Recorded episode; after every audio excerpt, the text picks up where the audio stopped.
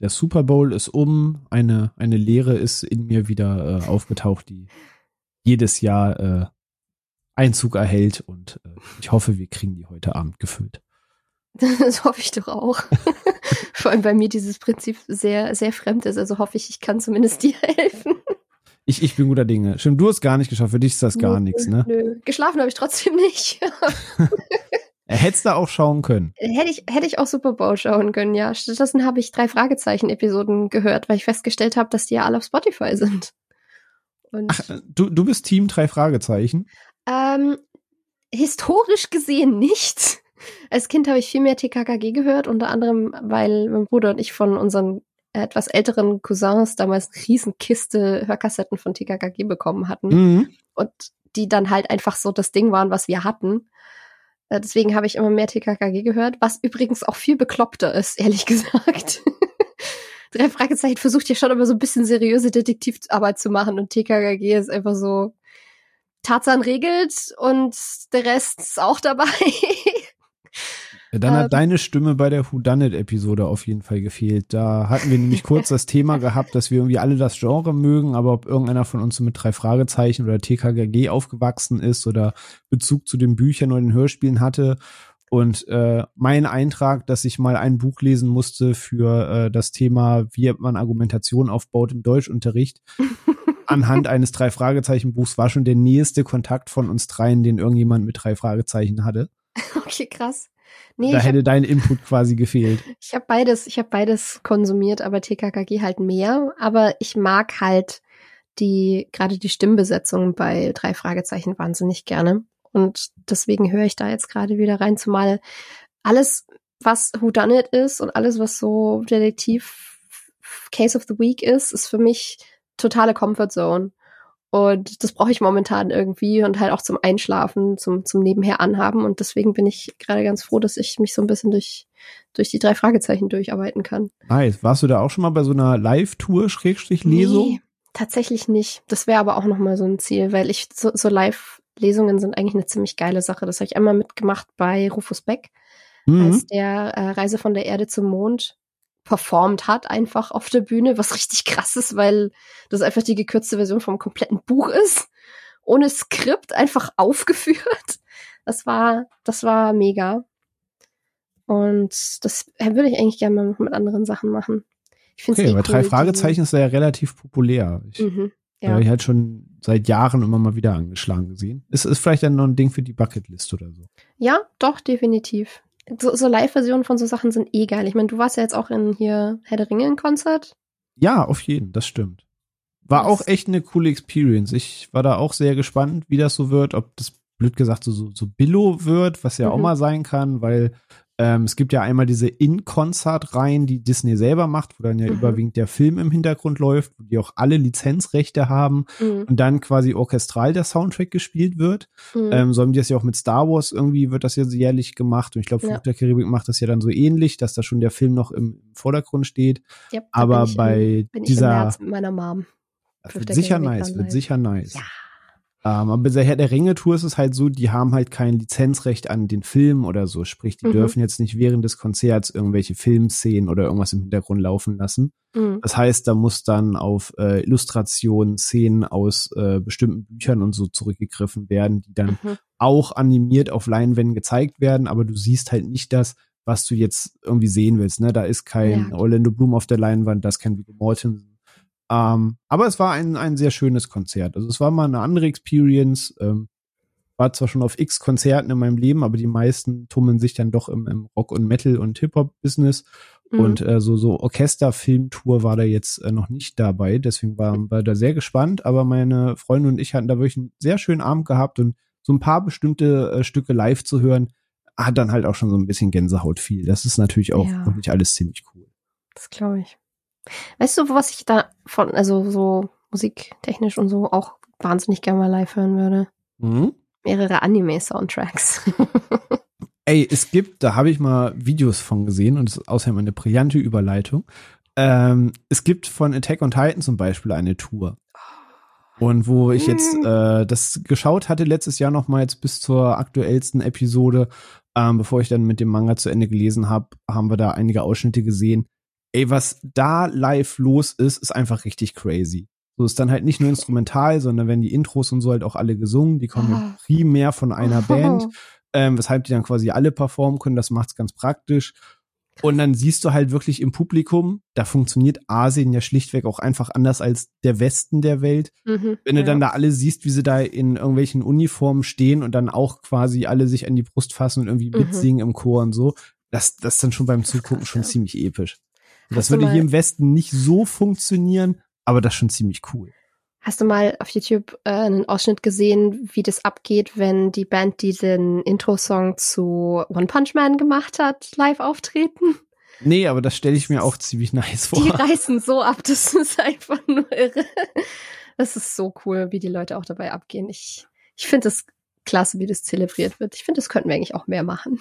Ey, so, sollte mehr im Westen Einzug erhalten, aber ich weiß nicht, ob das entweder immer nur mir vorbeigeht oder das, glaube ich, einfach nur sehr, sehr limitiert, wenn überhaupt im Westen stattfindet. Ja, ähm, aber müsste ich auch mal ein Auge drauf werfen. Aber du hast damit schon wunderbar auf unser heutiges Thema geleitet mit den Themen äh, Anime als auch Comfort Zone. Ähm, wir haben es ja schon mehrfach mal angesprochen. Ich glaube, erst zuletzt in der Animationsepisode, immer mal wieder dazwischen. Als wir über unsere Filmjahreshighlights gesprochen haben, haben wir es bei Bell mal kurz angerissen dass wir immer mal wieder geliebäugelt haben, dass das Thema Anime in diesem Podcast nochmal Einzug erhält. Aber man immer überlegt hat, wie und in welchem Kontext und was können wir am ehesten dazu machen. Und dann stand letztes Jahr eben auch die Idee, ob man auf die Mamoru Hosoda Filme eingeht, weil eben Bell erschienen ist. Ähm, blöderweise aber aufgrund der Kinopolitik, dass das maximal manchmal nur eine Vorstellung ist, die läuft und wenn du die verpasst hast, hast du gelitten und wartest Monate auf ein Heimrelease. Ja. Hat das leider terminlich alles nicht so ganz hingehauen. der, der neue Shinkai-Film und der vermeintlich letzte Miyazaki-Film, sprich von Studio Ghibli, der noch dieses Jahr erscheint, waren Überlegungen, ob man darauf auf den Release wartet. Da gilt es dann aber auch zu schauen, wann kommen die nach Deutschland? Kommen die überhaupt dieses Jahr nach Deutschland oder ist da vielleicht auch noch mal ein, zwei Jahre Luft drin? Weil mhm. auch das kann passieren, da kommen wir bestimmt heute noch mal kurz zu sprechen. Und es oh ja. gab da halt einfach diverse Überlegungen, wie man das macht. Und habt jetzt auch lange gekrübelt, ob wir jetzt auf ein bestimmtes Werk gehen, aber haben wir so ein bisschen für entschieden oder wir generell intern, dass wir erstmal eine Episode machen, um einfach mal das Thema Anime so ein bisschen zu beleuchten, so ein bisschen inspirierend daran, wie du damals die Animationsepisode gestaltet hast, dass man wirklich von A nach B nach C springt, über verschiedene Ehren spricht, wie man selber dazu kam, was einen so geprägt hat und vielleicht erstmal einfach über diese Vielfalt des Genres zu sprechen, wo Anime anfängt, was Anime vielleicht alles abdecken kann und was es vielleicht auch alles gibt, so abseits der drei, vier Sachen irgendwie, die man kennt. Weil man manchmal so ein bisschen das Gefühl hat, wenn man irgend, mit irgendwem spricht, der nicht in der Szene ist und man redet über Anime, ja, Ghibli-Filme, ne, Prinzessin Mononoke und Totoro, das ist, äh, ne, es ist richtig cool, ohne Frage, das Studio hat seinen, seinen Ruf nicht zurecht, aber das ist halt bei weitem nicht alles, was auf diesem Markt existiert, sage ich mal vorsichtig. Ja, es geht sehr, sehr, sehr tief rein.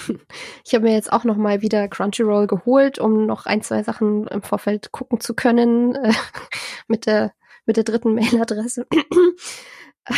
Ja, weil, man muss sich bei Probeabos immer zu helfen wissen. Richtig, ja, weil bei mir lohnt sich halt leider. Ich habe ich hab halt immer Phasen, in denen ich ganz viel Anime gucke und dann gibt's Phasen, in denen mache ich sehr wenig.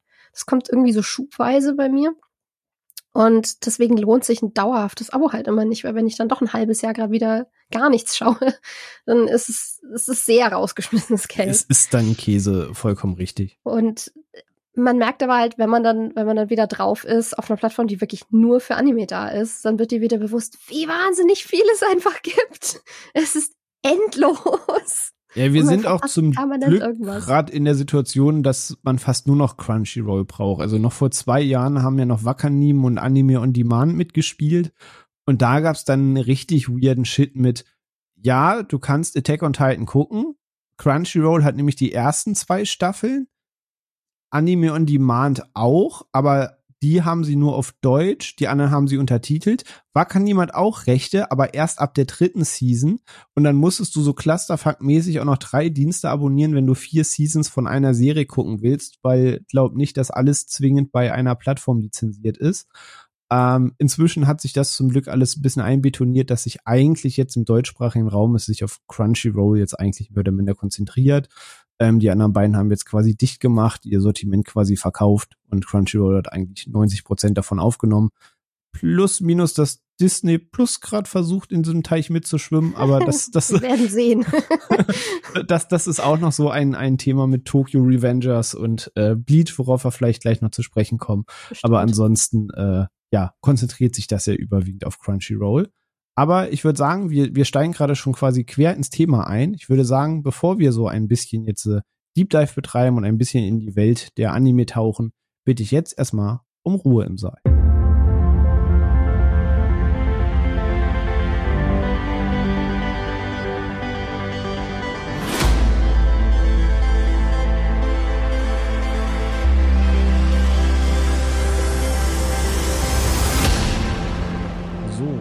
Sind wir wieder. Und ja, ihr habt auch schon gehört, dass heute nur ihr mit Sophia und mir vorlieb nehmen dürft. Ähm, Phil hat ja schon öfter mal durchhängen lassen, dass er nicht ganz so tief in der Anime-Welt ähm, verankert ist wie wir. Und Ono hat auch gesagt, dass er vermeintlich da nicht äh, so viel mehr noch zu beitragen kann, als das, was wir ohnehin abdecken. Von daher haben wir heute eine lauschige Runde zu zweit und werden ein bisschen in die animierte Welt des, des Ostens eintauchen. Aber ich würde sagen, bevor wir jetzt mal so ein bisschen über unsere Anfänge sprechen und was uns da so hingebracht hat und so weiter, ähm, gibt es was, was du momentan schaust oder was hast du so generell als letztes geschaut, wenn es um das Thema Anime geht? Was ist da gerade aktuell bei dir? Ähm, also da ich es jetzt gerade wieder an der Hand habe, ähm, läuft bei mir gerade wieder viel Detektiv Conan rauf und runter. Ähm, weil halt auch Comfort Zone und weil es so schön häppchenweise und auch wieder Case of the Week mäßig funktioniert. Äh, ist halt auch sehr, sehr nostalgiebehaftet. Und ansonsten äh, mache ich mir immer noch ein Bild von Romantic Killer auf äh, Netflix, von dem ich irgendwie noch nicht genau weiß, was ich davon halten soll. Einerseits nervt er mich, andererseits bin ich irgendwie sehr merkwürdig investiert in die Beziehung, die sich da gerade aufbaut. Äh, Kurzfassung, es geht um ein Mädel, was, was beschlossen hat, sie ähm, hängt sich romantisch höchstens an die Typen in ihren Videospielen. Und im realen Leben hat sie echt keine Zeit und keinen Nerv für sowas. Und äh, bekommt dann ein mehr oder weniger Virus mit ihrem neuen Spiel, was äh, in einer magischen Kreatur ähm, sich aus. Ah, ich kann nicht sprechen heute. was sich dann als eine magische. Ist nur ein Podcast, da muss man nicht sprechen. Genau, reden passt. wird überbewertet. Ja, safe.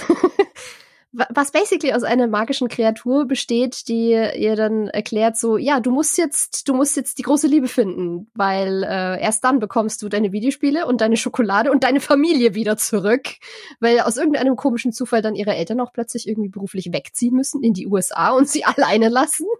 Und äh, ja, ihr Schokoladenvorrat wird konfisziert und ihre Videospiele auch, bis sie einen Partner findet und dann wird ihr einfach der heiße Typ von nebenan aufs Auge gedrückt und permanent in Situationen gebracht mit ihr, die so diesen Klischeesituationen in jeder Fanfiction, in jedem romantischen Anime aller Zeiten äh, vorkommen. Und eigentlich finde ich das ganz witzig, dass diese Klischees hochgenommen werden. Und andererseits ist aber gerade diese magische Kreatur saunervig. Und es ist auch manchmal ein wenig unangenehm, aber ich bin noch so am Meinung bilden. Ich guck mal. okay, klingt erstmal nach, nach einem weirden Pitch, sage ich mal vorsichtig. ja, andererseits, was ist in der Welt von Anime schon ein weirder Pitch? ja, da, das ist so ein Punkt. Vielleicht ist gerade das Überstilisierte auch das, was man äh, mit daran mag oder was vielleicht mhm. uns dahin bewegt hat. Ähm, ja, bei, bei mir ist es gerade so ein bisschen das, was halt die Dauerbrenner sind. Also es, ich verfolge ja so einige Sachen wöchentlich und es laufen gerade mal wieder von einigen Serien die neuen Seasons an. Das startet ja meist in Herbst und läuft dann so bis in den Frühling rein. Das heißt, ich hänge gerade bei der aktuellen Season My Hero Academia gerade dran. Die neue Staffel Finnland Saga läuft gerade. Ähm, das läuft gerade wöchentlich quasi, genauso wie ich One Piece halt nach wie vor wöchentlich gucke. Mhm. Aber ich habe einen, einen großen, großen Rewatch unternommen, weil man weiß ja eh nicht, wohin mit der Zeit und wohin nach allem Podcast-Vorbereitungen, Film, Serien, Videospielen, Real-Life-Arbeit. Da, da brauchen wir noch irgendwas, um die Zeit zu füllen. Mit ähm, so vielen Filler-Episoden. Aber die skippst du ja, ne? Die, genau, die skippe ich von den 388 Episoden, habe ich jetzt gesagt, die 180 rechne ich jetzt mal runter und ich, ich konzentriere mich auf die 200. Und zwar, ich habe einen großen Bleach Rewatch äh, gestartet ge gemessen der, der aktuellen Situation, dass nach mhm. zehn Jahren, elf Jahren warten, ist zu lange. zu lange endlich die letzte Bleach-Arc äh, nach Deutschland kommt auf Disney Plus. Also wenn ihr diese Episode hört, falls ihr sie pünktlich zum Release hört, dann ist gestern am Mittwoch, dem 15. Bleach komplett bei Disney Plus erschienen. Ähm, mhm. Wenn es so ist wie announced, wir können ja auch noch nicht in die Zukunft gucken. Für uns ist das aktuell jetzt im Zeitpunkt der Aufnahme noch übermorgen. Ähm, sind alle Folgen von Bleach da, samt dem Start der neuen letzten Arc.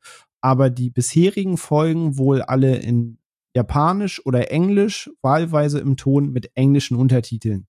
Obwohl es für Crunchyroll letztes Jahr schon mal deutsche Untertitel gab, die man aber aus keine Ahnung was für Gründen wohl nicht übernommen hat und Disney hat in einem Pressestatement gesagt, sie halten sich offen, noch weitere Sprachen hinzuzufügen, ah, wollten ja. es aber weder dementieren noch bestätigen und mhm. irgendwie so eine Planung, die irgendwie so ein bisschen im Äther hängt. Es, aber es, ich meine, ich bin ja froh, dass es überhaupt kommt, nachdem das mit diesem rechte Chaos losging und dann ewig einfach irgendwie zwei Monate oder so gar keine Äußerung kam von wegen kommt das jetzt nach Deutschland? Wir wissen es nicht. Ja, vor allem so nachträglich, so es gab einen internationalen Bleach-Start und dann ist halt aufgefallen, ja, in Großteilen Europas lief es aber halt irgendwie nicht an. Mhm. Und dann wurden wir die Social Networks geflutet mit, wann kommt Bleach und, ja. und wie man das so macht in Zeiten heutiger transparenter Kommunikation, hat man sich dann halt einfach zwei, drei Monate einfach totgestellt und die Frage einfach wegignoriert, ähm, bis jetzt endlich Antworten kamen, dass es jetzt im Februar weitergeht.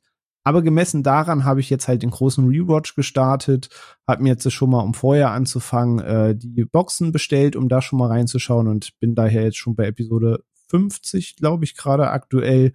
Ähm, also am Ende der ersten großen Arc, weil es jetzt bei mir halt auch schon wieder rund zehn Jahre her ist und mir dachte, mhm. hm, schön, dass das Finale jetzt kommt, aber mit so einer zehn Jahrespause zwischen ist vielleicht mit so einem kurzen Rückblick-Video jetzt nicht so komplett getan die, die hm. gröbsten ähm, Säulen der, der Story habe ich schon noch im Kopf, aber es ist auch schön, gerade es mal wieder zu schauen und guck einfach immer so, so Tagesbeginn oder Tagesende immer mal ein paar Episoden und hetz mich da auch nicht. Also ich muss jetzt auch nicht am 15. direkt mit dem Finale anfangen. Es ist jetzt gut, dass es da ist, aber das Finale ist eh noch mal geklustert in mehrere Staffeln. Das heißt, es ist jetzt auch dauert eh noch, bis es hm. wirklich abgedreht ist. Von daher ja. ziehe ich jetzt so nach und nach diesen Rewatch jetzt durch. Und, und währenddessen ähm, wird ja der Manga fortgeführt, jetzt dann auch noch weiter. Das also, auch noch. Das ganz vorbei ist es ja dann eh schon wieder nicht. Nee. Ah, ja, Bleach. Warum? Ist ja, ein komisches Konstrukt. Das, da, das da freue ich mich aber jetzt tatsächlich auch drauf. Ich habe ja bislang wirklich nur so irgendwie einen Teaser-Trailer gesehen, aber der sah halt schon so geil aus. Ähm, ja, auch animationstechnisch mal nochmal ein Sprung, aber sagen, da freue ich mich halt auch hoffe, so richtig drauf. Ich hoffe, dass das dann auch nicht wie bei Videospiel-Trailern ist, wo dann alles hübsch aufpolierte Cinematic-Trailer steckt und dann guckst du das eigentliche Ding und denkst dir, hm, Kartoffel. Ja, Aber ne, ist ich ja bin, ja so, bin ja neugieriger Mensch und ich treibe mich immer mehr in Subreddits rum, als ich eigentlich sollte. Und da kann ich zumindest schon mal sagen, die Stimmen sind schon alle sehr positiv, was sowohl Animation und Kämpfe angeht, als auch Plotline. Ähm, Gerade Bleach hat ja immer so den Vorwurf bekommen, im Gegensatz zu Naruto zum Beispiel, der einer der anderen drei großen ist, dass mhm. Bleach storytechnisch so ein bisschen verwässert, dass es richtig krass anfängt und dann irgendwie so ein bisschen dahin plätschert und irgendwie nicht mehr ja. schafft, diesen Drive aufzubauen. Ja, zum Schluss war es nicht mehr ganz so schön zusammengehalten, sondern hatte dann doch so ein paar Genau. Oder ein wenig flatterig, auch aufgrund eben diese, wie viel, wie viel Fehler-Episoden hast du gemeint? 180? 180, genau, 380 hat oder 388 hat die ganze Serie und 180 davon sind Filler, so dass, so da gucken sich selbst Naruto ordentlich. und Boruto äh, neidisch um und die platzen schon vor Filler-Episoden. Mhm. Ähm, aber ja, da bin ich auf jeden Fall sehr gespannt. Von daher ist das gerade bei mir in der Tagesordnung, dass da jeden Tag ein paar Dinge laufen. Und wer sich jetzt fragt, hä, Bleach, Romantic Killer, wo, wo, wovon sprechen die da? Ähm, wollen wir doch da so ein bisschen nach und nach hinleiten und würde sagen, von dem, was wir jetzt gucken, springen wir einmal ein bisschen zurück in, äh, wie das Ganze bei uns anfing und wie das ganze Thema Anime überhaupt, ja, uns geschafft hat zu begeistern. Und dann könnt ihr uns, glaube ich, auch nach und nach folgen, wie es von einem ins andere ging, wie es dann vom Hundertstel ins Tausendstel kam und wie man sich so ein bisschen durch diesen Markt durchgeforscht hat, indem man vielleicht auch so ein bisschen reingewachsen sein muss. Vielleicht klären wir heute mal ein bisschen. Ähm, aber Anfänger-Anime, Sophia, kannst du dich noch bewusst an deinen ersten Anime erinnern und konntest du für dich schon identifizieren, das ist ein Anime oder war das für dich halt einfach eine Zeichentrickserie, wo vielleicht die Figuren einfach ein bisschen anders gezeichnet waren? Kann, kannst du dich da zurückerinnern, wie das anfing? Ähm, also, wenn man es technisch betrachtet, und das ist mir dann natürlich nicht unbedingt bewusst aufgefallen, weil die nicht unbedingt typische Anime-Marke haben vom Zeichenstil, sage ich jetzt mal, oder nicht das, was der Durchschnittszuschauer erwartet bei Anime, sind natürlich die ganzen Kika-Sachen gewesen von Vicky über Biene Maya bis Heidi, weil das ja japanische Co-Produktionen waren, ähm, wo ja teilweise unter anderem auch Miyazaki dahinter steckte. Ähm, mhm. Also das technisch gesehen war so Vicky oder Heidi vermutlich mein erster Anime. Aber zum ersten Mal bewusst wahrgenommen habe ich es damals wahrscheinlich bei Sailor Moon, weil das irgendwie so im Spätnachmittagsprogramm, bevor meine Eltern heimgekommen sind, lief. Und das durfte ich dann ab und zu mal gucken, wenn meine Oma sich äh, mich bei ihr an den Fernseher gelassen hat um die Uhrzeit. Und da lief das dann gerade und da war ich halt auch irgendwie so pff, fünf, sechs oder sowas, schätze ich jetzt mal und das war halt wirklich gerade vom Zeichenstil was, was wirklich sehr aufgefallen ist, im Gegensatz zu halt westlichen Cartoons und so ist ja der Zeichenstil so gerade dieses ganze 90er Jahre Stuff von Sailor Moon sehr auffällig mit mhm. extrem anderen Proportionen, mit wirklich sehr großen Augen und äh, Beinen bis zum Boden. Auf jeden ähm, Fall, ja. Ja, aber so habe ich heute auch im Gespräch mit einer Freundin dann so gemeint, so, ja, die, die, der Grund, warum ich nie eine lange Manga-Phase hatte, wie fast alle anderen Künstler, die ich kenne beim Zeichnen, ist, weil ich mit den Proportionen nicht klar kam. Vor allem, weil ich so viel Shonen geguckt habe und da sind halt die Figuren bestehen zu zwei Dritteln aus Beinen. und Beine und Muskeln. Klar, genau. Also es ging dann irgendwie nicht. Ähm, Nee, aber das, das fiel so zum ersten Mal auf. Das war dann auch, wo meine, wo meine Eltern dann reinkamen, wenn's lief und sie heimkamen und dann gemeint haben, was ist das denn? Weil es so neu und ungewohnt war. Äh, meine, meine Mom hat die Sailor-Kriegerinnen glotzäugige Riesenkopfkinder getauft. Ähm, okay. Ja. Okay. Stylo-Name auf jeden ist, Fall. Ist nicht falsch, technisch gesehen. Ähm, aber ja, da hatte ich dann auch irgendwann Magazine von rumliegen und hatte mir ein paar Bilder ausgeschnitten. Also lange, lange Zeit klebte, ich glaube, Sailor Jupiter neben meinem Bett. Ähm, und heute kann ich mich an fast nichts mehr aus der Serie erinnern und habe seitdem auch nicht mehr geschaut. Aber ich glaube, das war das erste Mal, wo es mir aktiv aufgefallen ist. Okay, das wird dann so Anfang der 2000er gewesen sein, oder? Ja, ich schätze mal so 2000, 2001 irgendwie sowas. Okay, also so ein bisschen die, die RTL 2 Ära. Ja, genau, da ging das gerade los. Das nächste, was große, was dann war, war mit äh, absoluter Garantie Yu-Gi-Oh! Ja, ich würde sagen, diese ganze, diese ganze RTL 2-Ära, die würde mhm. ich auch gleich nochmal so äh, gesondert beleuchten, weil ich würde sagen, das ist ja. vielleicht gerade in Deutschland eine der einschneidendsten ja, Einstiege und Erlebnisse Fall. gewesen. Ähm, bei den Einstiegen ist es bei mir so ähnlich. Du hast recht, sowas wie Biene Maya, Heidi und so hat man als Kind irgendwie nebenher mitbekommen im Kika. Ähm, aber meine Anfänge, wenn ich wirklich zurückgrübeln muss, die gehen jetzt mehr so auf Richtung TM3. Wenn ihr das hört, ja, das war ein Fernsehsender, den gibt es, glaube ich, schon seit 20 Jahren nicht mehr, aber damals gab es TM3 und da liefen ganz spät nachts und ganz früh morgens liefen da Anime. Ähm, genauso auf Tele 5 dann später. Und da liefen halt überwiegend ähm, Mila Superstar und die Kickers. Sprich, zwei Sportanime, der eine eben um, um Fußball basierend, der andere Mila Superstar um Volleyball basierend.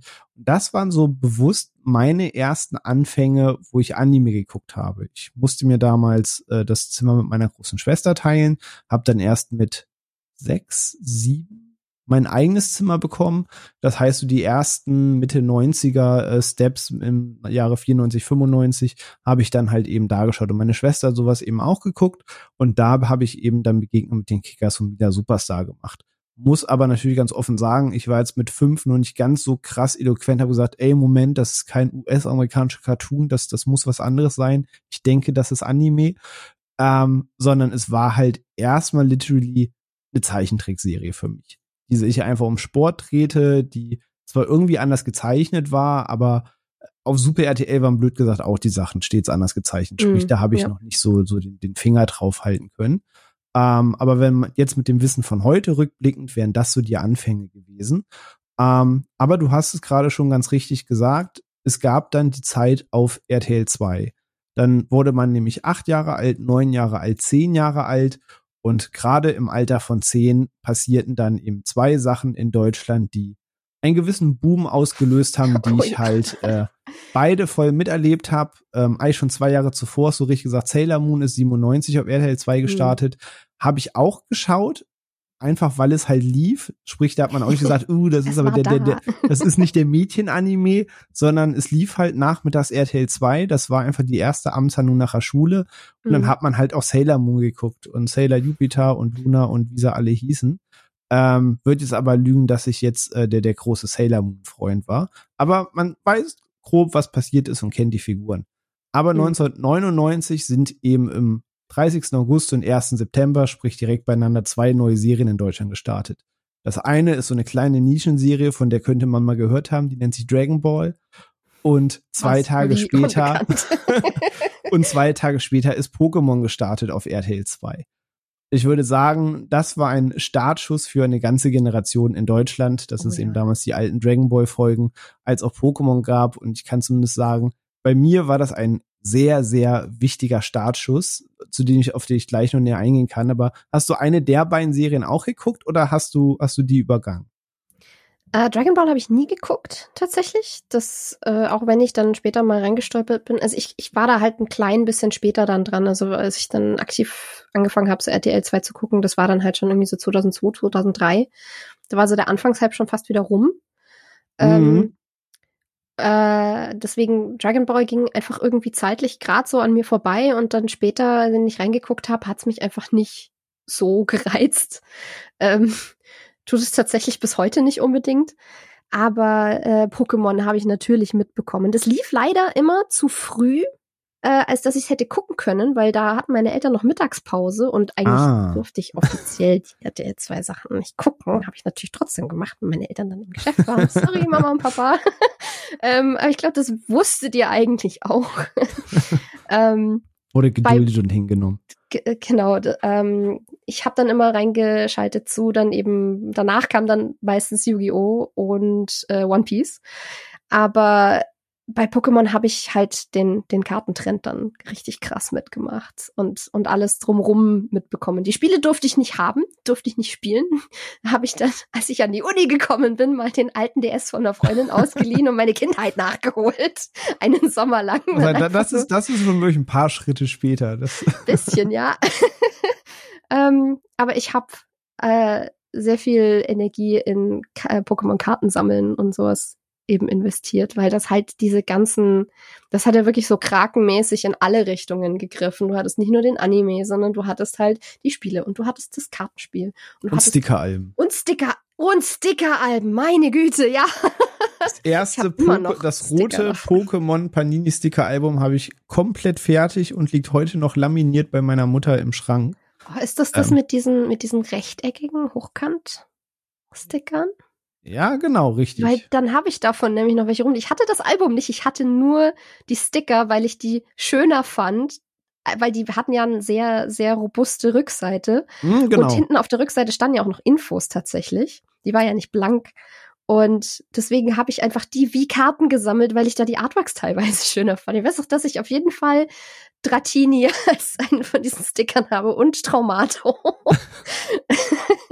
und es gab diese quadratischen Wackelbilder dazu. Korrekt, Die richtig, richtig. Also, also, generell, es war, glaube ich, ein Boom, der einfach seinesgleichen gesucht hat. Also Alles. wer es zu der Zeit es mitbekommen hat, wird genau wissen, ähm, wovon wir reden. Aber bei uns war das halt auch einfach krass. Ich war ja zu ja, dem Zeitpunkt ja. in der sechsten Klasse und alles hat sich um Pokémon gedreht. Also alles. zu Hause hast du natürlich Pokémon geschaut. Du hast es schon gesagt, ich habe versucht, immer wieder zwei Euro oder so abzustibitzen oder 50 ja. Cent, um irgendwie ja. loszulaufen und Stickeralben zu kaufen. Dann wollte man im Pokémon Karten sammeln. In der Klasse hat jeder diese typischen Trading Card Bücher gehabt, die dann so foliert mhm, waren, meist ja, so neun, ja. neun Karten pro Seite oder zwölf, je nachdem, ob es drei oder vier Reihen waren, a drei mhm. Karten nebeneinander. Und dann wurde getauscht, was das Zeug hält. Niemand hat das Pokémon-Spiel gespielt. Ich behaupte, nein, 95 Prozent der Leute, die Pokémon-Karten hatten, wissen bis heute nicht, wie das eigentliche Kartenspiel funktioniert. Ich wüsste ähm, nicht mehr. ich habe es Jahre, gelogen, Jahrzehnt später gelernt, wie das Kartenspiel funktioniert. Das Kartenspiel ist wirklich cool, aber es ging ums Sammeln. Es ging darum, ja, ist das ja. Pokémon, das boomt, das ist ein Hype, den es so noch nicht in einer Zeichentrickserie gegeben hat. Nee. Ähm, es war alles interaktiv. Du sagst, es gab das Gameboy-Spiel. Auch da, toi, toi, toi, ich und meine besten Kumpels haben es damals dann auch gehabt und gespielt. und das war halt einfach krass. In der Schule wurde mit Karten getauscht. Du hast dein gesamtes Taschengeld für Karten und Sticker ja. ausgegeben. Du hast jeden Tag im Fernseher eingeschaltet hast die Folgen gesehen, dann ist da auch ein neues Pokémon aufgetaucht, ja. dann fandst du das total cool, dann hast du geguckt, ob es da eine Karte von gibt und jeder hat darüber gesprochen. Es ist insane, was das Thema Pokémon ausgelöst hat blöd gesagt bis heute, wenn man sich den ganzen Hype und um die Spielreleases und so anguckt. Ähm, aber das war halt ein Boom, der davor und danach so quasi nicht mehr da war, was Pokémon und Pokémon-Karten war. Das war insane. Ey, wenn ich es mal geschafft habe, es zu gucken, so ab und zu ging's und dann habe ich, das war immer so ein Highlight dann, weil man halt auch mal bewegt irgendwie eine Story plötzlich dazu hatte zu den ganzen Karten und so. Wie sich einfach so die Sprüche von Team Rocket und so eingeprägt haben eingebrannt förmlich. Das, das war mal wieder ein Schuss in den Ofen. Ja, auch damals dann der erste Pokémon-Kinofilm mit Mew gegen Mewtwo. Das, hm. das war als, wie heute, wenn Avengers anlief, das, da musste man als Kind rein. Event, ja. Richtig. Äh, gab damals noch so eine Pokémon-Karte, damals, wenn man in den Film gegangen ist. Die liegt auch noch bei meiner Mom, die habe ich natürlich auch noch. Ähm, also das hat halt was losgetreten. Mhm. Ähm, was einfach, man könnte allein zum Thema Pokémon und was das losgelöst hat, eine eigene Episode machen, aber ähm, ähm, springen wir weiter, weil das war halt für RTL 2 quasi nur der Startschuss. Dann haben wir gesagt, wir haben Dragon Ball. Mhm. Ich glaube, zu Dragon Ball ist alles gesagt. Ich, ich liebe Dragon Ball, das alte und ganz vor allem Dragon Ball Z als es damals um 19 Uhr lief, das musste geguckt werden. Und wenn du eine Folge Dragon Ball Z verpasst hast, weil, keine Ahnung, Eltern wollten mit dir in die Stadt, du musstest irgendwo hin, ab und zu haben deine Eltern sich das Recht rausgenommen, deine Freizeit als Kind um 19 Uhr abends zu verplanen. Aber bei uns war es ja so, wenn du um 19 Uhr nicht Dragon Ball geguckt hast, du brauchtest am nächsten Tag am Schulhof, du brauchtest dich einfach nicht dazustellen. Du hast einfach nichts zu melden gehabt. Es, es wurde über die neue Folge gesprochen und wenn rauskam, du hast sie nicht gesehen, du warst einfach verstoßen. Das ist schon krass. Vor allem, weil man auch in manchen Dragon Ball Folgen gar nicht mal so viel verpassen kann. Nee, das, das ist richtig. Die, die ganze Wenn mal wieder über die über 90 Prozent der Episode des KMHWH ausgezogen wird. Ja, oder Freezer erklärt, in, in 10 Sekunden ist Namek zerstört und dann dauert das halt noch 30 Episoden, bis diese 30 Sekunden offiziell um sind. Ähm, aber man hat halt gefiebert, als, als wäre es nichts Gutes. Ähm, also das, klar, Dragon Ball auch ein, ein Riesending gewesen, aber ich überfliege mal ein bisschen die Liste, was dann RTL 2 in den nächsten zwei Jahren abgerissen hat, was halt mich persönlich sehr geprägt hat, weil ich könnte zu jeder Serie was sagen und es zeigt gleich in der Masse ein bisschen, warum RTL 2 so maßgebend war für eine ganze Generation, die in das Thema Anime dann Einzug erfunden hat. Weil ein Jahr später sind Sachen gestartet wie Digimon Adventures. Auch Gott, ja.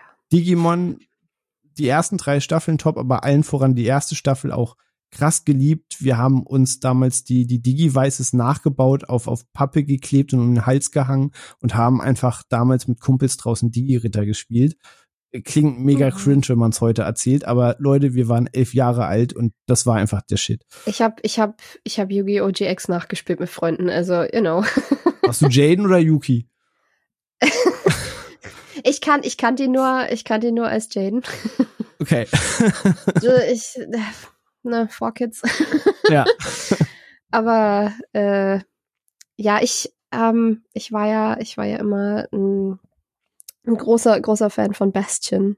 Und auch Jahre später, als ich es wieder angeguckt habe, immer noch. Groß, gut, guter Mann, haben sie komplett aus der Serie rausgeschrieben, bin ich immer noch sauer drüber.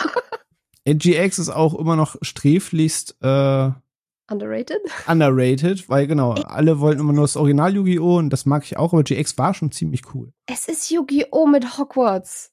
Basically. Ja? Das ist, ja? das ist ja? so ein geiles Konzept. Ich meine, es ist total bescheuert. Eine, eine Akademie nur für Dual Monsters und da wirst du in Häuser eingeteilt. Es ist bescheuert, aber es ist so lustig. Ja, aber es, es war cool, es hatte coole Charaktere gehabt und es hat irgendwie ja. der, der Grundidee einen coolen neuen Flow gesetzt. Hat so, so wilde Charaktere. Hasselberry, der Teil Dinosaurier ist, wenn man ihm einen Dinosaurierknochen eingesetzt hat, als er sich das Bein gebrochen hat. Großartige Idee. Peak Writing, ohne Witz. ja, auch auf dem Papier liest es einfach so, ja, okay, kann man machen. Das macht Sinn. Vielleicht wir, wir machen es einfach. Das Logisch, machen wir. Ähm, also auch da, Yu-Gi-Oh! war ein großes Ding, obwohl das ja sogar fast ein bisschen später gestartet ist. Aber ich fliege mal gerade so eine Liste. Ich habe mal geschaut, was lief damals so auf RTL 2. Weil ich sag's, wie es ist. Nach der Schule ist der Rucksack in die Ecke geflogen. Ich habe gesagt, nein, wir haben keine Hausaufgaben. Dann kam eigentlich immer instant nach der Schule mein bester Kumpel zu mir. Und dann haben wir einfach ab wann waren wir zu Hause? 13.10 Uhr war Schulschluss. Ich habe zum Glück immer relativ neben der Schule gewohnt. Das heißt, ich war da um 20 nach 1, halb zwei zu Hause. Dann wurden drei Nutella äh, Toast geschmiert und dann wurde RTL 2 angemacht und dann wurde halt Anime mit dem Kumpel geschaut. Ähm, und später ja, hat man die Konsole eine angemacht. Kindheit. Ey, Kindheit war, war Peak.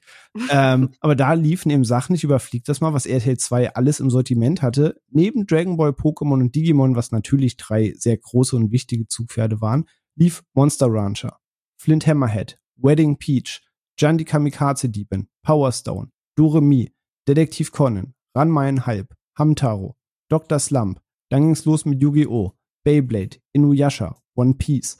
Ähm, und dann könnte man die Liste noch weiterführen. Dann kam nämlich Digimon Frontier, dann kam das neue Beyblade, dann kam Yu-Gi-Oh! GX, dann kam Shaman King, dann ist nachdem schon One Piece und alles so ein bisschen etabliert war und Inuyasha schon durch war, ist dann Naruto gestartet in Deutschland als das nächste große Ding.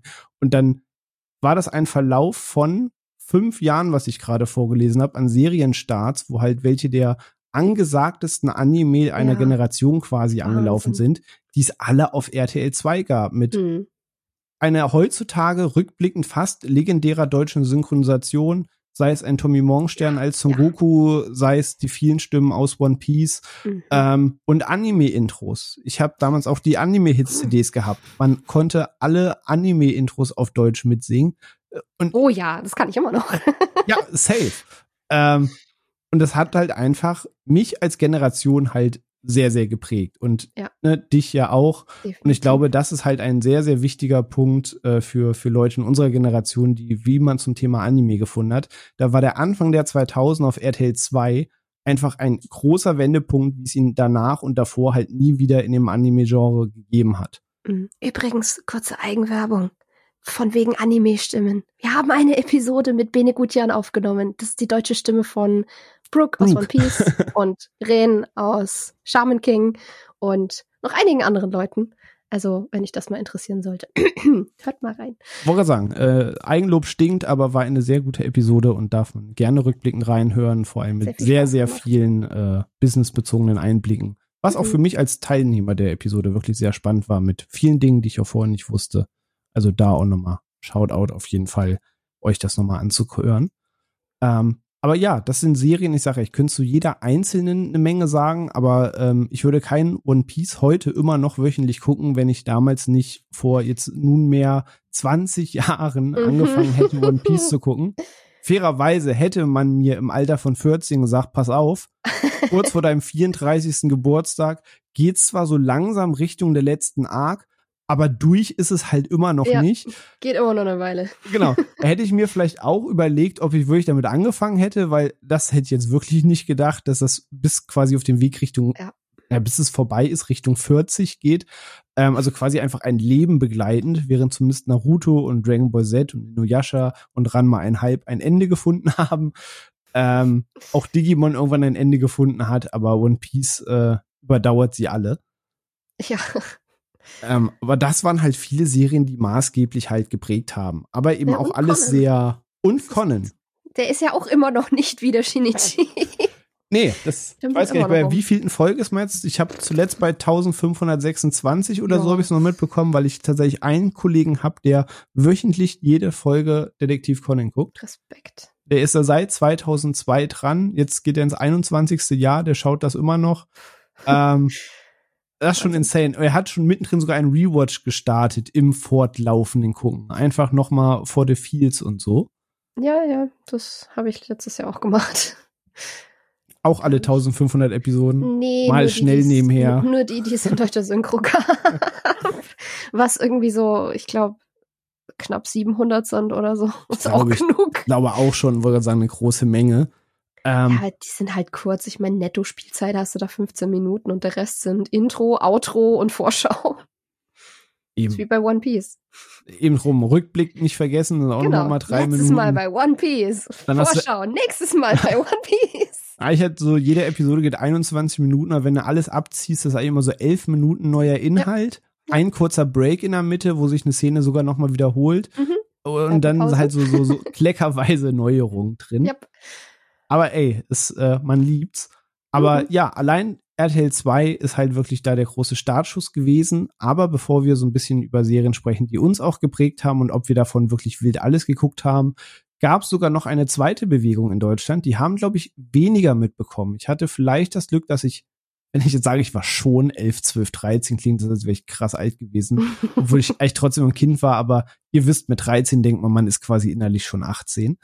Ähm, da gab es nämlich noch weitere Sender, die sich eingemischt haben, während nämlich RTL 2 nachmittags die ganzen Anime gezeigt haben, die eben natürlich die großen waren, die auch in der Banzai in ähm, Japan eben gehypt waren, wo man wöchentlich auf die neuen Kapitel gewartet hat, die die großen quasi Mainstream-Anime hat Vox, Kabel 1, MTV und Viva nacheinander, irgendwann zeitlich überschneidend, versucht in diesem Teich mitzuschwimmen und haben sich damals mhm. zur Aufgabe gemacht zu sagen, okay, wir haben sehr, sehr kindbezogene, sehr trendbezogene Anime auf RTL 2 im Nachmittagsprogramm. Ähm, Anime ist aber mehr als das, das Nachmittagsprogramm im Schonen, wo irgendwie es um den Held geht, der dann doch immer stärker wird und den nächsten stärksten Feind, der die Welt zerstören will, besiegt. Ähm, sondern hat versucht, dann so ein paar andere Wege zu gehen. Und das fing halt auch um die 2000er an. Also es gab einige Ausflüge schon in den 90ern, aber auch hier der große Hype ging dann los Ende der 90er, Anfang 2000er, dass im Box sowas gezeigt hat wie Agent Aika zum Beispiel oder Armitage oder Record of Lord's War, was äh, Namen sind, die man vielleicht schon mal gehört hat oder MD Geist, Angel Sanctuary. Das waren eben damals Anime, die alle so ein bisschen ernster im Ton waren, die eine erwachsene Story hatten, die vor allem in ihrer Action schon brutaler waren, die vielleicht auch sexuelle Inhalte hatten. Alles eben Sachen, die man in diesem klassischen kindgerechten Anime jetzt vergeblich sucht oder meist einfach nur mit einem Joke weggelächelt werden. Aber da stirbt halt literally nicht irgendwer plötzlich dramatisch vor deiner Nase. Das war in diesem Anime halt schon anders. Und äh, da habe ich auch nicht alle Beginne mitbekommen, beziehungsweise ich muss sagen, einiges hat mich damals auch gar nicht so abgeholt, weil vieles bei RTL 2 war sehr quietschig und bunt, nenne ich es mal. Und mhm. ähm, viele der Anime hatten mehr so einen tristeren, heutzutage würde man sagen, Classical 90s Look. Sowas mhm. wie Record of Lotus War wirkte zum Beispiel so wie Fantasy aus so einer grau angestaubten Zeit für mich, wo ich schon Shiny, One Piece und Dragon Ball hatte, sah das halt alles schon so ein bisschen, ja, okay, so, so ein bisschen veraltet aus für mich. Ähm, aber dann kam die MTV-Ära und die Viva-Ära und vielleicht ist das auch die, die dich vielleicht äh, ja mit am ehesten ja. geholt hat. Weil die haben versucht, es dann auch in diese Richtung zu machen mit ein bisschen erwachsener, aber weniger angestaubt, nenne ich es jetzt mal, ohne es fies zu meinen. Da sind dann eben Sachen gelaufen wie X und X der Film. Das ist auch eine Dark Fantasy Serie gewesen, die zum Beispiel dann schon dadurch Bass erzeugt hat, dass sie einen sehr ähm, bekannten Titelsong von Within Temptation, Mother Earth hatte. Ähm, es lief Vision of Escaflown auf MTV, was damals ähm, was Daft Punk, doch das Intro von Daft Punk hatte, was dann auch so ein Fantasy war, wo ein Mädchen in eine ein Mann in eine andere Welt gerät und so weiter, ähm, was man heute als Isekai verbuchen würde. Und wie war das dann auch aufgegriffen? Und da kamen dann eben Sachen wie Najika, wie Candidate for Goodness, Samurai Champloo, aber dann kamen auch Sachen wie Golden Boy, was glaube ich legendär durch die Decke gegangen ist, Dupont der Dritte, Cowboy Bebop, Ghost in the Shell, Standalone Complex und es kam allen voran, und ich glaube, das ist ein Thema, wo du gleich auch mit einstellen übernehmen kannst, weil wir einfach das Thema Style spielt als Teenie-Nummer auch rein. Helsing ist erschienen. Yes. Und Helsing hat vielleicht noch mal was anders gemacht als viele der eben aufgezählten, hat so ein bisschen die Edginess-Attitude äh, von einem selbst gegrippt. Zumindest war es dann bei mir so, als damals schon Rock-Metal-hörender Junge, der auch mhm. so Sachen wie Devil May Cry spielte, wo man Dämonen metzelt, war Helsing quasi Match made in heaven. Aber mhm. ähm, zu den ganzen eben aufgezählten, hattest du da auch schon einen früheren Berührungspunkt? War Helsing für dich so der Punkt oder wie war das in, in Häkchen dieser erwachseneren Ära, die dann auch diese Sender angepeilt haben bei dir? Die habe ich im Fernsehen gar nicht so mitbekommen. Also gerade das vor MTV und Viva gar nicht. Das ging astrein an mir vorbei, weil ich schätze mal, dazu war ich dann noch ein bisschen zu spät dran. Ähm, weil alles, was, was für dich dann aktuell war, ist für mich ja irgendwie so ich muss rechnen, sechs, sieben Jahre später passiert. Mhm.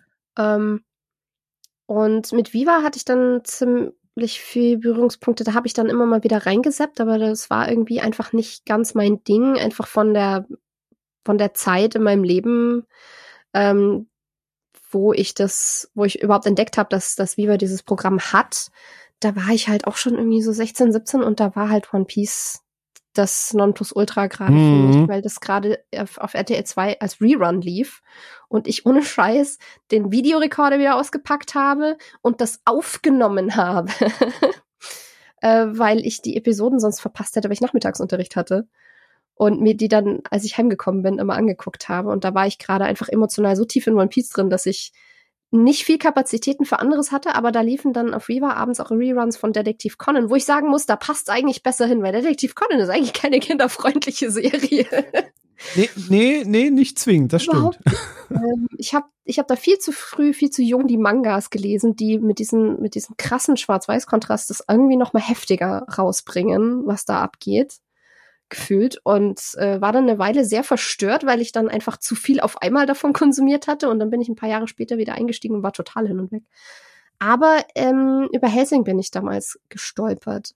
Auch nur vorsichtig und dann war es mir zu krass, weil ich da einfach noch so wenig Berührungspunkte mit Horrorelementen hatte, dass ich da mhm. dann relativ schnell wieder raus bin, weil ich mir gedacht habe, oh, nope, mm, mm, mm, nein, zu düster, nein, nein, zu das verkraft ich nicht.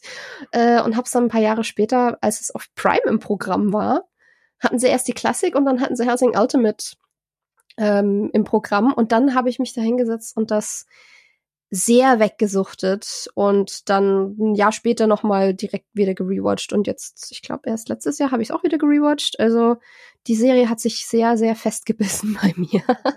Ja, alle, allein schon wegen ihrem Main Character. Ja, ja. Es ist halt, Alucard ist halt der Vampir. Alucard ja. wischt halt mit allen anderen Vampiren in irgendwelchen fiktiven Werken den Boden auf. Sein Punkt. Name halt bis, bis heute Gold wert. Ich, ich kann mir richtig vorstellen, wie irgendwie im Studio Leute saßen, ey, wir, wir machen was mit so einem Stylo-Vampir und ist alles düster, gritty und wir ja. haben hier so einen Dämonenpriester und mhm. machen hier so ein bisschen Kirche und ziehen das halt ein bisschen durch den Kakao und alles, was halt quasi so, so gritty und sein, sein kann. Und, und Nazis. ähm, aber wie, wie nennen wir den? Und dann sagt irgendeiner, ey, einfach Dracula rückwärts, Alucard ja. und, und der ganze Saal applaudiert. Das, das ist die Frage, ich meine, gab, aber gab es den Castlevania Alucard davor schon? Wahrscheinlich, oder? Den müsste es davor schon gegeben haben, ja. Mhm. Castlevania müsste noch davor gewesen sein, ja. Den habe ich auch lieb, gerade aus der Serie. Es ist ein wundervoller Edgy Boy, aber ähm, not my Alucard. nee, Helsing Alucard ist schon der bedeutende. Es ist halt einfach der, die coolste Sau unter der Sonne und unter Mond, bevorzugt dann. Ähm, Safe. Ja. Helsing waren auch so mit die ersten Poster, die ich hatte, weil ich sage, man war schon im Rock-Metal-Sumpf. Devil May Cry mhm. war ein Spiel, das ich sehr gerne mochte, das war, als wäre es quasi die begleitende Serie dazu. Das, äh, das war schon damals sehr, sehr gut. Ähm, aber wir haben gerade so eine Menge aufgezählt, was eben gerade auf den deutschen Sendern lief. Und ähm, ich kann gleich sagen, wie das bei mir war. Aber erstmal die Frage an dich. Ähm, hast du damals so einfach alles erstmal querbeet geschaut, was ausgestrahlt wurde? Oder hast du früh geschaut, ob du in bestimmten Gefilden quasi zu Hause bist, ob du für dich so, so, so ein Favorite-Genre daraus gezogen kriegst oder, oder wie war das für dich? Oder wurde da erstmal einfach wild konsumiert und man hat geguckt, wo man hängen bleibt? Mm, das war bei mir eben diese Einschränkung, dass ich es halt heimlich geguckt habe, mehr oder weniger. Das heißt, es war sehr zeiteingeschränkt. Ich hatte Zeitfenster, in denen ich Sachen gucken konnte und da liefen halt nur bestimmte Sachen. Dementsprechend konnte ich nicht querbeet mich ausprobieren, sondern ich war halt gebunden an die Sendezeiten. äh, und was halt in der Zeit lief, war vor allem Yu-Gi-Oh! Ähm, One Piece und was du jetzt bei mir wieder aufgemacht hast, so angestaubte Falltür hoch und dann kommen plötzlich Erinnerungen raus, ist Hamtaro. Ja. Ich hatte Hamtaro total vergessen, dass es das ja auch gab. N natürlich, natürlich. Aber ich hatte davon sogar, ich hatte davon sogar Figuren, weil ohne Witz, in der, in der RTL 2 Zeit war es erstaunlich leicht, in Mainstream-Spielzeugläden an Anime-Merchandise zu kommen. Ey, äh, Toys R Us zum Beispiel war da zumindest hier relativ weit vorne. Also Karstadt und Toys R Us waren so zwei mhm. Ketten, wo du eben sehr leicht zu den Trendsachen auf jeden Fall ja. Sachen bekommen hast. Ich hatte so, ich hatte so kleine Hamtaro-Figuren mit so einem kleinen Kühlschrank, wo dann so kleine Möhrchen reingingen. nice. Ach Gott, die Sachen, an die man sich erinnert. Und das, das habe ich zusammen mit generell diese ganzen Anime-Sachen habe ich viel konsumiert mit meinem besten Freund aus der Kindheit, weil der wohnte eine Straße weiter. Das heißt, man hat sich sowieso jeden Tag getroffen und ist zusammen Fahrrad gefahren und hat Anime geguckt und äh, Yu-Gi-Oh! Karten gespielt und gewonnen hat, wer sich schnelle Regeln ausgedacht hat. Sehr ähm, gut. hat jeder Yu-Gi-Oh! gespielt. Niemand kannte die eigentlichen Regeln. Um, ähm, ja, da habe ich gleich auch noch eine Story zu. Das, okay, äh, okay. ähm, und haben und haben haben wir haben so viel Yu-Gi-Oh Sticker gekauft. Meine Güte, habe ich habe ich meinem Papa Taschengeld aus den Rippen geleiert oder zu leiern versucht, um um dieses Sticker-Album voll zu bekommen. Ähm, und ja, der hatte der hatte selber einen Hamster und den hat er natürlich Hamtaro genannt. Ähm, und das war auch irgendwie so eine so eine ganz ich erinnere mich an ungefähr gar nichts mehr aus dieser Serie. Ich weiß nur, dass es sie gab und dass es Hamster gab, aber ich glaube, viel mehr umfasste diese also, Serie also, storytechnisch also, auch nicht. Fies gesagt, allzu viel tiefer wurde es auch nicht. Nee. aber es war halt einfach so ein perfekter Feel-Good-Snack mittendrin. Ja, das das, ja, das hat halt etwa die gleichen Knöpfe gedrückt, die später so ein Spongebob gedrückt hat. SpongeBob noch mehr ein bisschen auf, dass der Humor sich hochnimmt und mhm. man den Humor checken muss, weil man es auch einfach für ganz dumm halten kann. Aber Hamtaro ja. hat da schon ähnliche Knöpfe gedrückt, mhm. zumindest bei mir damals. Ja, auf jeden Fall. Nee, aber da waren dann wirklich Yu-Gi-Oh!, Yu-Gi-Oh! GX und, und One Piece waren so die großen, die dann, die dann bei mir wichtig waren, weil alles andere habe ich einfach zeitlich irgendwie verpasst. Leider. Ja, okay. Aber klar, dann, dann schränkt es ja automatisch ein, wenn du quasi das Zeitfenster hast ich kann jetzt sagen, zum Glück oder zum Pech, keine Ahnung, wahrscheinlich gibt es ja Eltern, die auch schon sagen, was, wie konntet ihr nur? Aber ich habe nun mal relativ viel Zeit vor dem Fernseher verbracht. Sei es mit der Super Nintendo, Playstation, Playstation 2, schieß mich tot, sprich einfach am Zocken. Ich hatte schon auch mit 10, 11 den ersten Rechner mit früh Internetanschluss gehabt und ich habe dann auch meinen eigenen Fernseher gehabt. Ähm, meine Eltern mussten ja auch zusehen wegen Arbeit und dies und das und ein bisschen Real Life. Und ist jetzt auch nicht, dass ich als 10, 11-Jähriger jeden Abend bei meinen Eltern sitzen wollte. So hands down. Ich habe auch einfach gern vom Fernseher gesessen. Ähm, von daher hatte ich da relativ freie Fahrt und wie ich ihm schon gesagt habe, ich habe wenig meine Zeit allein verbracht. Mein bester Kumpel Olli und ich damals, Grüße gehen raus, falls du das jemals hören solltest, ähm, waren quasi äh, ein Kopf und eine Seele. So, dass wir nach der Schule war entweder ich bei ihm, er bei mir, wir haben die gleichen Sachen gezockt, haben uns einen Controller abgewechselt, haben Anime geschaut, aber wir haben quasi unser gesamtes Leben geteilt miteinander. Ähm, von daher hat man das auch alles gemeinsam konsumiert. Ähm, und da sind halt Geschichten entstanden wie, wir hatten damals Schools Out Party, weil Sommerferien, letzter Schultag, dann haben wir uns damals in der achten Klasse oder so ähm, im, im Stadtpark getroffen, in Braunschweig. Und natürlich wolltest du jetzt nicht irgendwie der, der Lame sein, der nicht zur Schools Out Party geht. Ähm, also musstest du da irgendwie hin. Problem war, um 15.15 Uhr lief One Piece. Prioritätensetzung.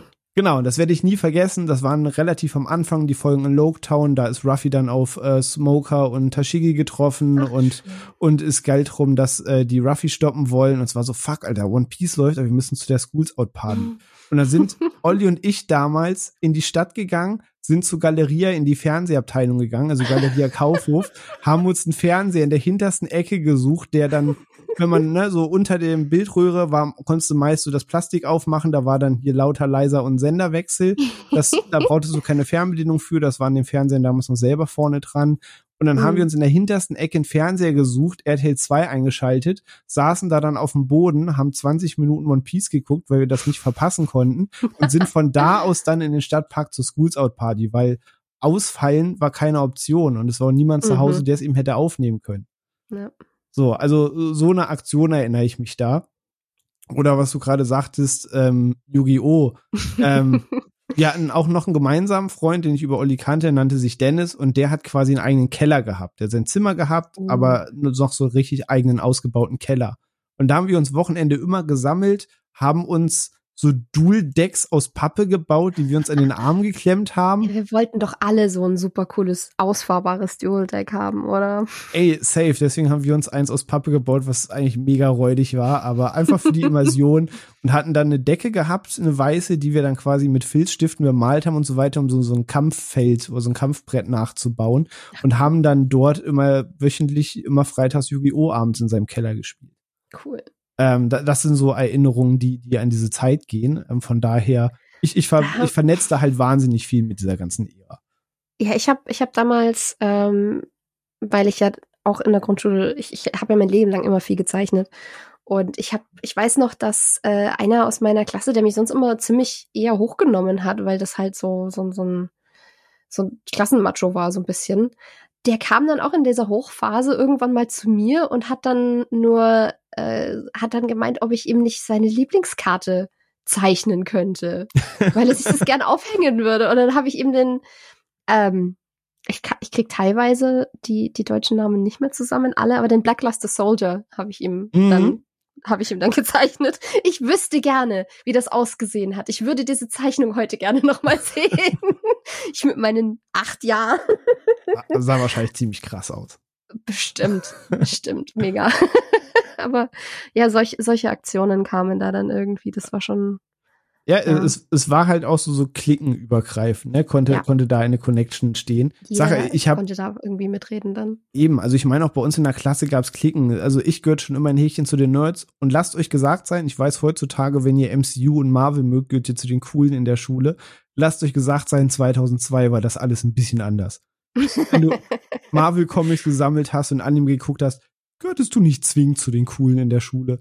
Ähm, aber wenn es um Dragon Ball Z ging, haben auch plötzlich quasi die coolen Sportler waren vollkommen Kumpel mit dir, weil ja. wie krass war es, wenn Son Goku gegen Freezer gekämpft hat. Und dann war so, ja, okay, krass, das, das hat Klicken untereinander verbunden. Also, ja. ne, ich, ich sage, klingt vielleicht, wenn man das jetzt retrospektiv hört, ein bisschen bescheuert, aber es war halt so. Das war einfach ein, ja wir hatten noch mal, als Game of Thrones lief, hatten wir ein ähnlich gesellschaftliches Miteinander für Seriengucker, dass da Leute über eine Serie miteinander gesprochen mhm. haben, die vielleicht keinen Draht zueinander hatten auf der Arbeit oder so. Und so war das mit diesen Anime-Serien in der Schule. Also zumindest ja. bei uns. Es wird ja. safe Schulen gegeben haben, wo das nicht so war. Aber ich kann nur aus meiner Erinnerung berichten, da, das war halt echt ein Ding ja, gerade mit Pokémon war, wenn ich mich zurückerinnere, halt so ein Ding, dass da halt gerade auch dann Jungs und Mädels irgendwie immer irgendwas finden konnten. Mhm. Weil bei den Protagonisten hattest du eine gemischte Gruppe, du hattest, du hattest trotz äh, allem, auch wenn Ash der Hauptcharakter war, du hattest immer Misty mit dabei, bei den Bösewichten hattest du Jesse und James. Das, äh, das hat irgendwie gut funktioniert und gerade dadurch, dass so viel über die Sticker und Karten lief, wo halt einfach nur Creature Design im, im Fokus stand und coole Viecher. Und es gab halt, es gab halt für jeden irgendwas, was ihm gefallen hat. Und die Jungs hatten dann halt irgendwie teilweise eher so den Fokus auf die coolen Kampf-Pokémon oder so. Und die Mädels haben sich dann halt irgendwie über, über, äh, ja, Schmetterling und, und Käfer-Pokémon oder was auch immer gefreut. Ähm, Ash hat Smetbo abgegeben. Danke, Smetbo. Genau den habe ich gerade gesucht. Mein Gehirn hat sich gesperrt. Ich hatte nur den englischen Namen wieder im Kopf. In der allerletzten Pokémon-Episode, die jetzt vor kurzem lief, greifen sie es sogar noch mal auf. Da sieht Ash sein Smetbo oh. wieder, was er am Anfang der Serie oh, weggegeben hat. Erinnere ja sogar ich mich noch dran. Oh. Ja, das die, die legendären Erinnerungen an die Zeit. Ähm, aber, aber du sagst es halt, das war halt einfach teilweise. ein Ding. Und ich habe auch, ähm, auf die Eingangsfrage zu gehen, halt damals mhm. auch erstmal alles geschaut. Also alles war quasi cool, weil es war anders und man wusste nie, was wird das nächste große Ding. Ne, bei Yu-Gi-Oh! ging es plötzlich um Kartenspielen, womit sie die Welt retten. Wenn du Yu-Gi-Oh! auf dem Papier durchliest, es könnte alles dümmer nicht sein. Es ist so bescheuert, denn die alten Ägypter schon haben ihr Kartenspiel gespielt. Genau, und äh, es gibt Regeln, gab es im echten Spiel nicht mal. Wir haben versucht, kann man mit Yugis Deck wirklich Kampf gewinnen. Nein, kannst du nicht. Mm -mm. Yugis Deck ist das größte Lappendeck der Welt. Es funktioniert nicht. Das ist so nicht. Gruffelig, das ist unglaublich. ähm, Kartensynergien in der Serie, die es in echt nicht gab, aber man hat es eben geguckt. Das erste, wo ich halt raus war. Regeln ausgedacht, ohne Witz. E-, eben, eben. Das erste, wo ich so ein bisschen raus war, war dann halt die Beyblade-Ära. Ich habe Inuyasha mhm. geguckt, ich habe das Jahr One Piece dann für mich entdeckt. Äh, Yu-Gi-Oh! Beyblade war so das erste, wo ich gesagt habe, äh, da gibt schon ja. wieder eine andere Generation an Leuten vielleicht. Das, das war das erste, was mich ein bisschen kalt gelassen hat. Da bin ich auch ausgestiegen. Das war, das war, witzigerweise war mir das dann so albern. Ja, genau, genau. Also Yu-Gi-Oh! völlig logisch, alles total okay, story-wise. ja, aber Kreisel ist halt, dann, dann lieber, halt schon irgendwie dann halt Karten. Lieber, lieber Karten, das sind schöne Bilder drauf. Vor allem, da ging halt das nächste Taschengeld hin. Ich habe wirklich viele Yu-Gi-Oh! Decks ja. besessen. Ähm, wir hatten einen Laden bei uns, der nannte sich Fantasy, der hat halt eigentlich Magic-Karten verkauft und dann ist der auch auf den Pokémon-Hype mit aufgesprungen, auf den Yu-Gi-Oh! Hype. Ich sag's wie es ist, dieser Laden hat viereinhalb Jahre lang mein Taschengeld verdient quasi. Das, da, ja, da floss Spielzeug. alles rein, was ich hatte. Unser Spielzeuggeschäft auch ohne, also wirklich ohne Hemmungen hingelaufen und alles rausgehauen für Karten. Ey, aber, aber man, man war happy. Das, äh, ich habe auch einen Haufen davon wirklich noch. Und deswegen, das sollte eigentlich nur ein kurzer Einblick sein, wie quasi die, die Serien in Deutschland anfingen, aber ihr merkt halt, ähm, sowas kann halt sehr, sehr prägen, beziehungsweise an dieser Zeit, an diesen Serien, was lief, was eine Zeit verbindet, hat sich eben sehr viel geprägt, was für den weiteren Verlauf des Gesprächs heute sich dann zeigt, wie sich diese Faszination halt ausgebaut hat. Aber ohne diese eben besprochenen Anfänge und Erinnerungen, zumindest bei mir, würde es diese Faszination, wie es sie in der Form immer noch gibt, halt heute nicht geben. Das hat halt da alles seine Anfänge gefunden. Und äh, es ist interessant, dass du halt auch ähnliche Erinnerungen an die Zeit hast, sodass bei dir halt auch sehr ähnlich gewesen ist. Ja, es hängt halt wahnsinnig viel Kindheitsgefühl mit dran. Ne? Ja. Und, und auch dadurch, dass es so ans Soziale gebunden war, ist das ja dann emotional irgendwie noch mal ein bisschen anders verankert, als wenn nur du für dich Fan gewesen bist, sondern man war gemeinsam Fan. Ich habe mich mit meinem mit meinem Kumpel, mit meinem besten Freund äh, ausgetauscht. Er war total verknallt in My Valentine und ich war total verknallt in Joey Wheeler. Im Nachhinein nicht die beste Wahl. Gut, dass du nicht Aber hey. oder Rex gesagt hast oder so. Das Joey kann man noch leben. nee, nee. Später, als ich dann ein bisschen älter geworden bin, war es dann nicht Marek. das Kai bei Edgy Girl, ja? nee, tatsächlich nicht. Aber für mich war es dann später Marek das, das war dann so meine Art von Bad Boy Edge. Ja, okay, okay, kann ich verstehen. Kann ich fairerweise verstehen. Ich meine, er hat einfach eine eigene Dämonenversion. Das, das ist schon ziemlich cool. Der ist, ja, und ich, ich finde halt, sein Design ist einfach cool. Es ist rein so vom künstlerischen Standpunkt. Ich habe den, ich hab den dann auch mal äh, später, als ich ähm, viel äh, Anatomiestudien und so gemacht habe, habe ich dann mal einen Marek-Pin-Up gezeichnet mit quasi erwachsener Marek-Version. Und als ich mir das dann angeguckt habe, so rückwirkend, halt in, in einem realistischeren, in meinem Stil, und da hab's mir angeguckt und mir gemacht, das ist einfach nur ein Hair-Mettler. Er könnte auch einfach irgendwie bei Def Leppard dabei sein. Was zum Geier. Safe, Aber ja. offenbar waren meine Präferenzen da auch schon früh gepolt. Ey, vor allem, weil Anime haben auch immer so Stereotypenfiguren gehabt, wie du eben schon sagst, es war für jeden was dabei. So, heutzutage ist das teilweise schon Minuspunkt, dass wenn du einen neuen Anime entdeckst, du schaust, ob es mehr gibt als die klassischen Stereotypen. Aber die Formel war halt eigentlich stets in diesen populären Serien, dass du immer irgendwen hattest, mit dem du dich identifizieren konntest. Sei es irgendwie der, der quirky Dude, der eigentlich unterschätzt ist, sei es der eigentlich immer gar nicht so helle, aber doch immer mit dem Herz am richtigen Fleck Hauptcharakter, sei es immer der, der, der leichte edgy Nebencharakter, der eigentlich schon der coolere ist, sei es mhm. Zorro in One Piece, sei es Sasuke ja. in Naruto, der irgendwie schon noch ein bisschen cooler ist als Naruto, Son Goku oder Ruffy selber. Ähm, Vegeta natürlich das, das große Paradebeispiel an edgy mhm. Side Character, den man irgendwie cooler findet als den Main Character. Ähm, da gibt's halt einfach sehr viel, wo du immer jemanden findest, mit dem du dich äh, verbinden kannst. Wir reden ja. bestimmt nachher noch über so, so Charaktere, die es einem auch noch rückblickend angetan haben ähm, wenn wir noch ein bisschen weiter nach vorne springen. Aber ähm, mal eine Frage an dich. Irgendwann endete ja diese ganze TV-Ära. So, man hat dann die, ersten Berührungen mhm. gemacht, man hat dann drei Jahre RTL 2 konsumiert, hat auf MTV und Viva, als man auch selbst, zumindest ich, Richtung Pubertät ging, dann eben schon die in Häkchen erwachseneren Inhalte gefunden. Dann war sowas wie Helsing cool, da hat man zwar noch Naruto geguckt, aber wenn man Helsing geguckt hat, war Wedding Peach dann halt plötzlich schon Mädchen-Anime und so, obwohl man bisschen halt, was anderes, ja. Äh, genau. Und man hat sich dann auch so ein bisschen weiterentwickelt. Und wie war das bei dir nach dieser TV-Ära? Weil heutzutage hast du Streaming-Anbieter. Du abonnierst Crunchyroll, du hast einfach 12 Millionen und 80 Anime, die du gucken kannst. Und ähm, alles, was jetzt wöchentlich neu anläuft aus Japan, hast du direkt im Simuldub am Start. Das war 2005, 2006 nicht ganz so.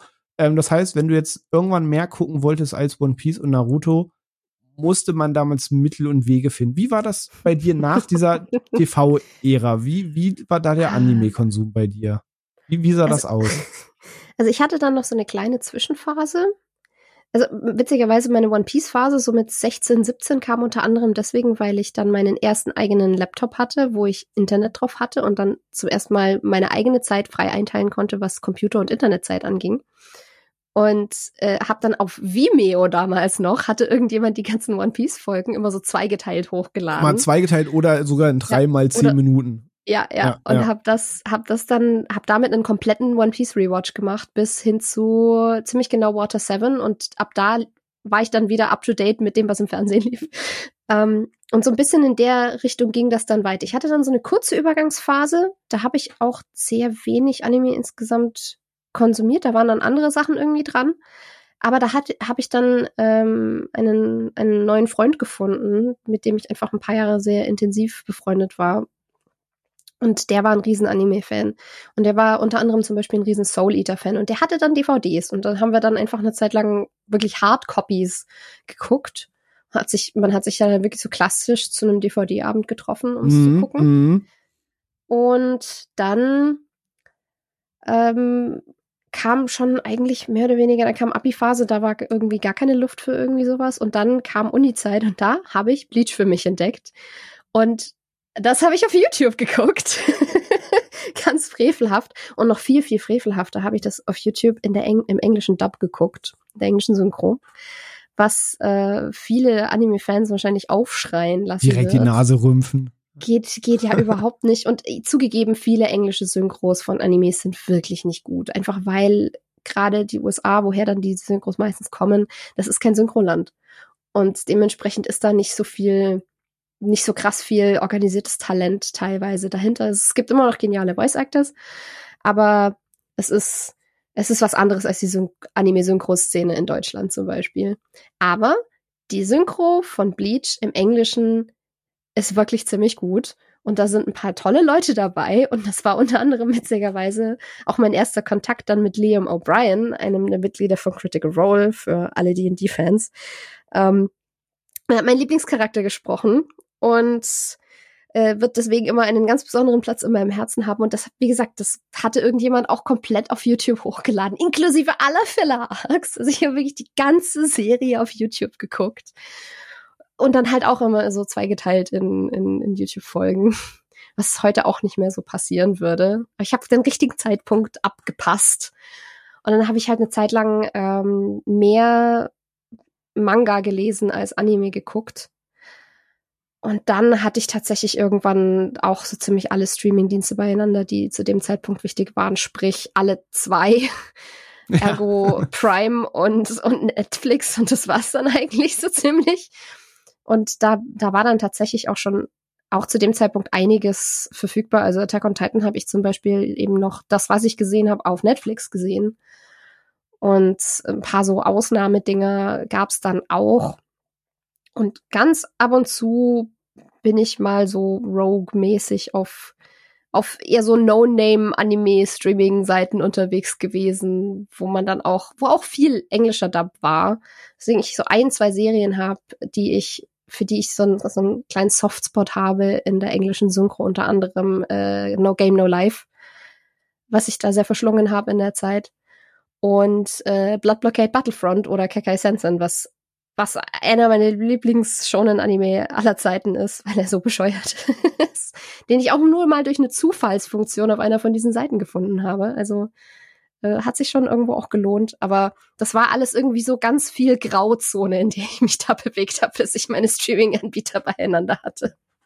Ja, aber, aber blöd gesagt, genau dieser Wege musste man sich da auch bedienen, weil darauf wollte ich nämlich hinaus, ähm, während man über viele Serien heutzutage halt stolpert, weil sie laufen einfach an und ja, du kannst mal den Einstieg verpassen und es geht an dir vorbei, aber im Refa ist die Serie heute einfach da. Ähm, und bei Anime war es halt schon so zu dieser Zeit, du musstest in einer gewissen, du musst nicht in der Community unterwegs sein, aber du musstest wissen, wo die Community unterwegs ist, um an das zu kommen, was du gucken willst. Und du hast es gerade schon gesagt, ähm, ich habe dann durch RTL 2 und so weiter meine fortlaufenden Serien entdeckt. Ne? Da waren Naruto und One Piece natürlich ganz weit vorne von den fortlaufenden, aber man wollte halt mehr wissen, was, was geht noch auf dem Markt ab. Und natürlich war man damals in den örtlichen Buchhandlungen und dann wurde man nicht nur der Dragon Ball und One Piece Manga gelesen, sondern man hat geguckt, was gibt's noch. Da hat man dann immer das mit dem coolsten Cover gelesen und quer gelesen und ist das was? Ist das cool? Habe ich schon mal von gehört. Und dann ging es damals auch ganz viel mit Internetrecherche los, dann 2004, 2005, 2006. Und dann ist man halt auf die eingängigen Man äh, Manga- und Anime-Foren gekommen, damals noch Foren. Ähm, und da wurdest du halt mit diversen Namen voll beworfen, die heutzutage bei jedem klingeln, wenn du sie nennst, an die du aber erstmal rankommen musstest. Sprich, damals hieß es überall, ey, ihr müsst Death Note oder Neon Genesis Evangelion gesehen haben. Mhm. So, ja, läuft halt nur nirgends. Läuft nicht auf Viva, läuft nicht auf MTV, lief nicht auf RTL 2, gibt's nicht auf DVD. Ähm, Animax dann später bei Premiere, wo es dann lief, kam auch erst später. Ähm, und da ging es dann los. Ähm, die ganze Kazaa, Emule, Napster, Edonki-Ära wo man sich eben den gesamten Bums mit irgendwelchen Fanmade-Subs runtergeladen hat und man dann das alles auf seiner Festplatte hatte und dann mit dem Kumpel zusammen in am Wochenendübernachtungen quasi Nächte durchgezogen hat, um diverse Anime zu gucken. So sah es fairerweise bei uns aus. Es war einerseits diese YouTube-Ära, die du sagst, man hat Folgen zwei, drei gecuttet in sieben bis zehn Minuten Parts oh ja. auf YouTube geguckt. Du wolltest die vorbuffern lassen, das hat teilweise aber nicht funktioniert. Ja. Dann hast du den einen Alter. Part beendet, der nächste hat trotzdem wieder gestockt wie scheiße. Mhm. Alle drei mhm. Minuten ist das Bild stehen geblieben, dann hast du nochmal die Folge neu geladen, mhm. dann hat es nochmal zwei Minuten gedauert. Da war nichts mit einfach flüssig gucken. Nee, ähm, nee, wirklich nicht. Und die Qualität, über die wollen wir auch nicht unbedingt reden. Nein, das war einfach 360p, wenn du richtig Glück hattest, 540p Qualität. Das mhm. war alles richtig räudig. ähm, aber, aber, so hat man halt Anime konsumiert. Aber ich das weiß war ein noch. Lebensgefühl, ja. ja, ey, safe. Aber es war halt auch alles cool, weil du denkst, oh, das sind die großen Namen und du siehst da gerade mhm. was richtig krasses. Und bei manchem ja. hat's Klick gemacht. Als ich das erste Mal Neon Genesis Evangelion beendet habe, dachte ich, ich, ich habe eine neue Welt gesehen. Ähm, dann gab es aber auch so Sachen wie Ergo, Proxy und so weiter, die alle cool aussahen, mich dann aber doch nicht abgeholt haben. Aber man hat erstmal irgendwie alles konsumiert, bis man für sich langsam entdeckt hat, ah, okay, es gibt so verschiedene Genres, das ist wie dies, das ist wie das, das sind Schonen, das ist das, das ist jenes. Und dann habe ich auch angefangen, mich dann so ein bisschen in, in Genres beheimatet zu fühlen. Aber erstmal hat man quasi überall reingeschaut, bis man dann gemerkt hat, okay, ich mag so, so Fantasy-Kram, ich mag Dark Fantasy-Kram, es darf Science Fiction sein, es ähm, darf gern Sportsanime sein. Irgendwie habe ich einen totalen Sweet Spot für Sportsanime. Sei es Prince of Tennis, sei es Kurokono Basket oder sonst was. Sportanime geben mir irgendwie was wahnsinnig Beruhigendes. Das ist ähm, schräg, in die bin ich irgendwie nie so richtig eingestiegen. Außer in ganz, ganz nischige. So, ähm, ich liebe einfach diese Überdramatik. So, da hast du einfach so ja, zwei stimmt. Teams, die Volleyball spielen in der Highschool. So, es, es könnte pleppmäßiger nicht sein, aber dann ist er der Typ von der Konkurrenzschule und der hat einfach den krassesten Wurf, den du je gehört hast. Und dann leuchtet der gesamte Arm und der hat diesen Schmetterball, der drei Schüler töten könnte.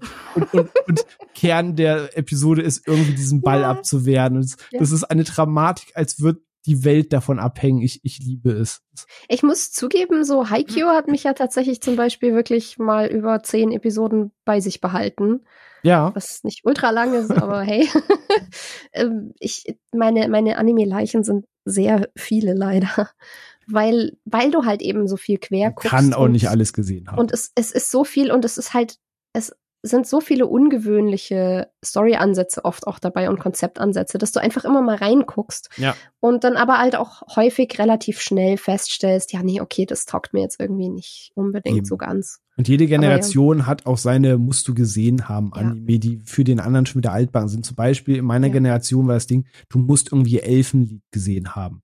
Das war, Gott, ja. das war der krasse Shit, das war erwachsen, das war blutig, da sind Sachen passiert, die hast du so im Anime noch nicht gesehen. Mhm. Ähm, ist richtig, Elfenlied, nur 13 Episoden lang, heute noch Gold. Falls ihr es guckt, euch wundert, ja, die Parallelen zu Stranger Things sind kein Zufall darin. ähm, aber das war damals halt so der crazy Shit. Wenn du jetzt heute jemanden fragst, der jetzt vielleicht 25 oder 20 ist, der wird dir sagen, ey, du musstest Sword Art Online damals einfach gesehen haben. Mhm. Was bei mir dann schon ein Anime in einer sehr späten Generation war. Ähm, aber so hat halt jeder so seine Sachen, mit denen er aufwächst, in die er reinrutscht und du kannst nicht alles gesehen haben. Dieser Markt nee, ist einfach nee. fucking riesig. Und ab einem gewissen Zeitpunkt war es dann ja auch wirklich so, wenn du nicht so die, die Anbieter hattest, über die du eben schnell und früh an Sachen rangekommen bist. Also wenn du nicht irgendwie von Anfang an bei Crunchyroll oder sowas dabei warst, dann warst du einfach spät dran. Weil auf den anderen Plattformen kamen Sachen dann viel, viel, viel später erst, auch rechnet, rechte technisch und so. Und mhm. deswegen, was halt auch einer der Gründe ist, warum ich zum Beispiel einfach immer ein paar Jahre hinterher bin und dann Sachen so, so keine Ahnung, drei Jahre nachdem der Hype war, habe ich dann irgendwann mal Attack on Titan geguckt und so, ach ja, ach, das ist das, okay. und, und entdeckt, das ist eigentlich auch irgendwie sehr entspannend, weil man dann, wenn man dann wirklich so völlig losgelöst von dieser ganzen Hyperei so mal reingucken kann ja, ähm, hat auch was für sich. Aber manchmal kommt man sich auch blöd vor dabei. Ja, und wenn man später schaut, kann man sich sicher sein, dass es nicht schon dreimal abgesetzt wurde und dass es wirklich fortlaufend ja, ist und stimmt. wirklich verlängert wurde. Und die Chance sehr groß ist, dass man es bis zum Ende gucken kann. Auch ja, das, das ein Thema. Man kann bei Serien sehr gerne Early Adopter sein, weil erstmal wird alles in einer Kurzseason angerissen, aber nicht alles wird zwingend verlängert. Und es wird immer mal Serien geben, die muss man dann als Manga weiterlesen, wenn man wirklich wissen, wie es weitergeht.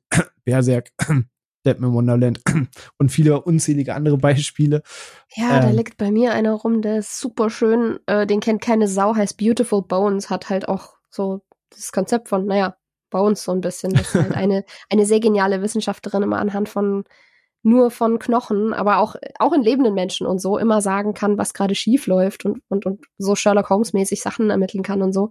Es ist ein wunderschöner, genial geschriebener Drama-Anime auch so ein bisschen Case of the Week mäßig und der ist halt nach der ersten Staffel abgesetzt worden und das ficht mich. Das ficht mich massiv. Ich wollte wissen, wie es weitergeht. Ach ja. Ja, so, so ging es mir leider auch mit einigen Serien. Deswegen, die Liste wäre da auch lang, aber es erscheint auch zeitgleich irgendwie schon wieder 100 neue Sachen. Ähm, und da kommen wir so ein bisschen vielleicht in die heutige Zeit, weil jetzt haben wir, bevor wir auch über, über Filme und so natürlich heute auch noch sprechen, ähm, aber erstmal müssen wir unseren Werdegang erklären, damit das alles im richtigen Kontext steht. Ähm, jetzt haben wir die ganze TV-Ära, die ganze Pre- oder frühe Internet-Ära gesprochen, wo man sich so ein bisschen seine Mittel und Wege suchen musste. Ähm, jetzt hat man inzwischen eben die heutige Streaming-Ära, wo es ein bisschen einfacher ist als äh, Anime-besessener Mensch oder auch jemand, der einfach gerne damit einsteigen möchte, Fuß zu fassen. Du hast auf Crunchyroll ein Angebot, was wirklich riesig ist, kann man sagen, was, glaube ich, alles an Genres abdeckt, was es so aktuell gibt, was wirklich äh, populär ist. Sei es mhm. jetzt das Horrorgenre, wo du, okay, Another und Shiki sind jetzt nicht da, aber du hast die Promised Neverland auf ähm, Crunchyroll, du hast diverse Sportsanime, die ganzen großen, du hast Science-Fiction-Animes, du hast sehr viel Fantasy- oder Isekai-Kram wie Sword Art Online. Ähm, du hast die typischen Dauerläufer, die wöchentlich laufen. Du kannst One Piece schauen, du kannst Naruto gucken. Ich meine, Naruto, selbst das Ur-Naruto, ist einfach heute noch in den Top 10 bei Crunchyroll. Also es wird halt immer noch geschaut, wenn man auf, äh, auf Einschaltzahlen geht und danach sortiert. Ähm, aber wie ist das bei dir? Du hast ja heute vorhin schon angerissen, dass Crunchyroll sich für dich nicht ähm, fortlaufend quasi lohnt, sondern du es jetzt mal wieder situativ abonniert hast. Also bei dir ist es jetzt auch, dass du quasi zu speziellen Anlässen dann ja reinschaust und jetzt ja. nicht konstant irgendwo dran bist. Ja, also wenn ich halt gerade merke, also jetzt war es natürlich explizit Episodenvorbereitung auch, aber wenn ich auch merke, so ich bin mal wieder in der Anime-Phase und ich habe einfach Bock, wieder rumzugucken, rumzuprobieren und so, dann dann, dann ist es wieder so die On-Phase der On-Off-Beziehung, die ich mit Crunchyroll führe. Mhm. Und ansonsten lasse ich mir halt äh, schmecken, was die anderen Streaming-Anbieter so reinspülen, weil unter anderem ja Netflix zum Beispiel auch einiges an Eigenproduktionen macht oder viel in Eigenregie aufkauft und da immer mal wieder gute Sachen zu finden sind. Leider verschwindet halt auch wahnsinnig viel sehr schnell wieder aus dem Sortiment bei denen. Äh, ja, da, da muss man irgendwie manchmal flott sein, das stimmt. Da muss man, da muss man aufpassen und im Blick behalten, was noch da ist. Und da hatte ich ein paar Mal sehr Glück, dass ich Sachen genau in der Zeit, in der es verfügbar war, geguckt habe. Sachen wie Assassination Classroom zum Beispiel, was für mich eine, eine was mich so ein bisschen auch mit durch die Bachelorarbeit getragen hat in Bio damals. Das war so ein bisschen ein emotionaler Ausgleich. Ich hatte niemals gedacht, dass ich mich emotional so an ein äh, Smiley-Face-Tentakelmonster binden würde. Aber äh, ja, zum Finale von, diesem, von dieser Serie habe ich doch auch Rotz und Wasser geheult. ähm, und ja, jetzt ist halt meistens so, was, was ist denn mal wieder da? Was gibt's denn Neues auf Netflix? Und ab und zu lohnt sich dann halt auch tatsächlich bei Prime so ein bisschen der Blick rein. Wie gesagt, zum Beispiel Helsing oder Helsing Ultimate haben die alle Jubeljahr mal wieder im Programm. Mhm. Und das ist dann halt die Zeit, in der ich es wieder mal rewatche und dann gucke ich weiter. Und der Zeit haben sie es eben zum Beispiel auch äh, Blood Blockade Battlefront, äh, Zungenbrechertitel äh, im, im Programm, weswegen ich das jetzt auch gerewatcht habe, wieder ein bisschen.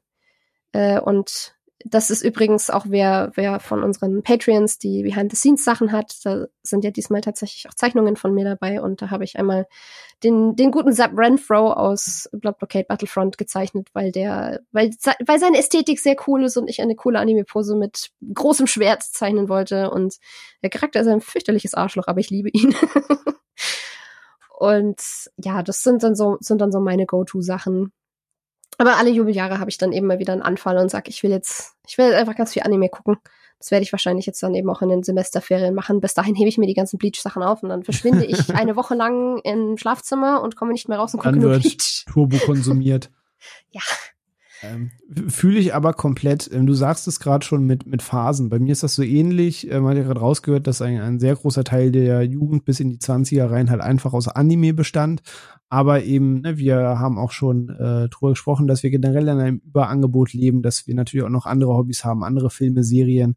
Ähm, das heißt, der, der Tag besteht jetzt nicht mehr zu 100 Prozent aus Anime und das mit Phasen ähm, gehe ich so ein bisschen mit. Es gibt so ein paar Sachen, die haben immer angehalten. Also ich sage, ich habe Naruto wöchentlich bis zur letzten Folge geschaut. Ähm, One Piece gucke ich wöchentlich, aber mittendrin war mein Anime-Konsum relativ runtergedampft. Sprich, ich habe nicht mehr aktiv geguckt, oh, was kann ich jetzt nächstes gucken, was gibt's noch? Ich habe mir quasi so ein gewisses Repertoire ange angeeignet, sage ich mal. Man hat überall mal reingeschaut. An einigen ist man hängen geblieben, bei einigen hat man auch einfach gelernt, okay, das ist bestimmt cool, aber nicht für mich. Ähm, das, das ist einfach nicht mein Cup of Tea, aber der Markt ist halt riesig und hat so ein bisschen sein, seine, seine liebsten Genre gefunden. Dann war es bei mir so, dass ich schon immer Crunchyroll und so immer mal wieder abonniert habe ähm, aber ich gucke halt schon immer ein bisschen, was ist die basserzeugende Serie und werfe da mal ein Auge drauf. Sprich, so ein Sword Art Online bin ich relativ spät erst zugekommen, weil das anfangs für mich ein bisschen überhypte Serie war. Ähm, aber sowas wie ein Demon Slayer, wie ein Jujutsu Kaisen, wie My Hero Academia, wie ein Attack on Titan, die Anime, die wirklich durch die Decke ging die letzten Jahre, wo jeder im Anime-Genre sagt, ja, natürlich, kennt man. Ähm, mhm. Das sind dann die, wo ich immer ein Auge drauf geworfen und mir denke, okay, das erzeugt so einen Bass, schaust du mal rein dieses Jahr war es dann Chainsaw Man, wovon ich einfach maßlos krass enttäuscht war. ähm, Stimmt, aber von daher, ich, ich gucke jetzt nicht mehr, was kann ich als nächstes gucken, sondern ich warte so ein bisschen drauf, dass was ein Bass erzeugt und dann schaue ich rein. Und dann mhm. bleibe ich auch mal wieder hängen. Und vielleicht habe ich dann noch Bock auf was ähnliches, dann schaue ich doch noch mal weiter. Ähm, wie zum Beispiel nach Attack on Titan habe ich irgendwie so ein Loch gehabt, wo ich irgendwas Ernsteres brauchte, was, was dich nicht irgendwie mit dem nächsten Gag auflöst. Und dann bin ich über Finnland-Sage gestolpert, was ich zwei Jahre aufgeschoben habe, was eben namensgebend um diese ganze Wikinger-Epoche oder Zeit dreht, die auch zu der Zeit um die Vikings herumspielt, sprich als ähm, die Norweger und Dänen dann sich langsam England gemacht haben, die Besatzung, König Harald und so weiter. Und davon handelt auch der Anime. Natürlich noch ein bisschen abstrakter als die Realvorlage, aber schon ganz, ganz lose auf den Realereignissen basierend. Ähm, da geht man auch zum Lachen in den Keller. Sprich, der, der nimmt sich schon wirklich sehr ernst und Tragik ist da wirklich Tragik und Tod ist Tod. Ähm, und dann hatte ich da zum Beispiel Bock drauf und bin clean. Dann läuft jetzt die zweite Staffel und dann kommt immer mal irgendwas dazu über die Jahre. Aber es ist schon ein passiverer Konsum gewesen. Ähm, jetzt über Jahre, weil jede Season starten halt irgendwie 40 neue Serien gefühlt und du kannst nicht überall drin sein, außer seine gesamte Freizeit soll sich um Anime drehen. Ja. Ähm, ich ich habe auch einfach zu viel. Man, man hat, wie du sagst, zu viele andere Interessen und Hobbys und Dinge, was einfach auch Zeit korrekt. bekommen möchte. Und dann ist es schön, wenn man eben mal wieder drin ist und, und es, es fühlt sich auch besser an, wenn man wirklich von sich aus so diesen Drang hat und sagen kann, nö, jetzt habe ich wirklich Lust drauf, jetzt können die anderen Sachen auch wirklich mal warten. Und wenn man dann aber nicht erzwingen muss, so, das muss es aber auch durchgehend sein, weil ich das und das und doch noch schauen muss. Äh, das haben wir ja schon öfter mal angesprochen als Thema. Ich glaube, wir sind man da beide so ein bisschen schauen. auf dem genau. Ding, man muss gar nichts. Exakt das. Ist alles deine Freizeit und die machst du, gestaltest du dir so, wie du es haben möchtest. Also ich weiß zum Beispiel, ich habe einfach ein großes Herz für schonen Anime und dann gucke ich immer ja. auf den einen nächsten großen, wo ich mir denke, okay, der ist mehr als nur Schema F, da bleibe ich dran. Mhm. Ähm, deswegen Jujutsu Kaisen Staffel 2 kommt diesen Sommer, da ist bei mir gerade sehr viel Vorfreude drauf. Empfiehlst du? Weil der ist auch so bei mir relativ weit oben auf der Liste, dass ich sage, den möchte ich eigentlich schon, gucke ich vielleicht rein, solange ich gerade noch Crunchyroll habe. Ja, auf jeden, das ist für mich jetzt so einer der aus den letzten Jahren, der mehr sein kann als nur Schema F nächster Schonen, der einen ganz guten Spagat hat aus sehr liebenswerten, aber vielleicht auch in zehn Jahren rückblickend sehr ikonischen Figuren mhm. und einer Story, die schon einen sehr ernsten als auch düsteren Kern hat, aber auch weiß, wo sie mal Humor vermischt und wie die Dynamik der Charaktere äh, funktionieren mhm. muss. Ähm, will man jetzt nach einem Film, den es gibt, der das Bindeglied zwischen Staffel 1 und 2 sein wird, ähm, und, und einer Staffel jetzt noch nicht zu viel äh, loben, weil kann noch alles passieren. Mhm. Aber die, diese, diese Vorschusslorbeeren, die ich dann nach 24 Episoden geben kann, die sind schon sehr groß. Also Jutsu okay. Kaisen ist für mich schon so, dass das nächste große Ding gewesen der letzten Jahre auf jeden Fall. Ja, das, das und Demon Slayer sind so die Sachen, die bei mir recht weit oben auf der Liste sind momentan. Das Weiteres hat mich fast verloren, aber kann ich auch empfehlen. Da wollte ich eigentlich in den, in den Mugen Train Film gehen, aber das ah, ging dann zeitlich mal wieder nicht. Nicht, nicht ohne die erste, St also der, der Film ist quasi eigentlich die Arc, die nach der ersten Staffel kommt. Der funktioniert okay. nicht ganz losgelöst. Es ist eigentlich Staffel 1.5. Gut, dann habe ich ja alles richtig gemacht, versehentlich. genau, genau, richtig. Also man würde sich da viel vorwegnehmen, wenn man den irgendwie vor Staffel 1 guckt, beziehungsweise danach hat man, glaube ich, einige Fragezeichen über dem Kopf. Ja, dann. Ähm, Demon Slayer auch, auch viel lieber. Hat mich fast verloren, weil die, die Serie fängt, sage ich mal, relativ düster und gritty an und plötzlich tauchen zwei Sidesteps, äh, zwei Side-Charaktere auf die sind so quirky überdreht, dass ich erst dachte, ich glaube, einen kenne ich. What the fuck ist das für ein Tonalitätsbruch mit dem, was ihr mir jetzt hier acht Episoden vorgemacht habt? Und diese waren so drüber, dass es mich auch fast verloren habe. Ich dachte, Alter, wenn nicht die Animation der Kämpfe einfach auf einem Level wären, die ich noch nie in einem Anime gesehen habe, ähm, dann hätte es mich verloren. Aber irgendwann habe ich mich an diese beiden Knallköpfe gewöhnt und dann war ich auch wieder drin. Ähm, aber auch Demon Slayer hat eine, eine ganz coole äh, Kernprämisse und die Animationen sind einfach Next Level Shit. Das, das erreicht maximal Attack on Titan, gerade in aktuellen Seasons. Mhm. Ansonsten ist das sick, was da passiert. Ähm, ja, aber ja, ähm, ansonsten bin ich halt auch nicht so, dass ich in alle Seasons reingucke, weil wie gesagt, die Zeit fehlt uns da, da sind wir beide recht ähnlich. Da können wir auch, glaube ich, bei den Serien auch bald einen Haken dran machen, weil es gibt ja noch den Anime-Filmmarkt, der ja auch nochmal für für viele ein eigener Markt ist, für manche sogar der exklusive Markt, weil vielleicht Anime-Filme auch nochmal anders funktionieren als Serien, auf ein anderes Konzept setzen. Aber bevor wir zu den Filmen rübergehen oder das Thema äh, Serien abhaken, nochmal an dich einfach so frei raus, falls du da was nennen willst. Gibt es absolute Lieblingsanime, wo du sagst, die haben immer einen Platz im Herzen und gibt es auch liebste Figuren, wo du sagst, die die haben mich geprägt, die verfolgen mich, die liebe ich, die, die sind my edgy kind of tea. Was gibt's da was, was Alltime Favorites bei dir sind? Ja, auf jeden Fall natürlich. Ähm, also und das halt auch wieder sehr krass querbeet. Also ich meine, One Piece ist ein Dauerbrenner, weil Kindheit, weil mich das über viele, viele Phasen getragen hat, auch über ziemlich schwierige. Und das, das fühlt sich halt an wie mit Familie die, die Charaktere da drin inzwischen. Deswegen sind auch viele von, von meinen, meinen Lieblings-Anime-Charakteren wahrscheinlich, könnte ich wahrscheinlich einfach so halb One Piece nennen irgendwo. Auch mit, mit ganz viel Liebe für so ganz obskure Nebencharaktere wie Pauli aus Water Seven oder so. Liebe geht raus an Pauli. Ähm, ähm, dann, was ein riesen großes Ding für mich ist, seit ich es äh, 2019 zum ersten Mal gesehen habe, weil es da gerade auf Netflix war, inzwischen nicht mehr. Boo Netflix, nehmt es wieder ins Programm, damit ich es ohne Crunchyroll sehen kann, ist Food Wars oder Shokugeki no Soma, was äh, auch ein shonen Anime ist, technisch gesehen. Nur, dass man sich hier halt nicht mit Schwertern oder so auf, auf, auf äh, den Kopf haut. Äh, duellieren sich hier Leute in Kochduellen und es ist so verdammt episch. Und ich koche ja selber wahnsinnig gerne. Ich habe davor schon gerne gekocht, aber Food Wars hat das tatsächlich bei mir aktiv angespornt.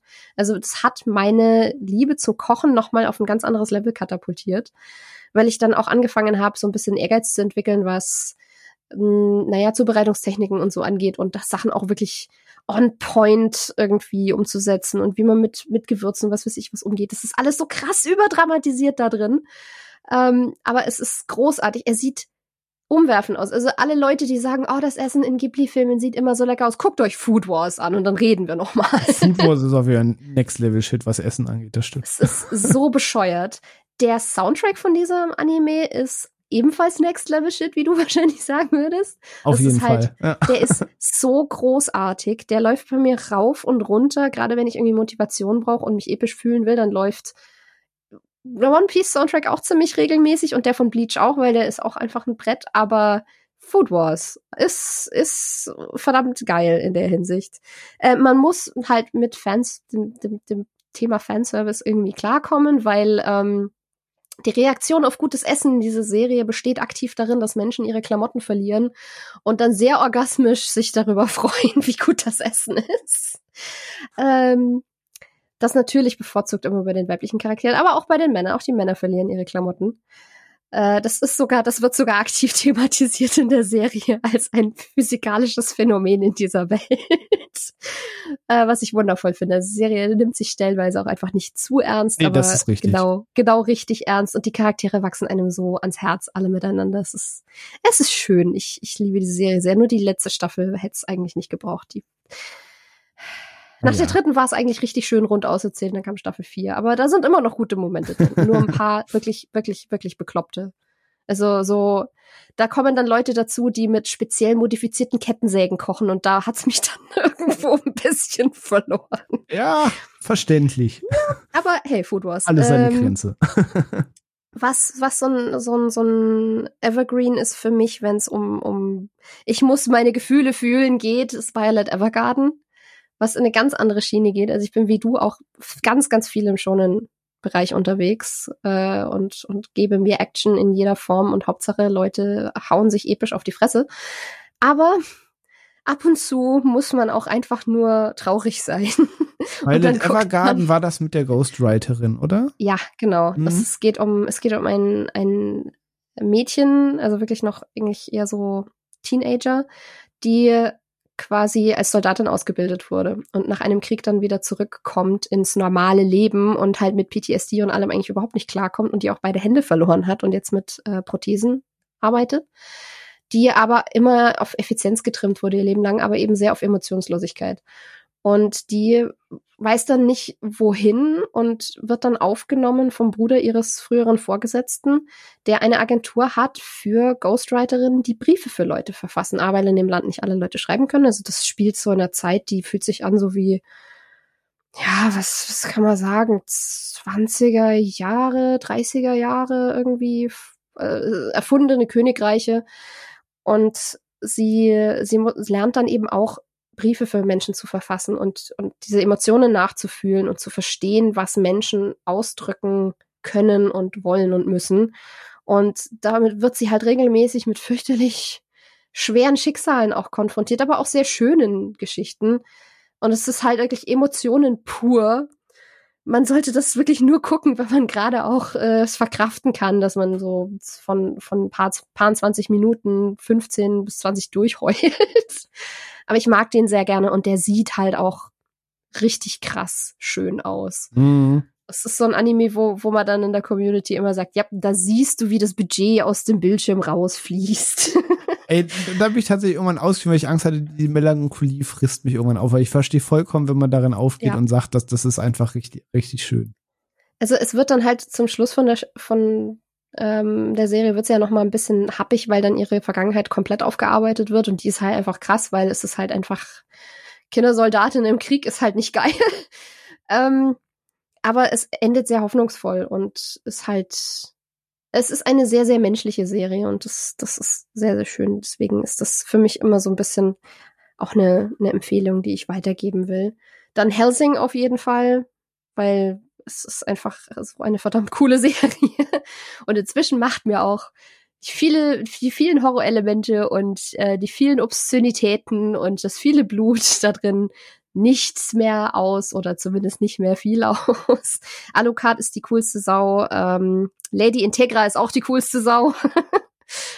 die Synchro im Deutschen ist fantastisch. Thorsten Münchow ist ein Gott als Alucard. Ich liebe ihn. Ähm, und die Serie ist halt nicht nur einfach nur edgy cool, sondern hat auch noch einen coolen Plot und smart geschriebene Charaktere und ist einfach gut. Was soll man, was soll man mehr dazu sagen? Ey, ähm, safe, und, unterschreibe halt, ich jedes Wort. Ist halt, ist halt einfach sau, saumäßig spaßig in der Hinsicht. Ja. Und ja, Bleach hat, hat so ein bisschen eine, eine Liebe-Ich-Stellung, was ich jetzt zuletzt geguckt habe und ähm, sehr, sehr gerne mochte, was aber, wie ich mitbekommen habe, so ein bisschen schwierig an, kam auch bei vielen Leuten aus der Szene. Es, es dreht sich halt um, um, um Malen, um, um Künstlertum und so. Und einen jungen Mann, der eigentlich nicht weiß, was er nach der Schule machen will und der dann plötzlich im, im, im Malclub von seiner Schule irgendwie so da drauf stößt und sagt, ja, das mache ich mal. Und dann einen krassen Ehrgeiz entwickelt und beschließt, er will, er will Kunst studieren auf einer der renommierten äh, Kunsthochschulen in Tokio die aber halt richtig heftige Aufnahmeprüfungsverfahren haben, für die er dann trainieren muss im Endeffekt, äh, ist Blue Period. Gibt's zurzeit auf Netflix. Netflix, glaube ich, ne? Ja. Mhm. Inzwischen auch in deutscher Synchro. Ich habe es geguckt, als es noch keine Synchro hatte.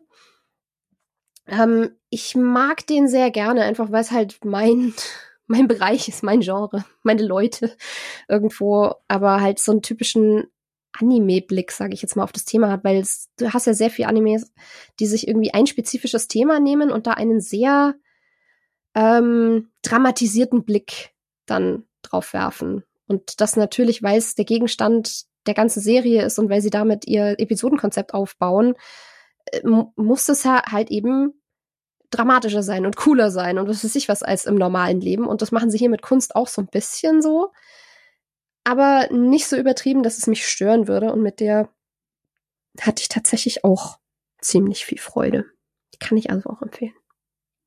Okay. So. Und so liebste Charaktere, wo du sagst, die hängen dir, die hängen dir Ach, auf, ja. auf ewig am Herz. Hm.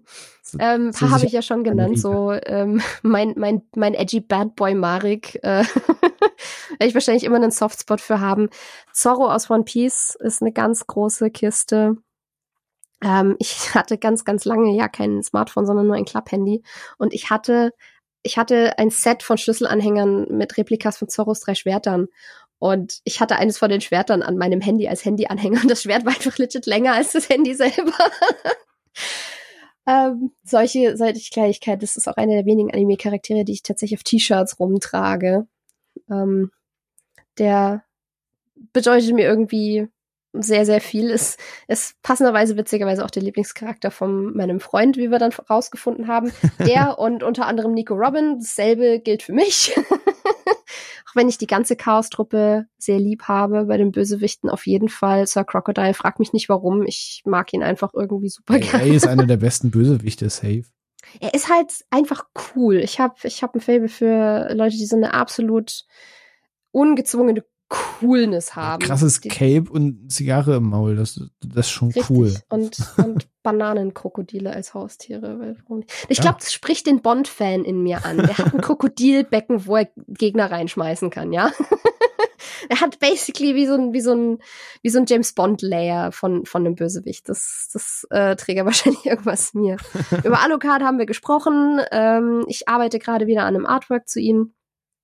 Ich habe vor fünf Jahren habe ich mal äh, ein Bild von ihm gezeichnet und habe jetzt mir gedacht, ich mache ich mach dieses typische Draw This Again und leg das mal neu auf. Habe dann heute eine Dreiviertelstunde mit einer Hand an einer Pistole gekämpft und dann irgendwie wieder aufgegeben. Weil, ah, ähm, beim Detektiv Conan gucken ist mir jetzt aufgefallen, wieder, wie wahnsinnig gerne ich Ran habe. Ranmori ist so eine, ist, ist wirklich eine meiner liebsten Frauen in Animes. Eine sehr gute ist, Seele sie ist so eine gute Seele, sie ist, sie, sie darf, sie darf soft sein und sie darf emotional sein, aber sie ist halt auch tough ohne Ende und lässt sich von niemandem irgendwie was bieten und verprügelt Bodyguards von Leuten. äh, Ran ist großartig. Ich habe sie sehr, sehr gerne und es ist so ein bisschen irgendwie auch ein Identifikationspunkt irgendwie.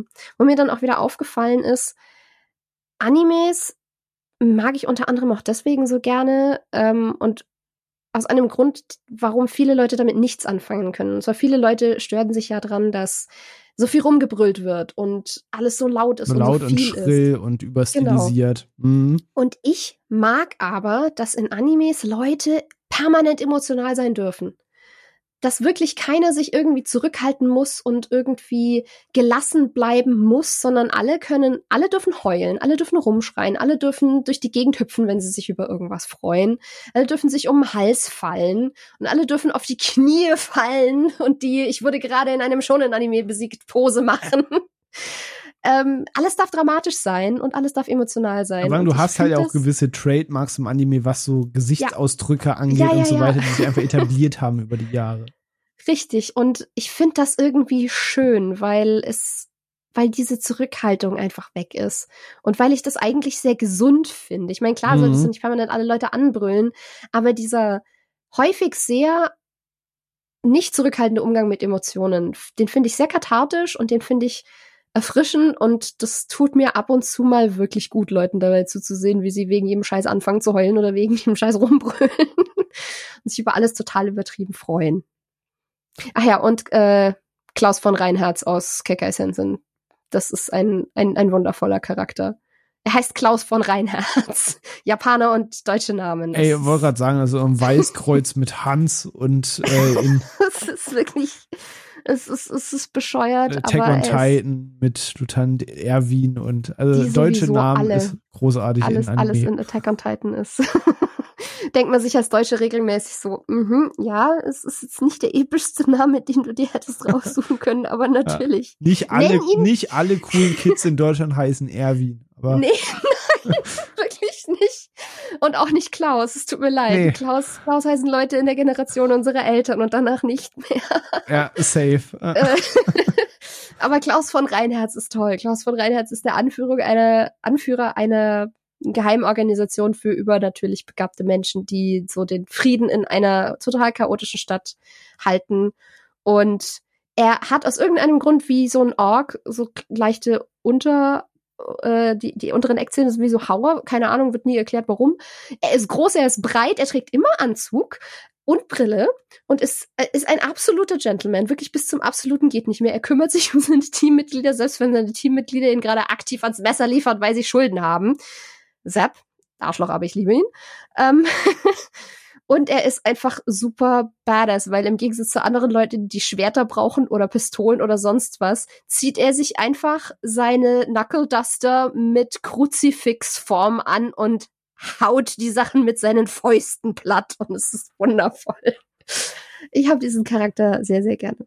Wie auch den Anime hatte ich voll vergessen und er ist mir heute Morgen wieder eingefallen, weil ich, ich weiß nicht, warum ich ihn vergessen hatte.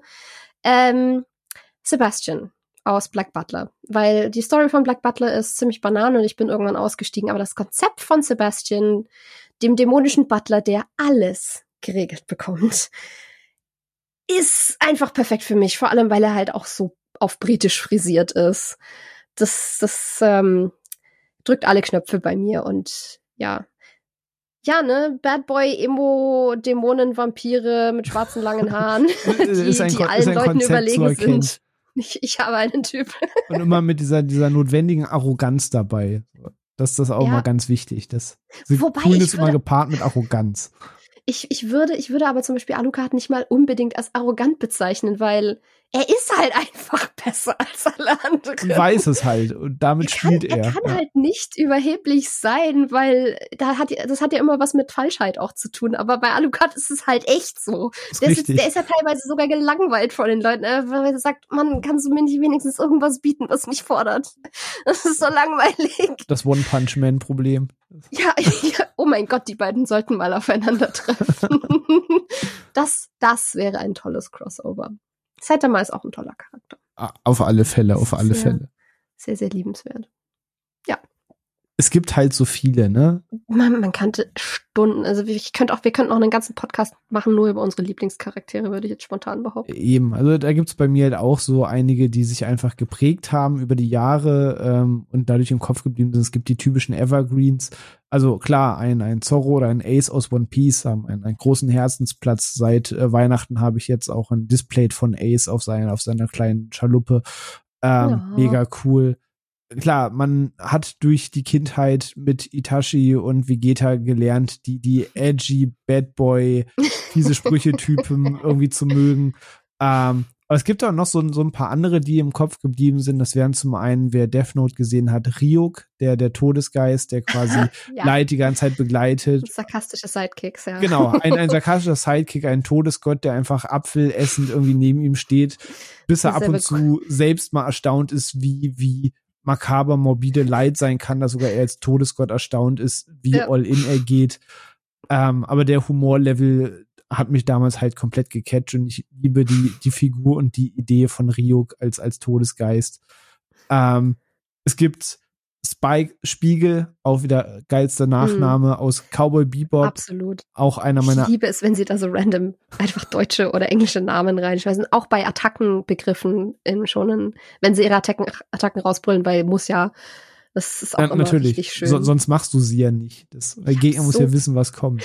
Ich habe so lange gebraucht, um zu kapieren, dass die Quincy in Bleach deutsche Attackennamen benutzen, weil die Aussprache so non-existent war, dass ich immer nur dachte, das ist irgendein Kauderwelsch. Korrekt, also in, in, in Attack on Titan ist das halt auch ähnlich.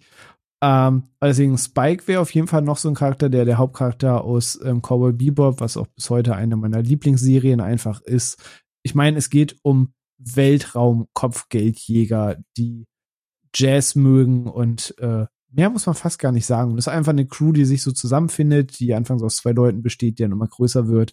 Und irgendwann merkt man zwischen den Kopfgeldern, dass jeder noch so seinen eigenen Grund und seine eigene Vergangenheit hat, warum er das macht. Und da ist einfach 26 Folgen lang eine richtig coole Dynamik und ist einfach der Anime, einer der Anime, die mich da auch sehr geprägt haben.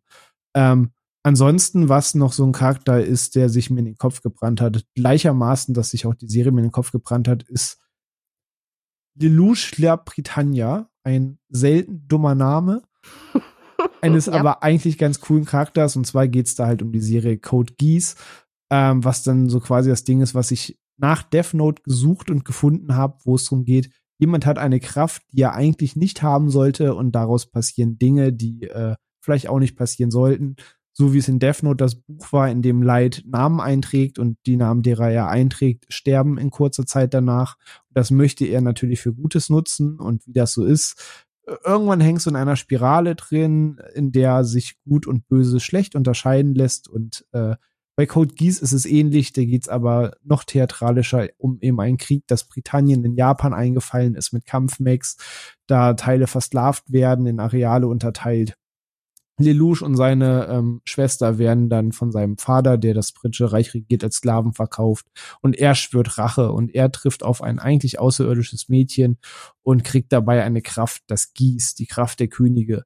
Und das hilft ihm, dass quasi alle, die er anguckt, wenn er was ausspricht, seinem Willen gehorchen. Und dadurch manipuliert er diesen gesamten Krieg.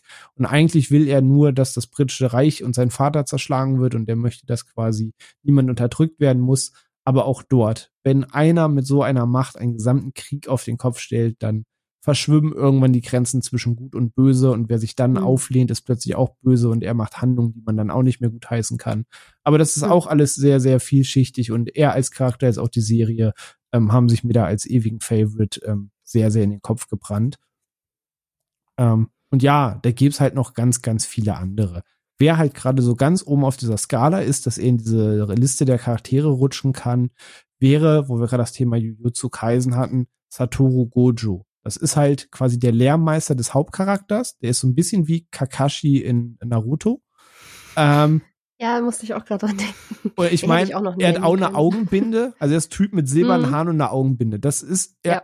ist das einfach ist, eine Formel. Die Designs ähneln sich durchaus. Genau, ist auch einfach so eine Formel, die seit 20 Jahren funktioniert. Wenn du silbern, silberne Haare und eine Augenbinde hast, bist du irgendwie schon mal ein cooler Motherfucker. Ist einfach so.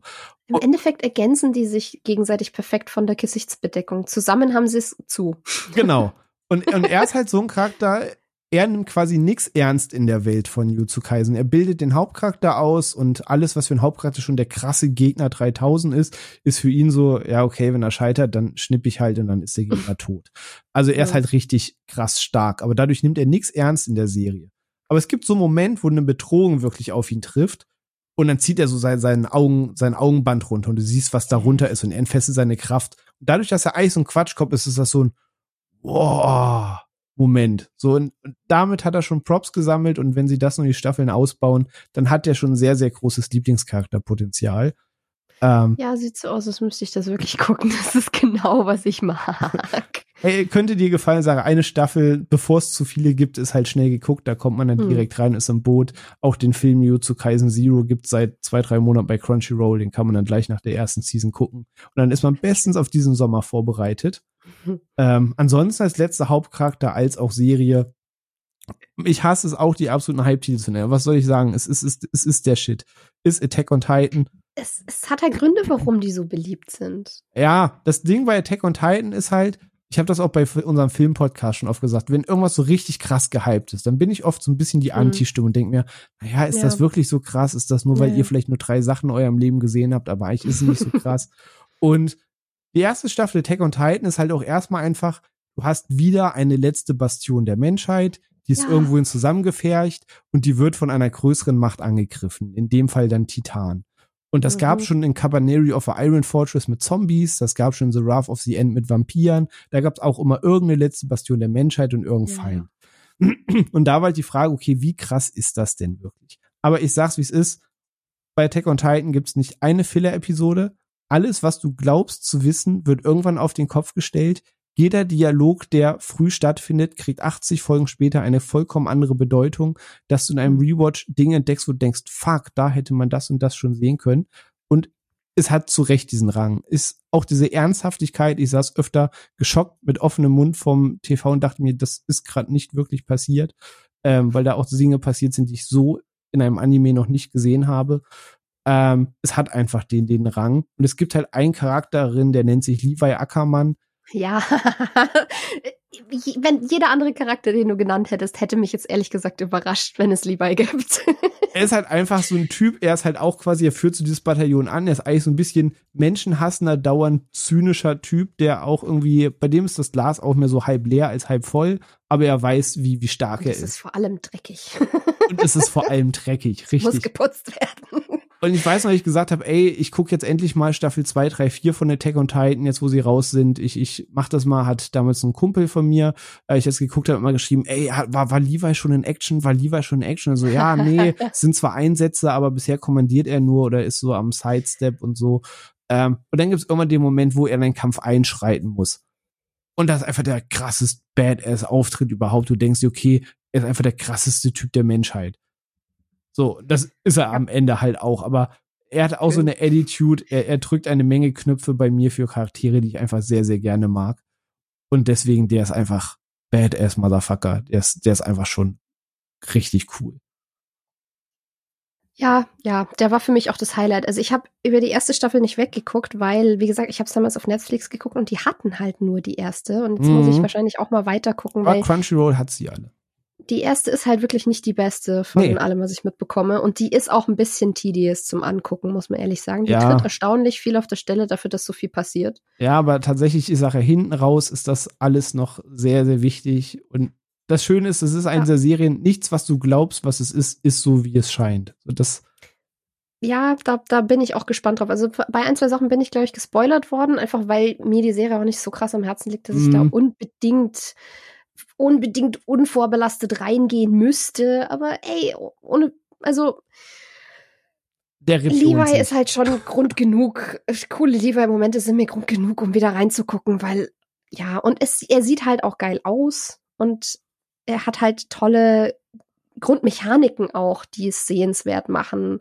weil ich meine, in vielen, vielen schon Anime hast du halt sehr etablierte Kampfformen. Du hast mhm. Leute mit Schwertern, du hast Leute, die irgendwen hauen und dann hast du irgendwelche Energiestrahlen und was weiß ich ja. was. Aber diese drei Manöver. Das ist eine mega coole Idee. Halt genial. Und es ist halt so eine Mischung aus Fliegen, Parkour und cooler Schwertkunst und was weiß ich was. Und das hat, das hat definitiv was. Und dadurch, dass die die, die Production Value halt so hoch ist, kommt's auch richtig gut zur Geltung. Und da kann man, es sieht halt geil aus, kannst du nicht sagen. Ja. Und ja, lieber Fanliebling von ungefähr jedem zu Recht. Es gibt, es gibt von Gigok ein, ein YouTube-Video Attack on Titan in neun Minuten. Einfach immer, wenn Levi irgendwo eingeblendet wird, hast du so Fangirl-Gekreisch im Hintergrund, wo der dem erklärt werden soll, was Attack on Titan ist, dann nur nachfragt, was ist das jetzt gerade? Also ignoriere sie. Ignoriere sie einfach. Und das fasst den Charakter, glaube ich, ziemlich gut zusammen. Safe. Hat, hat mit Martin Heim auch eine tolle Synchronstimme im Deutschen. Ja, auf jeden Fall. Ich habe es auch komplett, also im O-Ton als auch Deutsch geguckt, habe es dann zweimal gesehen. Ähm, und wirklich nur viel Liebe dafür. Und wenn ihr euch wirklich fragt, ja, es ist den Ritt wert. Es ist ein großes Mindfuck-Kino, was da am Ende noch abgeht. Und selbst wenn ihr beim ersten Mindfuck meint, ihr wisst jetzt, wie der Hase läuft, auch das ist erstmal nur 50 Prozent der Rechnung und auch das wird nochmal auf den Kopf gestellt und genau das liebe ich sehr daran. Also kann ich, kann ich nur sehr, sehr loben. Ähm, aber ich glaube, dann können wir den ganzen Serienbereich abhaken. Das hat sind wir tatsächlich bei, sind wir einer Stunde 50 hierher. Aber ich glaube, das beschreibt so sehr gut unseren ganzen Anime-Werdegang, was uns an diesem Genre so fasziniert hat oder an dieser ganzen ja. Animationskunst, besser gesagt, ist ja mehr als ein Genre. Aber es gibt ja. eben nicht nur ja? tatsächlich, ich muss jetzt reingrätschen. Natürlich. Ich hatte tatsächlich spontan noch eine Frage, äh, so aus dem Bauch raus. Hast du ein Lieblingsintro? Weil ich glaube, bei wenigen Serienformen werden Intros so zelebriert wie bei Animes und sind so wichtig und die Songs so ikonisch. deswegen würde es mich interessieren, hast du ein Lieblingsintro? Im deutschsprachigen Bereich das zweite Dragon Ball Z Intro, weil Du wirst unbesiegbar sein, war ungelogen lange Zeit Teil meiner Power Playlist im Fitnessstudio. Und mhm. der Text dudelt auch noch, wenn ich irgendwie mit 30 Hanteln hebe in meinem Kopf rum. Das hat mich als Kind gepusht, das funktioniert heute noch. Mhm. Und ansonsten die japanische Version von We Are von dem One Piece Intro. Oh ja, die haut ordentlich rein. also das wären so, so zwei Tracks von vielen, die da sehr, sehr, sehr weit oben wären. Mhm. Und bei dir? Ja, bei mir, bei mir ist das erste One Piece Intro, das erste deutsche. Die Legende von Noel Pix, das ist einfach großartig. Es ist so gut. Es ist halt legendär. Ähm, da kriege ich jedes Mal Gänsehaut. Es ist auswendig, auswendig mitsingen immer. Und das ist auch so ein Ding, was ich auflege, wenn ich mich zu irgendwas pushen muss. Das, das macht einfach Laune. Und ähm, gerade hatte ich es noch im Kopf. Warum ist es jetzt weg? cool. Danke, Gehirn. Ähm, nee, aber äh, tatsächlich das, das erste Yu-Gi-Oh! Intro auch. Weil das war auch irgendwie Zeit für ein du -du -du -du Duell. es, ist, es, es ist, man kann leider nicht mitsingen, aber es hat irgendwie was sehr, gerade so mit den Techno-Vibes und so, ja. war es mal was Neues damals. Und das hat auch immer noch so bisschen, bisschen eine besondere Ding für mich. Und tatsächlich Attack on Titan. Das erste Intro. Ja, auf jeden Fall. Weil so gottverdammt episch. Ich, ich war sehr sauer, als sie das geändert haben. Ja, obwohl auch die hinteren Intros, da gibt's, da gibt's viele nice, das, das stimmt. Aber ja, allgemein, es gibt halt sehr viele Intros, ne? gerade die deutschsprachigen. Ich habe auch später den japanischen kennengelernt, aber wegen dem, was wir vorhin besprochen haben, irgendwie, wenn ich mit aller Kraft von, von Detektiv Conan höre das und so. Das ist so gut. So, so, und auch hier. Da sind ähm, einfach die ähm, deutschen Texte im Kopf einfach verankert ja, seither. Ja, ja. Auch, auch mit hier von den Anime All-Stars, die haben ja irgendwie alle Intros geschrieben eine Zeit lang. Genau. Da auch die Sängerin, die hat halt, das ist eine Stimme, die hat unsere Kindheit geprägt, glaube ich. Ey, safe. Also, egal ob jetzt Fliegt durch die Zeit von Yasha, ob die ganzen Digimon-Sachen mit Ich werde da sein oder Lebt deinen Traum. Äh, ey, das, ich sage, das sind alles Sachen, die haben sich auf Ewigkeit einfach in meinen Hirn gebrannt. Ich habe auch immer noch eine, eine Anime-Intro-Playlist auf Spotify, die ich ab und zu mal auflege, wenn ich abschalten muss. Ey, ich auch, ich auch. Also gerade was du sagst, diese ganzen Anime-Äußerst, Anime-Hits-Sachen, mhm. die sind da teilweise ja. auch alle drin. Und wenn dann irgendwie eine Vision von Digimon Tamers läuft, dann wird immer noch Volume 3 mal hochgeschraubt und. Ja. Karte des Herzens, das Intro, was, was bei One Piece lief während dem Water 7 Arc. Yes. Auch schön, ja. Also da gibt's einfach ganz, ganz, ganz viel. Also Soundtrack ist auch einfach ein großer Teil, der sich eingebrannt hat. Ach, herrlich. Jetzt können wir weitermachen. Genau, aber würde ich sagen, machen wir mal einen kleinen Schwenk. Der Bereich ist halt einfach riesig und äh, der Serienbereich, selbst das, was wir besprochen haben, ist schon nur angerissen.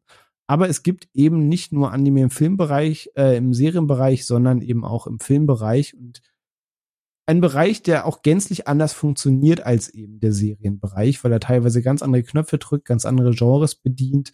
Und nicht zwingend jeder, der Anime-Serien schaut, ist auch vielleicht immer Fan der Filme. Und vor allem andersrum nicht zwingend jeder, der die Anime-Filme guckt, die boom und äh, sind, ist zwingend Fan von Serien oder hat eben seine schonen oder andere Genres, die er guckt, weil das eben teilweise auch sehr unterschiedliche Herangehensweisen sind, weshalb es aber auch sehr gut funktioniert. Und natürlich wollen wir da heute jetzt nicht nur über die Serien sprechen und unsere Kindheit, sondern auch mal ein bisschen Blick auf den Filmbereich werfen, was da so die ersten großen waren. Ähm, wir hatten jetzt letztens intern gehabt, dass du einen der ganz großen aus der frühen Zeit quasi gerade aufgeholt hast. Ja. Ähm, Phil zum Schock gar nicht der, der größte Fan bist. Ja. ähm, aber ich auch beipflichten kann, dass es auch einfach 28 Jahre später auch ein bisschen Lack gelassen hat. Mhm. Ähm, aber da wollen wir mal auf ein paar Filme gucken, die es eben diesen Bereich auch groß gemacht haben. Natürlich gibt's da allen voran ein ganz, ganz großes Studio, über das wir vielleicht tatsächlich nochmal gesondert einzeln sprechen werden, wenn dann der neue Film erscheint. Mhm. Ähm, als auch aktuellen Film, was man so gucken kann, weil auch das ein Bereich ist, den man manchmal entdecken muss, außer es geht etwas wie Your Name dermaßen durch die Decke, dass vielleicht auch der, der sonst nie Anime guckt, mitkriegt, da ist irgendwie so ein Ding, über das alle reden. Aber lass uns einfach mal einen Blick auf den Filmbereich werfen und auch den jetzt heute nicht außen vor lassen heute, sondern wir haben schon gesagt, es gibt mit Studio Ghibli ein riesengroßes, berühmtes Studio, das sehr viele Filme gemacht hat, wie Das Schloss im Himmel, Mein Nachbar Totoro, Die letzten Glühwürmchen, Kikis kleiner Lieferservice, Chiros Reisen Zauberland, Prinzessin Mononoke, das äh, Königreich der Katzen, das wandelnde Schloss und selbst das ist nicht mehr die Hälfte der Filme. Es sind alles mhm. Namen, über die man in jeder Anime-Liste immer mal wieder stolpert. Man hat Mamoru Hosoda-Filme, wo ich jetzt letztes Mal in dem Filmjahresrückblick Bell angesprochen habe, das neueste Werk von ihm. Es gibt aber auch ganz viele andere Filme. Es gibt vor allem auch Filme, die es noch davor gab, die dann eben die ewigen Evergreens sind, wovon einer, ich muss ihn erwähnen, sonst wird Onno mich verprügeln und hauen. Außerdem ja. mag ich den Film ja auch. Es gibt Akira, der 1988 erschienen ist, ein Film, der eben das Thema Cyberpunk in Sachen Anime-Film ähm, ganz groß beworben hat wovon auch vom Look ein Spiel wie Cyberpunk 2077 heute noch zehrt. Die ganze Idee, die man in Blade Runner und so gesehen hat, das sind alles Looks und Ideen, die sich bis heute wiederfinden. In Akira geht's da halt um ein fiktives Tokio und eine Motorradgang, wo dann eben diverse außergewöhnliche ähm, Sachen noch drin passieren. Und es gibt eben auch als ewigen Cyberpunk-Science-Fiction-Klassiker Ghost in the Shell sei es damals das King of the Castle Video, ähm, sei es damals, dass im Rahmen vom Matrix Release der Film einen kleinen Bass bekommen hat, weil die Kernidee eben von Matrix auch mit auf Ghost in the Shell basierte. Und du hast diesen Film vor kurzem nachgeholt. Ja.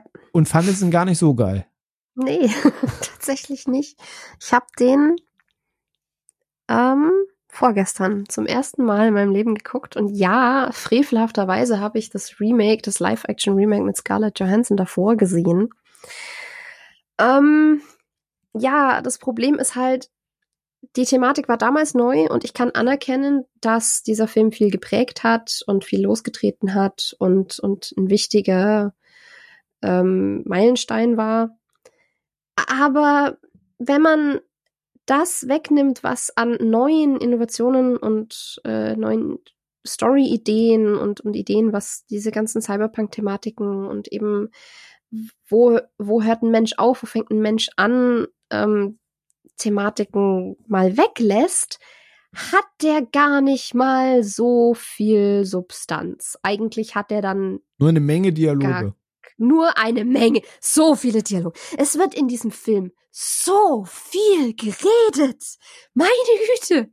Also dieses, dieses Ding von wegen Show, Don't Tell hat sich dieser Film nicht zwangsläufig zu Herzen genommen, weil sehr, sehr, sehr, sehr viel nur in Dialogen rüberkommt an Informationen. Und wahnsinnig viel von diesen Informationen läuft komplett ins Leere und kommt nie wieder vor und ist eigentlich völlig unwichtig. Wahnsinnig viel von diesen äh, Dialogen findet vor sehr langweiligen grauen Raumkulissen oder sehr langweiligen grauen Häuserschluchten statt, was für manche Leute auch eine Ästhetik ist, mich langweilt ist. Ähm, und dann hast du ab und zu mal eine Verfolgungsjagd und Schießerei, die auch deutlich interessanter inszeniert sein könnte und mir relativ egal ist, weil mir die Charaktere halt so egal sind, weil keiner von den Charakteren da drin wirklich Fleisch bekommt oder irgendwie sympathisch ist oder mir irgendwie ans Herz wachsen würde, weil die Zeit ist ja nicht da. Man muss ja die ganze Zeit über irgendwas labern, was aber völlig insignifikant für die Charakterentwicklung ist. Und wenn dieses eigentliche, diese eigentliche Thematik von ich weiß gar nicht, wie menschlich ich mich fühle oder so mal angesprochen wird, dann mhm. wird das mhm. so kalt abgehandelt in drei Sätzen und dann geht's wieder weiter um irgendwelche diplomatische Immunität von irgendwem, ähm, dass das krass untergeht. Und ähm, ich meine, wir hatten es von Fanservice vorhin und man weiß, worauf man sich einlässt, wenn man mit Anime zu tun hat, weil die Darstellung von Körpern in Anime nun mal eine sehr eigene ist ja. und eine sehr häufig sehr sexualisierte und auch viel freizügigere und halt gerade bei Frauen. Und ähm, ich muss ehrlich sagen, dass es mich tatsächlich an manchen Stellen ein bisschen gestört hat, wie krass der Fokus auf dem Körper vom Major lag, weil es, es geht darum, dass sie eigentlich einen synthetischen Körper hat und eigentlich alles ersetzbar ist und alles so, ja. so eine Maschine ist. Aber eigentlich auch Brüste. Was aber eigentlich auch vor allem Nippel. Ja. Sie hat, sie hat immer irrigierte Nippel und denen werden in den Anfangsminuten so viele Frames gewidmet, dass ich dann irgendwann ran ah, Nippel, der Film, cool. wow. Und auch, dass sie sich halt, sie muss sich ausziehen, damit sie ihre Thermo-Stealth Oberfläche nutzen kann. Der eine Typ, den sie dann einfangen wollen, der zieht einfach einen Mantel mit der Technologie an und eine Kapuze über. Geht auch, aber hey, es ist besser, wenn sie sich auszieht. Ähm, das waren dann alles Sachen und ich, ich muss ehrlich sagen, ich hatte an dem Abend auch nicht die beste Laune. Er hat mich vielleicht auch ein bisschen auf dem falschen Fuß erwischt, aber mich hat ganz viel an diesem Film ganz arg genervt. Und ja, ähm, steinigt mich, aber ich fand den einfach nicht toll.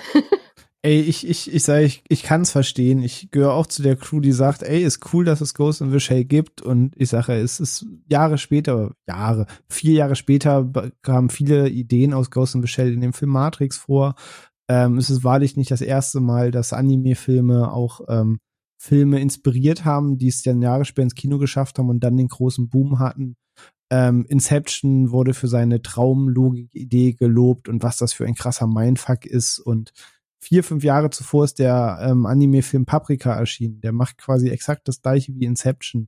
Der hat nur auch krasser. Die, der, genau, nur krasser. Ähm, also diese Beispiele gab es halt schon immer mal wieder. Ähm, es gab den äh, Film, oh, wie hieß er, der die Vorlage für Requiem for a Dream war. Perfect Blue. Perfect Blue, danke dir. Ähm, wo es auch um eine ähnliche Abwärtsspirale geht, wo man dann Ideen davon aufgenommen hat und dann Requiem for a Dream in so einem Untergang umgesetzt hat. Ähm, und so war es dann halt auch mit Ghost in the Shell. Das ist immer so ein Beispiel, wo ich mir denke, ja, das hat ganz viel, was es heute schon besser gibt. Da sind Cyberpunk-Ideen drin, die sind heute schon vier Schritte weiter gedacht. Und das funktioniert für mich auch heute nur noch partiell. Aber es ist immer dieses, okay, da hat das mal einen Anfang gefunden. Okay. Und wenn das so erstmal der erste große Anschluss der Idee war, denke ich mir, cool, daraus hat ganz viel partizipiert. Aber das Uhrwerk ist damit halt auch nicht das coolste der Werke. So ist das halt für mich in vielen Genres. Wenn ich mir ewige Klassiker angucke, denke ich mir, okay, cool, ich verstehe, dass das hier seinen Anfang gefunden hat. Ich finde aber viele der Werke, die es danach gab, halt schon cooler, weil sie auch irgendwie moderner und weiter gedacht sind. Das ist bei Ghost in the Shell ähnlich. Ich appreciate, dass das gibt.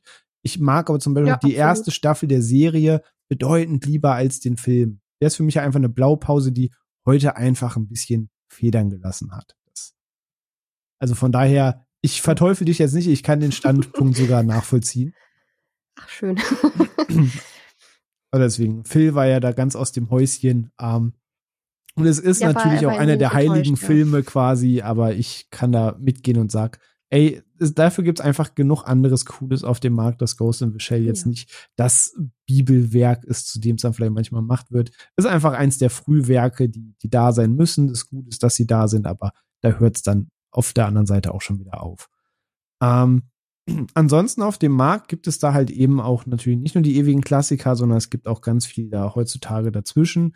Man muss so ein bisschen unterscheiden. Es gibt einerseits Filme zu den Serien, die wir vorhin besprochen haben. Es gibt 12 Millionen Detektiv Conan Filme. Es gibt Naruto Filme. Es gibt One Piece Filme. Wir haben gesagt, zu Kaisen hat jetzt als ähm, Füller zwischen Staffel 1 und 2 einen Film. Also es gibt immer mal wieder einen Film zu den, zu den gängigen Serien, die manchmal qualitativ richtig nice sind und manchmal auch einfach wirken wie eine schlechte Filler-Episode, dass man versucht, ja. mit dem Film auch nochmal Geld zu machen. Ähm, da ist qualitativ einfach ein riesiges Loch drin. Ähm, die Filme würde ich tatsächlich partiell so ein bisschen ausklammern heute, weil genau die gibt es halt, aber die funktionieren nach dem gleichen Schema wie die Serien. Aber es gibt dann eben noch die Filme, die einfach nur Film sind, die nicht auf einer großen Serie basieren, die einfach ein Spielfilm sind, eine Geschichte erzählen, wo eben auch Ghost in the Shell theoretisch zugehörte. Die Serie gab es auch erst später. Oder eben der eben genannte Akira, du hast Perfect Blue, hatten wir eben kurz angerissen, gehört auch mit zu diesen Klassikern. Auch da übrigens, Paprika ist aus der gleichen Feder von dem Perfect Blue Schaffer. Ähm, also auch da finden sich Namen öfter wieder. Und zum Beispiel, wir können ja mal zum Beispiel Studio Ghibli mal kurz anreißen. Ich sage, wir haben, soweit können wir schon spoilern, gesagt, wenn der letzte Miyazaki-Film kommt, ähm, Ghibli ist doch so ein Mainstream-Anime-Thema, ja. da lohnt es auch mal detaillierter reinzugehen, mehr über den einzelnen Film mhm. zu sprechen, was man selbst mit den Werken ähm, verbindet. Allerdings, wenn wir heute so eine Allround-Anime-Episode machen, kommen wir auch nicht ganz drumherum einfach das Thema mal kurz anzureißen.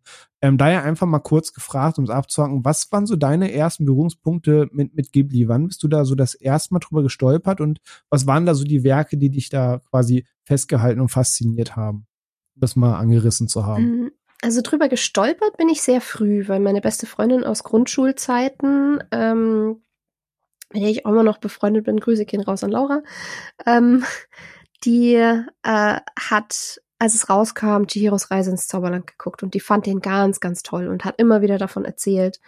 Und irgendwie kam es aber nie dazu, dass wir den zusammen geguckt hätten, aus irgendeinem Grund. Frag mich nicht warum. Ähm, das heißt, auf dem Schirm hatte ich das. Ich wusste nicht, dass da ein Studio dahinter steht, wo die Filme alle irgendwie dazugehören. Prinzessin Mononoke bin ich immer mal wieder über den Namen gestolpert und ich glaube, aktiv an Kino-Release habe ich vor allem Ponyo mitbekommen aus irgendeinem Grund frag mich auch wieder nicht wieso, aber irgendwie habe ich, hab ich in der Zeit viele, viele Trailer zu dem aufgeschnappt. Ich erinnere mich ähm, noch dran, dass Ponyo tatsächlich zu den paar Filmen gehörte, wo sogar Trailer im ganz normal deutschen Free TV liefen, weil genau, der genau. kurz wirklich Kinovorstellungen hatte. Wo ich mir aber zu, ganz ehrlich auch damals gedacht habe, was zum Geier ist das denn? weil die Trailer auch ein bisschen trippy ausfallen. Mhm. ähm, und äh, von ihr habe ich tatsächlich bislang immer noch nicht gesehen, äh, steht aber auf der Liste. Ich habe nicht alle Ghibli-Filme gesehen, nämlich aus dem Grund, dass ich wirklich bis sie alle auf Netflix verfügbar waren und dann ein Lockdown passierte wegen einer Pandemie und ich ganz, ganz, ganz viel Zeit hatte. Äh, ganz, ganz, ganz viel Feelgood brauchtest. Ganz, ganz, ganz viel Feelgood brauchte und äh, auch so ein bisschen wieder ein bisschen ähm, künstlerischen Input, weil ich Anime unter anderem auch vielen Phasen gucke, wo ich auch künstlerisch tätig bin. Deswegen ist, sind Zeichnungen von mir in unserem Behind the Scenes, ähm, weil das bei mir irgendwie was, was triggert und sich dann so gegenseitig hochschaukelt. Ich mal und dann will ich neue Ideen und dann gucke ich Anime und dann habe ich davon Ideen und dann male ich wieder und dann brauche ich mehr und so weiter und so fort. Ähm, und in der Zeit habe ich auch viel gemalt und dann habe ich halt irgendwann spontan einfach auf Königreich der Katzen geklickt aus irgendeinem Grund einfach als erstes und kam raus am anderen Ende und dachte mir, was, was zur Hölle war das? Was ist passiert? Und warum hat sie in Erwägung gezogen, die Katze zu heiraten? Ähm, es ist ja wirklich ein sehr schräger. Und dann habe ich mich Stück für Stück irgendwie so durchgearbeitet. Nicht mit den Klassikern angefangen. Meine ersten waren Königreich der Katzen, dann Chroniken von Erdsee. Und oh, mit dem stehe ich ein bisschen auf Kriegsfuß, muss ich gestehen. Der ist auch nicht so doll, finde ich, ehrlich gesagt. Und er hat auch nicht so krass viel mit dem zu tun, was Le Guin geschrieben hat, mhm. nach allem, was ich verstanden habe. Ähm, der, mit dem konnte ich auch nicht so viel anfangen. Den, von dem, während dem habe ich dann tatsächlich gemalt. Das, irgendwann hat er mich verloren und dann habe ich einfach nebenher aquarelliert und nicht mehr so viel zugeguckt. Es passiert selten, aber es passiert. Ähm, und dann, dann kam einer von den großen, dann habe ich Kiki geguckt. Kikis kleiner Lieferservice. Uh. Mhm. Und dann habe ich plötzlich verstanden, warum alle dieses Studio so krass feiern. Ein wunderschöner Safe Space Film, wie ich finde. Ja, definitiv auch einer meiner absoluten Dauerbrenner Comfort-Filme und Dauerbrenner Lieblings-Ghibli-Filme. Und dann habe ich halt Stück für Stück alles Mögliche nachgeholt. Mhm. Dann kam, dann kam das Wandelnde Schloss. Und äh, ein paar von den großen fehlen mir immer noch. Ich habe. Hast du die letzten Glühwürmchen gesehen? Nein.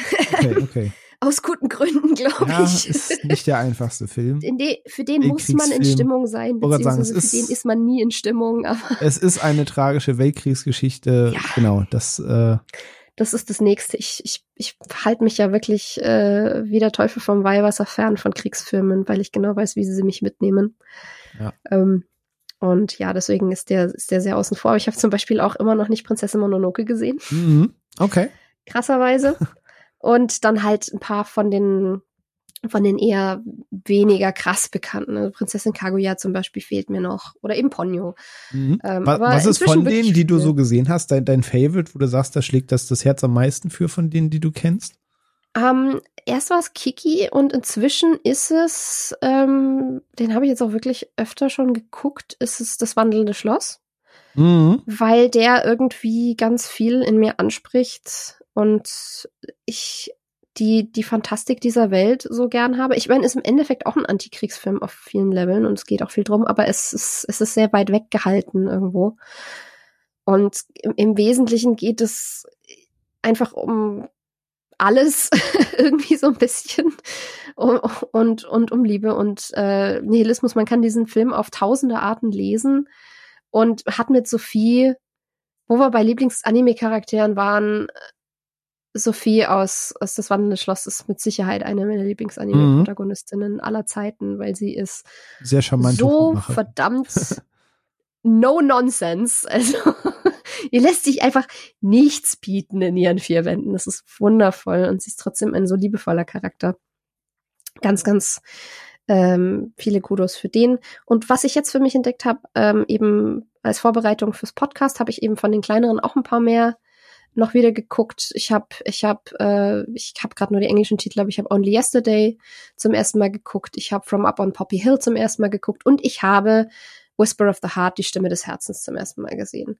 Und den habe ich, da habe ich einfach irgendwie so die letzten 10, 15 Minuten durchgeheult, weil der hat mich, der hat mich emotional komplett rausgekickt, gewaltsam, weil da auch viel, viel angesprochen wird, was mich dann halt wieder kriegt, gerade weil sie eben anfängt zu schreiben und weil es um, um das Schärfen und, und, ähm, Anfüttern und Behüten von Talent geht, von künstlerischem Talent und ja, es ist auch eine, irgendwo eine süße Liebesgeschichte. Es geht ganz viel um einfach die Verbindung von Menschen untereinander, wie die connecten miteinander und die, dieser künstlerische Drive, den sie dann entwickelt für ihre Geschichte, das kenne ich halt exakt genauso. Ich schreibe ja auch und mhm. das, Erkennst ähm, du dich ähm, wieder drin?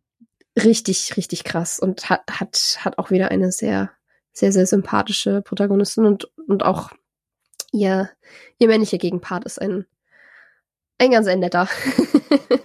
und es kommen auch wieder coole Katzen drin vor und so ein kleiner Wink zu Königreich der Katzen, was ich auch irgendwie schön fand. Das stimmt. Ich finde halt an deren Filmen so schön, dass wenn wir später dann in einer eigenen Episode noch krasser beleuchten, weil das Studio Ghibli immer ein bisschen als Gegenentwurf zu Disney zählt, wenn die Diskussion aufkommt, zu sagen, ey, die ganzen Disney-Märchen sind immer so umjubelt, aber keiner redet davon. Also heutzutage mhm. sind wir da auch entfernt von das haben ja. genug mein Nachbar Totoro gesehen und so weiter.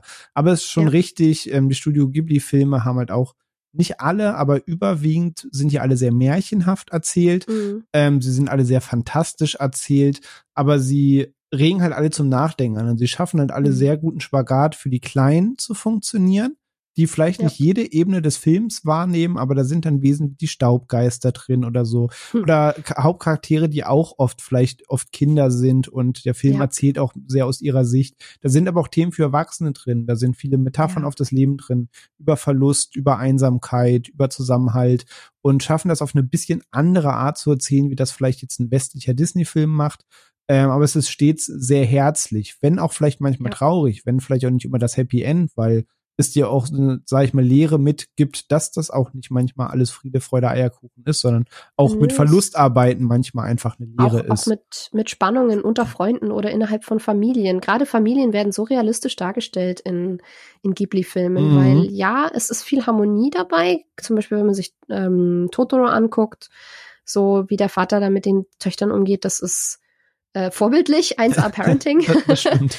Und das ist sehr, sehr harmonisch, aber es, aber auch das ist nicht konfliktfrei und ähm, auch wieder Stimme des Herzens äh, geraten die Familienmitglieder ständig aneinander. Es ist eine kleine Wohnung, die Schwestern müssen sich ein Zimmer teilen, die eine ist deutlich älter und schon an der Uni, die andere ist noch in der Schule und man zofft sich und man hat was dagegen, was die Eltern einem vorschreiben, man will sein eigenes Ding machen und es ist alles so nah am Leben und so realistisch und es stresst dich aber nicht komplett, weil es halt in genau dem realen Maße Alltag ist. Cool. Das, das habe ich ja auch, haben wir ja auch gehabt, als wir, als wir ein bisschen gequatscht haben in Vorbereitung auf dieses Ding. So, Slice of Life ist ja eigentlich fast ein eigenes Genre bei Animes. Es ist einfach nur Alltags. Ich sagen, gerade im Filmbereich, ähm, wenn wir später noch über andere Filme sprechen, halt ja. auch sehr, sehr, sehr maßgebendes ein, ein Genre fast. Ding, ja. ja. Und, und in den nicht so fantastischen Filmen weil Whisper of the Heart ist, ist komplett, spielt komplett in der Realität From Up on Poppy Hill auch. Ähm, Gerade in den realistischen Filmen, äh, das ist auch fast immer nur Slice of Life und das kann Ghibli auch wirklich fantastisch gut. Auf jeden Fall. Ähm, also generell schaffen die einen guten Spagat. Ne? Also meine ewigsten Lieblinge und es ist, es ist halt einfach die langweiligste Antwort. Aber was soll ich sagen? Ähm, ist einerseits Prinzessin Mononoke. Ich habe den Film irgendwann mal hm. als Kind an Weihnachten geguckt, mich in den Film verliebt und seither immer wieder geschaut. Es ist einerseits ein Film, wo es äh, ja einerseits denkt man, es geht einfach nur um einen Krieg, es geht um einen Stamm, der sich versuch, versucht zu verteidigen. Ähm, und du siehst einfach erstmal nur coole Schlachtenszenen und alles, die du so vielleicht in Anime-Form bis dato auch noch nicht so ganz gesehen hattest. Aber dahinter steht halt so eine Mensch gegen Naturgeschichte. Und da stehen auch sehr viele Metaphern, weil das, das Oberthema vom Prozess Mononoke ist eigentlich Umweltzerstörung und ob die Koexistenz von Mensch und Natur wirklich existieren kann.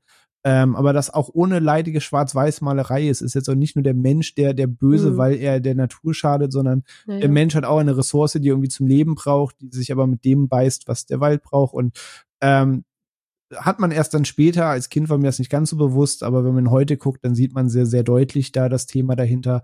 Und die andere Antwort ist Chiros Reise ins Zauberland. Das ist auch die, die totgenudelte Antwort, wenn es um Ghibli-Filme geht. Aber soll ich sagen, auch irgendwie nicht umsonst es ist die Studio Ghibli-Antwort von Alice im Wunderland trifft der Zauberer von Oz. Ähm, es geht um eine kleine titelgebende Protagonistin, eben Chihiro, die sich mit ihren Eltern zusammen in einem Waldstück verirrt. Daraufhin ähm, kommt sie in eine andere Welt, findet sich woanders wieder und trifft dann allerlei Figuren und durchlebt da ein Abenteuer. Ähm, und es hat halt ganz mhm. viele Parallelen, die man eben aus diesen beiden Geschichten eben kennt auch die haben natürlich diese Märchen gelesen, wo auch Disney ja nur schlussendlich diese Stories adaptiert hat, mhm. aber erzählen das eben in ihrer Welt. Aber ich finde, das, das ganze Worldbuilding, die Figuren, die Reise, die durchmacht, ich finde, Chiros Reise ins Wunderland ist einfach ein, ein wunderschöner Film. Ida Kaya jetzt meine Haut, das einfach ewiger Favorite. Das finde ich so interessant, weil ich, bei dem kann ich auch wieder objektiv anerkennen, wie gut er ist. Und den kann ich auch nicht niedrig bewerten oder so. Es ist ein, es ist ein fantastisch geschriebener Film, ein fantastisch künstlerisch umgesetzter Film, aber ich habe da emotional keine Connection irgendwie gefunden, witzigerweise. Da war ich irgendwie gefühlstechnisch erstaunlich raus. Ich müsste den noch mal gucken. Ey, passiert. Ey, wenn ich ganz ehrlich, wenn wir dann bei Frevel sind, so ging's mir beim allerersten Mal mein Nachbar Totoro ein bisschen. Weil ich habe sehr viel, okay. ich habe den auch nicht als erstes geguckt. Prinzessin Mononoke war mein erster Film. Und irgendwann habe ich schon das hundertste Mal und das achthundertste Brotbrettchen gesehen, wo einfach diese Bushaltestellen-Szene war, wo das Kind im Totoro steht. Und ich habe gefühlt jede mhm. Szene dieses Films schon mal gesehen, ohne den Film gesehen zu haben. Und irgendwann habe ich da mal den Film geguckt. Ey, der ist wunderschön, die Figuren sind putzig, die Staubgeister, das Kind, das ist alles lovely. Aber am Ende ist es halt eine doch sehr, sehr kindliche Geschichte. Ähm, und dachte anfangs beim ersten Mal gucken, dass das mehr wäre blöd gesagt, weil ich schon ein paar andere Ghibli-Filme geguckt habe und dachte mir, okay, das war einfach eine schöne Kindergeschichte. Aber heutzutage nach mehrmals gucken, liebe ich diesen Film trotzdem sehr. Aber ich habe beim allerersten Mal auch gedacht, ah ja, okay, nun okay. Das, das war jetzt nicht Prinzessin Mononoke für mich, aber das war schon schön. Aber pa passiert manchmal einfach. Ja, ich finde es lustig, dass du meintest, so es gibt fünf Milliarden Brotbrettchen mit dieser Szene drauf.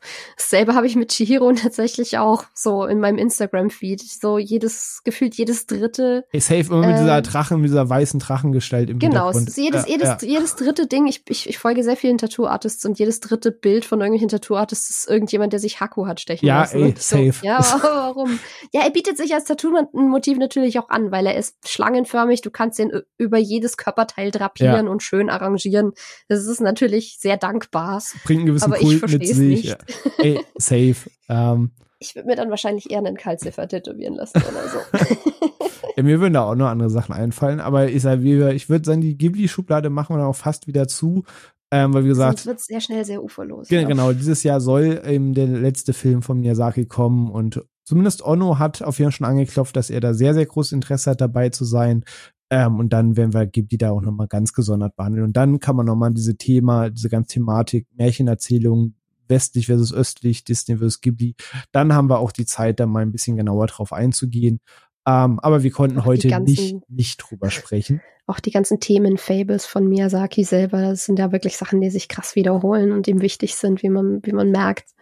Richtig. Gibt's, gibt's ganz viel, was man ansprechen kann. Eben. Und dann lieber in einer eigenen Episode mit der notwendigen Zeit, als dass wir das in einer Viertelstunde hier irgendwie runterdampfen. Aber ich sage, wir konnten es nicht, nicht erwähnen. Das geht natürlich in einer Episode wie heute halt auch nicht. Ähm, ansonsten, bevor wir dann Slice of Life hast du nämlich was gesagt. Das ist nämlich ein sehr großer Einschnitt, auf den ich gleich äh, hinaus will. Ansonsten muss ich natürlich auch nochmal die Fläche nutzen, wie ich es jetzt auch schon, glaube ich, dreimal gemacht habe, zu sagen, es gibt nicht nur Ghibli, ähm, es gibt immer noch die Mamoru Hosoda-Filme, wo ich aber verstehe, dass die doof zu gucken sind, weil ich habe selbst versucht, die alle zusammenzusammeln aktuell. Und man kriegt sie fast nicht. Das macht's irgendwie schwierig, sie jetzt zu bewerben. Leider. Weil der, der Anime-Filme kriegen ist fast noch schwieriger als Anime-Serien kriegen irgendwie. Genau, es ist teilweise nur auf eine bestimmte Zeit lizenziert und wird nicht verlängert. Es wird teilweise im Westen in einzelnen Ländern lizenziert ähm, und auch nicht dann in ganz Europa als Beispiel. Und das macht es dann manchmal wirklich schwer ranzukommen, weil ich sage ja, ich breche immer mal wieder gerne eine Lanze dafür. Und man kriegt diverse Filme, also Mirai, das Mädchen aus der Zukunft, der Junge, das Biest und der neueste Film Bell, den kann man eigentlich überall kaufen, teilweise streamen. Ähm, ansonsten kriegt man die bei Amazon auf DVD und Blu-ray. Diese drei ist eigentlich kein Problem. Der Junge und das Biest war kürzlich zumindest noch auf Netflix. Ich weiß nicht, ob inzwischen nicht mehr. Ah, inzwischen nicht mehr. Schade. er war auf meiner Liste und dann habe ich ihn zu lange nicht geguckt. Ah, Mist. Auch das ist ein, ein, ein schönes Märchen, ein schöner Märchenfilm, ähm, der so ein bisschen Karate Kid Vibes hat, aber auch ein bisschen einer Märchengeschichte, ähm, Film, den ich sehr gern mag. Aber zum Beispiel, ich äh, möchte von ihm immer anpreisen Summer Wars und ganz vor allem, ganz, ganz oben, Arme und Yuki, die Wolfskinder. Das habe ich letztens festgestellt, man kriegt diesen Film nicht. Du kannst ihn nicht in Italien, nicht in Frankreich, nicht in Deutschland kaufen. Du kannst ihn mhm. nicht streamen, nicht auf DVD, nicht auf Blu-ray. Ähm, ich selbst besitze ihn auch nicht mehr. Ich habe ihn damals geguckt, als das damals noch etwas einfacher war. Ähm, nicht wissen, dass zehn Jahre später er quasi vom Erdboden verschluckt ist. Ähm, aber wenn ihr irgendwann mal die Chance hättet, deswegen gehe ich nicht zu tief drauf ein, weil ihr könntet ihn gerade ohne große ähm, Umwege eh nicht sehen. Prime kann man ihn gerade leihen und kaufen. Ernsthaft?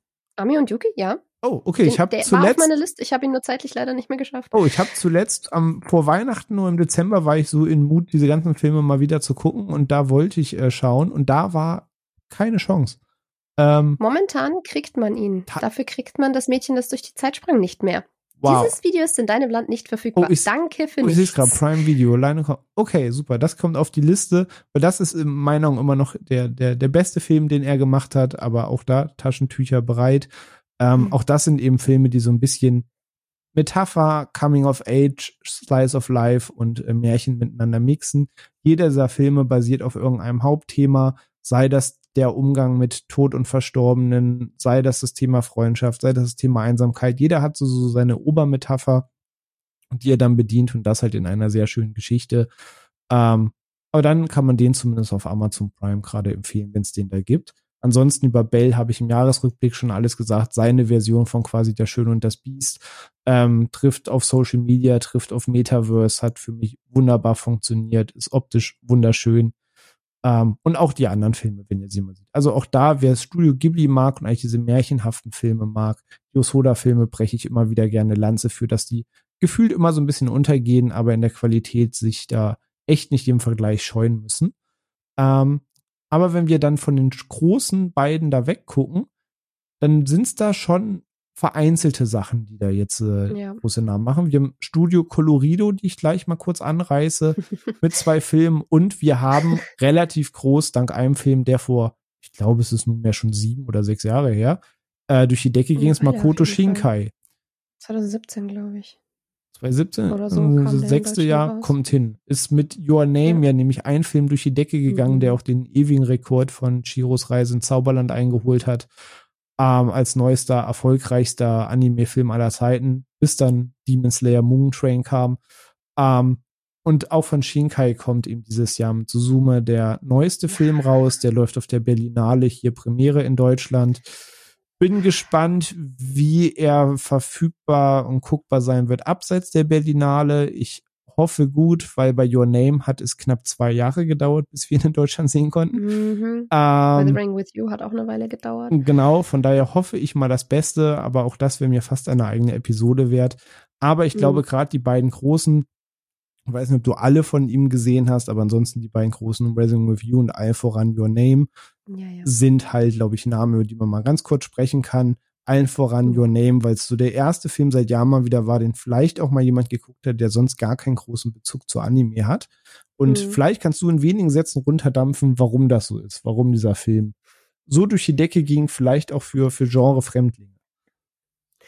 Mm, es ist halt eine relativ simple Geschichte eigentlich. Es ist eigentlich Boy Meets Girl, nur dass sie sich treffen, indem sie random äh, immer mal wieder an verschiedenen Tagen in der Woche die Körper tauschen und dann feststellen, so cool, ich bin jetzt heute ein Mädchen, ich bin jetzt heute ein Junge. Was zum Geier geht hier ab? Und dann fangen sie an, sich über ihr Handy eben Nachrichten zu hinterlassen und ähm, sich darüber zu unterhalten, was passiert. Fangen an, Regeln aufzustellen und versuchen so ein bisschen dahinter zu kommen, was los ist. Und dann eines Tages passiert es nicht mehr. Und dann reißt der Kontakt ab und dann wundert sich äh, Taki, der Junge von den beiden, was da eigentlich passiert ist. Und ähm, mit dem Ganzen hängt noch ein, ein ähm, kosmisches Ereignis zusammen, ein Komet, der an der Erde vorüber fliegt und äh, ja, wie das zusammenhängt, das ist halt, es hat Mehr so ein darf man bisschen schon fast Mystery. nicht verraten. Nein, darf man auch nicht. Es, aber es hat, es hat ein bisschen Mystery-Elemente und es hat, ähm, es ist auch wieder ganz viel Slice of Life einfach nur. Du verbringst sehr viel Zeit mit diesen Teenies, die einfach nur ihren Tag verleben mit ganz normalen Teenager-Problemen. So die eine kommt mit ihrem Vater nicht ganz klar, weil er so hohe Ansprüche an sie hat. Er selber muss irgendwie Schule, Arbeit und Oder ein bisschen Pubertät. Studium, genau, Pubertät, äh, muss alles unter einen Hut bringen. Und dann kommt dazu auch noch Körpertausch. er, er ist, er ist, er ist witzig, die Figuren sind sehr warmherzig geschrieben Vor allem nahbar. Sehr nahbar, sehr lebendig und ähm, es, es, es ist erstaunlich simpel in seinem Prinzip, was Mhm. da abgeht. Es ist kein krasser Mindfuck drin. Es ist relativ bodenständig vom Artstyle. Ähm, also du hast jetzt nicht keine krass überstilisiert gezeichneten Augen oder, oder schon einen Körperbau. Ich wollte gerade so, sagen, das, was du vorhin sagst, dass man Anime Genau. ein bisschen mögen muss, weil es eben so emotional überstilisiert Genau, ist und das halt es vielleicht ist- befremdlich wirkt, ist halt wirklich, also ist halt, Es sag ich mal, sehr gesetzt. cringe-frei. Man braucht vielleicht manchmal eine gewisse Ja. Cringe-Grenze für Anime, weil man sagt, ey, das Ja. gehört dazu, aber das da halt gar nicht. Das ist halt wirklich sehr, sehr Genau. nahbar alles. Der ist, der ist nicht, tanzt nicht so krass aus der Reihe, weder stilistisch noch inhaltlich oder so. Ist aber dabei trotzdem so genial rund geschrieben. Ich sag immer, das ist einer der wenigen Filme, bei denen ich nicht wüsste, was ich ankreiden kann. Nee. Das ist einer der wenigen perfekten Filme, die ich kenne. Aber ich will, ich will aber nicht perfekt sagen, weil Aber perfekt gibt's es, eigentlich nicht. es, Aber ist ist für, es ist für mich ein fünf von fünf Filmen. Ja, ich ja. kenne die Auflösung, die Story. Ich habe am Ende trotzdem Tränchen in den Augen. Ja, immer. Wissen, was passiert. Jedes Mal. Ähm, Dazu trägt auch ganz massiv der Soundtrack bei von Radwims, der einfach Großartig. nur komplett reinballert. er ist so fantastisch. Ähm, Der Soundtrack ist Ja. super. Und, und er hat auch diese kleinen Momente. So eine Sache, die man Genau. vielleicht spoilern kann, was mir, man an sich schon 800 Mal in Body Switch Filmen und Komödien gesehen hat. Und sei Mhm. es jetzt ein Freaky Friday mit Lindsay Lohan oder sonst was. Mhm. So Body Switch ist ja jetzt wahrlich nichts Neues, das Prinzip. Aber es sind so, so kleine Sachen, wie zum Beispiel, dass eben Taki irgendwie verschossen in seine Chefin ist. ja. Und, und ein Date mit ihr ansteht. Und Mhm. wenn ähm, der Körper getauscht ist, dann geht natürlich Mitsua irgendwie anders mit ihm um und er ist plötzlich viel sensibler und netter und einfühlsamer, während Mhm. er als sich selber natürlich eher so ein bisschen edgy ist, gerade in seiner Pubertät steckt. Der will auch ein bisschen der Coole sein und Ja. da kommt auch immer so Situationen, wo er sich fragt, was hast du jetzt mit meinem Körper gestern wieder gemacht? Genau ähm, so. Wa- was, was würde Mitsua tun? genau. Und das halt immer schon, dass es wirklich herzlich ist und man lacht oder schmunzelt. Und da finde ich halt dieser Ja. Film einfach, also er schafft da sehr fein den Spagat aus, dass es einfach sehr herzlich und schön ist, aber auch lustig, aber auch traurig. genau das. Deswegen, ich glaube, kein großer. Geheimtipp mehr. Ich kenne immer noch ein paar, die ihn immer noch nicht gesehen haben, weil sagen, ich traue mich irgendwie das Thema Anime nicht so ran.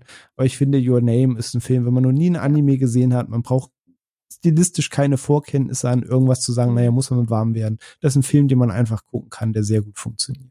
Und der sieht einfach auch umwerfend schön aus. Das stimmt. die, die Farben da drin sind so knallig und also, aber nicht übertrieben, dass es sich anstrengen würde, sondern einfach nur so wie perfekt geschossene Reiseurlaubsfotos oder so. Wenn, wenn sich da jemand einen Kaffee zieht oder es gibt eine Szene, in der Mitsuha zum ersten Mal im Körper von Taki ist. Und es gibt bei ihr, weil sie in so einer Kleinstadt wohnt, sie ist halt, sie ist halt so das Landei und Mhm. will in die große Stadt und er ist, er lebt halt in Tokio. Und dann kann sie plötzlich das Leben in Tokio leben. Und da, und da geht, gehen sie in ein neues Café und sie flippt komplett aus, weil sie Pancakes haben kann. und diese Pancakes, ne, auch wieder so dieses Ding, Essen in Ghibli-Filmen sieht so toll aus. Habt ihr mal Essen in Makoto Shinkai-Filmen gesehen? Großer Gott. Eine Chipstüte aufreißen hat nie so sexy ausgesehen wie in Weathering with You. Das ist Und richtig. Pancakes waren nie so geil wie in Your Name. Das stimmt. Mochtest du eigentlich Weathering with You gerne?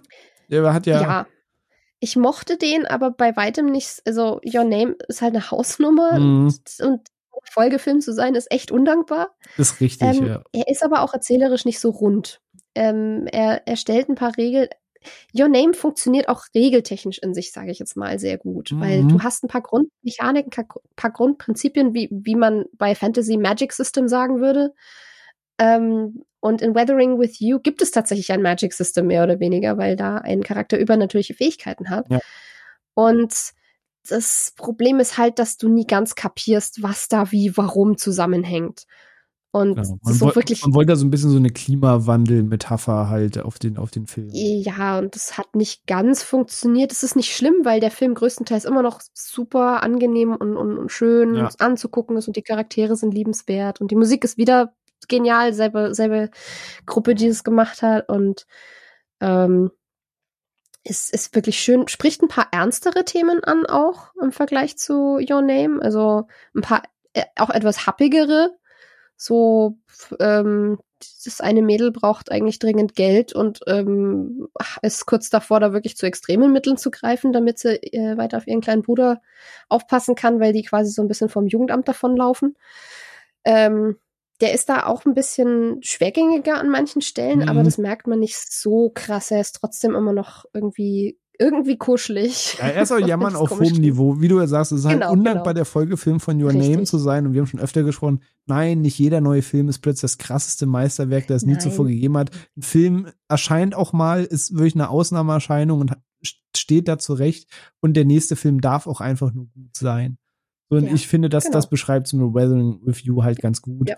Auch Garden of Words oder Five Centimeters per Second, die vor Your Name kamen, sind gute Filme, aber Mhm. sind halt auch nicht Your Name. Das ist halt ein Ding, was du eben sagst, wo, wo Look, Figuren, Charme, Soundtrack, da hat alles sehr gut zusammengegriffen.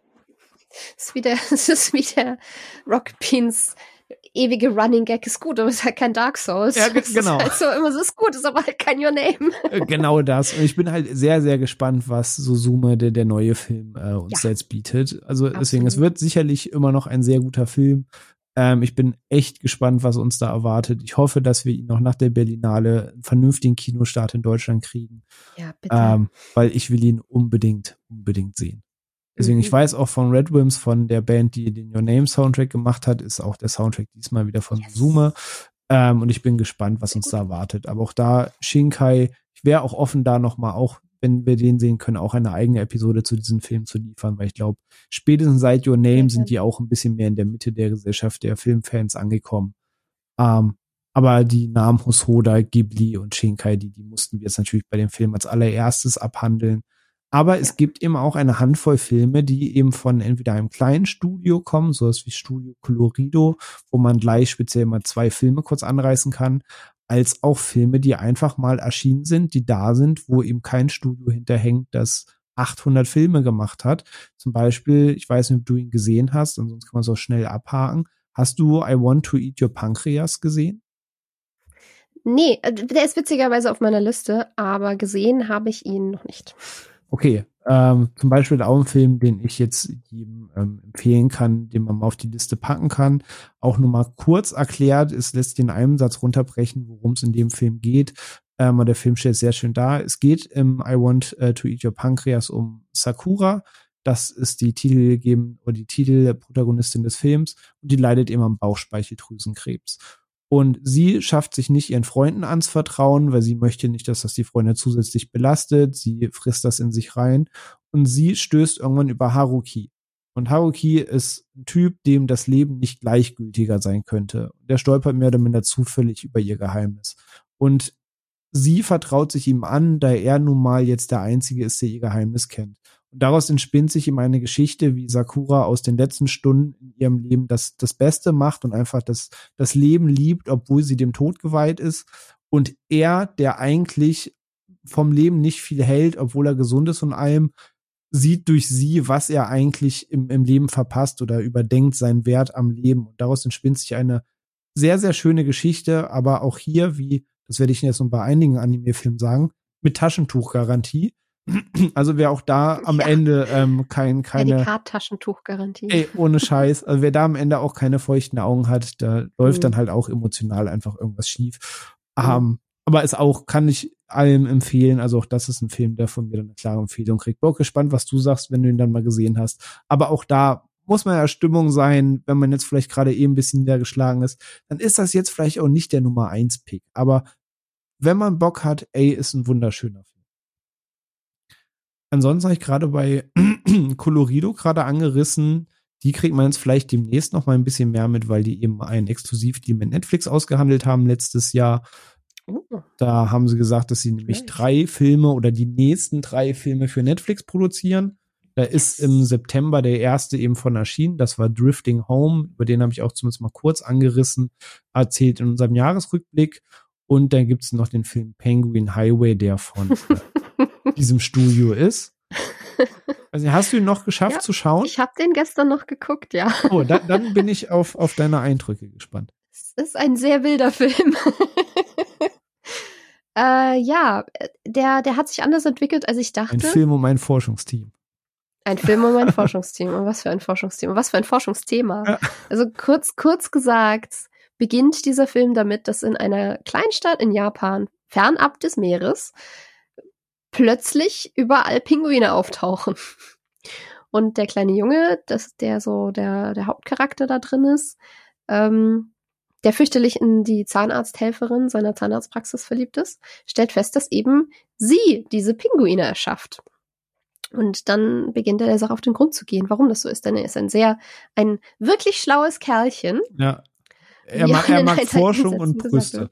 Er mag Forschung und Brüste. Ja, das war, das, ähm, darauf muss man sich gefasst machen, wenn man diesen Film guckt. Das ist ein Grundschüler, der sehr ausschweifend über die Brüste seiner, seiner, seiner Jugendliebe philosophiert. Ähm, ja, ne?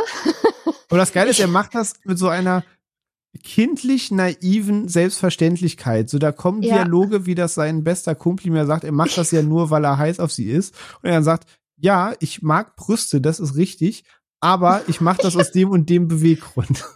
Ja, es ist, ähm, es ist schon interessant. Es ist ein bisschen befremdlich und manchmal auch denkt man sich, das hätte es eigentlich nicht gebraucht, aber irgendwie ist der, ist, ist der Film und die Charaktere charmant genug, dass er das irgendwie ausgleicht. und das vor allem ist, ist es ein, im Endeffekt ist es ein Mystery-Film. Ähm, vor sommerlichem Hintergrund, was auch irgendwie so, kein, kein Anime-Film spielt jemals im Winter. Sie spielen Nein, alle immer in den immer, Sommerferien. Immer in den Sommerferien. Immer. immer. Ja. Alles passiert immer in den Sommerferien. Was witzig ist, weil ich finde diese, diese, in Realfilmen finde ich diese Coming-of-Age-Sommergeschichten interessieren mich nicht die Bohne. Wahrscheinlich, weil ich da einfach selber nicht so den krassen Bezugspunkt zu habe, mhm. weil ich solche Ferien. Nee, fühle ich. Sowas wie Call Me By Your Name zum Beispiel hat mich absolut so. nicht abgeholt. Ja. Aber in Anime ich dafür irgendwie einen Sweet Spot. Ja, 90 genau, Prozent genau, genau. finden in einer Schule statt oder in den Sommerferien, ja. aber ey, oder beides. Ist, oder, oder beides äh, ist geschenkt. Ja, genau. In, in Anime-Filmen, das fühlt sich immer so, so verdammt cool an, dieser Sommer. Man will diesen Sommer erleben. Das ist so, ein, so eine ganz spezielle Stimmung, die nur in Anime-Filmen stattfindet. Ja, auch wenn Schüler so tun, es wird nach den Sommerferien einfach das Leben enden. Nichts, ja, ist, nichts ja. ist danach mehr so wie davor. so dieser, dieser eine Sommer, der alles verändert. Genau. Wirklich. Ich meine, ich mein, in, in, in uh, Whisper of the Heart macht der Typ ja am Schluss einen Heiratsantrag. Und wie alt sind die beiden? 15 oder so. Mhm. und, und trotzdem ist es irgendwie süß, weil es, es passt in dem Moment. Es ist so knuffig. Ähm, ja, aber diese Sommer fühlen sich da immer besonders toll an und man hat immer Lust auf Eis essen gehen und, und diese, dieser ganz eingängige Sound von zirpenden Zikaden im Hintergrund, der immer immer, immer da ist. Es ist schon, ist schon faszinierend. Aber ja, es ist, es ist ein Mystery-Film vor knallbuntem Sommerhintergrund. Ähm, und ich hatte ich hatte die ganze Zeit gedacht, der wird auch irgendwie metaphorisch oder so, dass die Pinguine irgendwie, ja, Metaphern für irgendwas sind. Das kann man bestimmt reininterpretieren. Am Ende. Aber sagen, man kann aus dem Ende einiges machen, aber man kann ihn bis dahin auch einfach als das hinnehmen, was, was es ist. Genau. Genau, bis dahin ist er halt auch einfach nur ein cooler Mystery-Film, wo ein, also er, er, er kommt ein bisschen langsam in Fahrt, finde ich, aber je, je mehr dieses Mysterium um die Pinguine und alles, was noch dazu kommt, Fahrt aufnimmt, umso gespannter war ich dann aufs Ende. Und ähm, ja, der, der war, der war auf jeden Fall interessant und auf jeden Fall was anderes. Ja. Und die Entscheidung für Pinguine war smart, weil Pinguine sind toll. Aber, aber warst am Ende positiv angetan? Ja. Also würdest ja, du auch empfehlen, da jetzt bei Crunchyroll ja, da ist? Also nicht so uneingeschränkt wie ein Your Name oder so, aber ähm, für Leute, die auch ein bisschen Weirdness aushalten, definitiv auch das. Oder sagen, wenn man so, so, so gängige Slice of Life Anime kennt, dann und grob weiß, worauf man sich einlässt, dann, dann würde ich auch empfehlen. Ich, ich fand halt so cool, dass die Kinder, sag ich mal, sehr Kind waren. Also du hast manchmal so Filme, mhm. das ist bei Drifting Home einmal kurz Thema.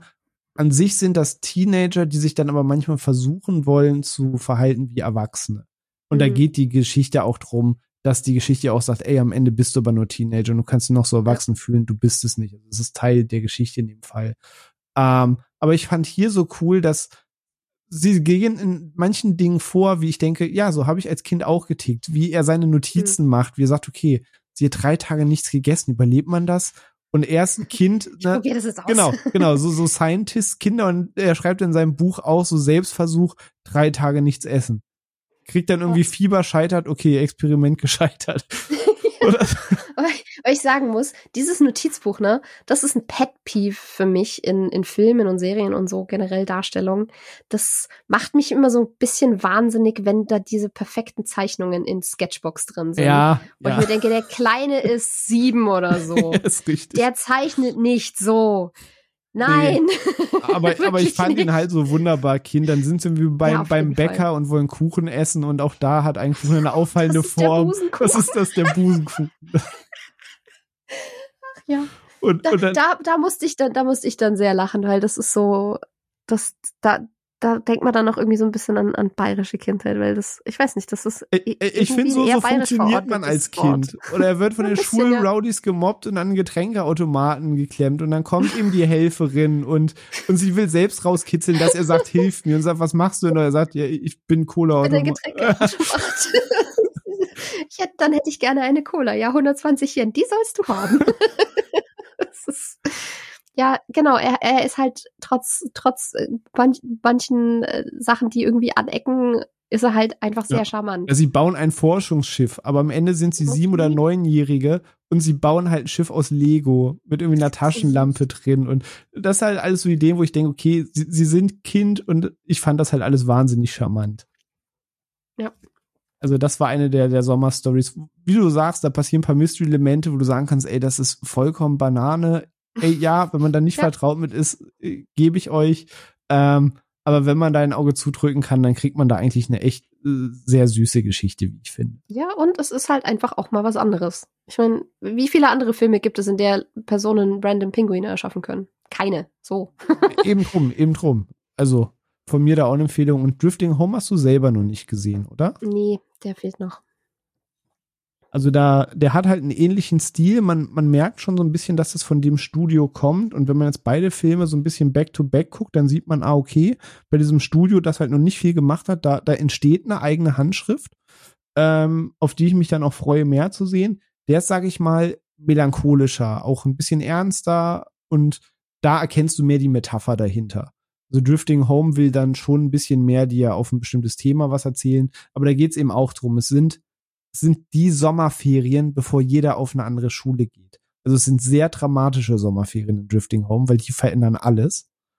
Ja, das kann ich sogar nachvollziehen. Ähm, das ist einfach so ein, so ein Ding, was Sachen verändert. Richtig, und das, das spielt halt zum einen rein, dann spielt bei einem Teil des äh, Freundeskreises auch Umzug eine Rolle, weil Eltern einen neuen Job haben. Das heißt, es geht auch nicht in eine neue Schule in der Gegend, wo vielleicht die anderen beiden Freunde aber noch auf einer Schule gehen, sondern die sehen sich gar nicht mehr.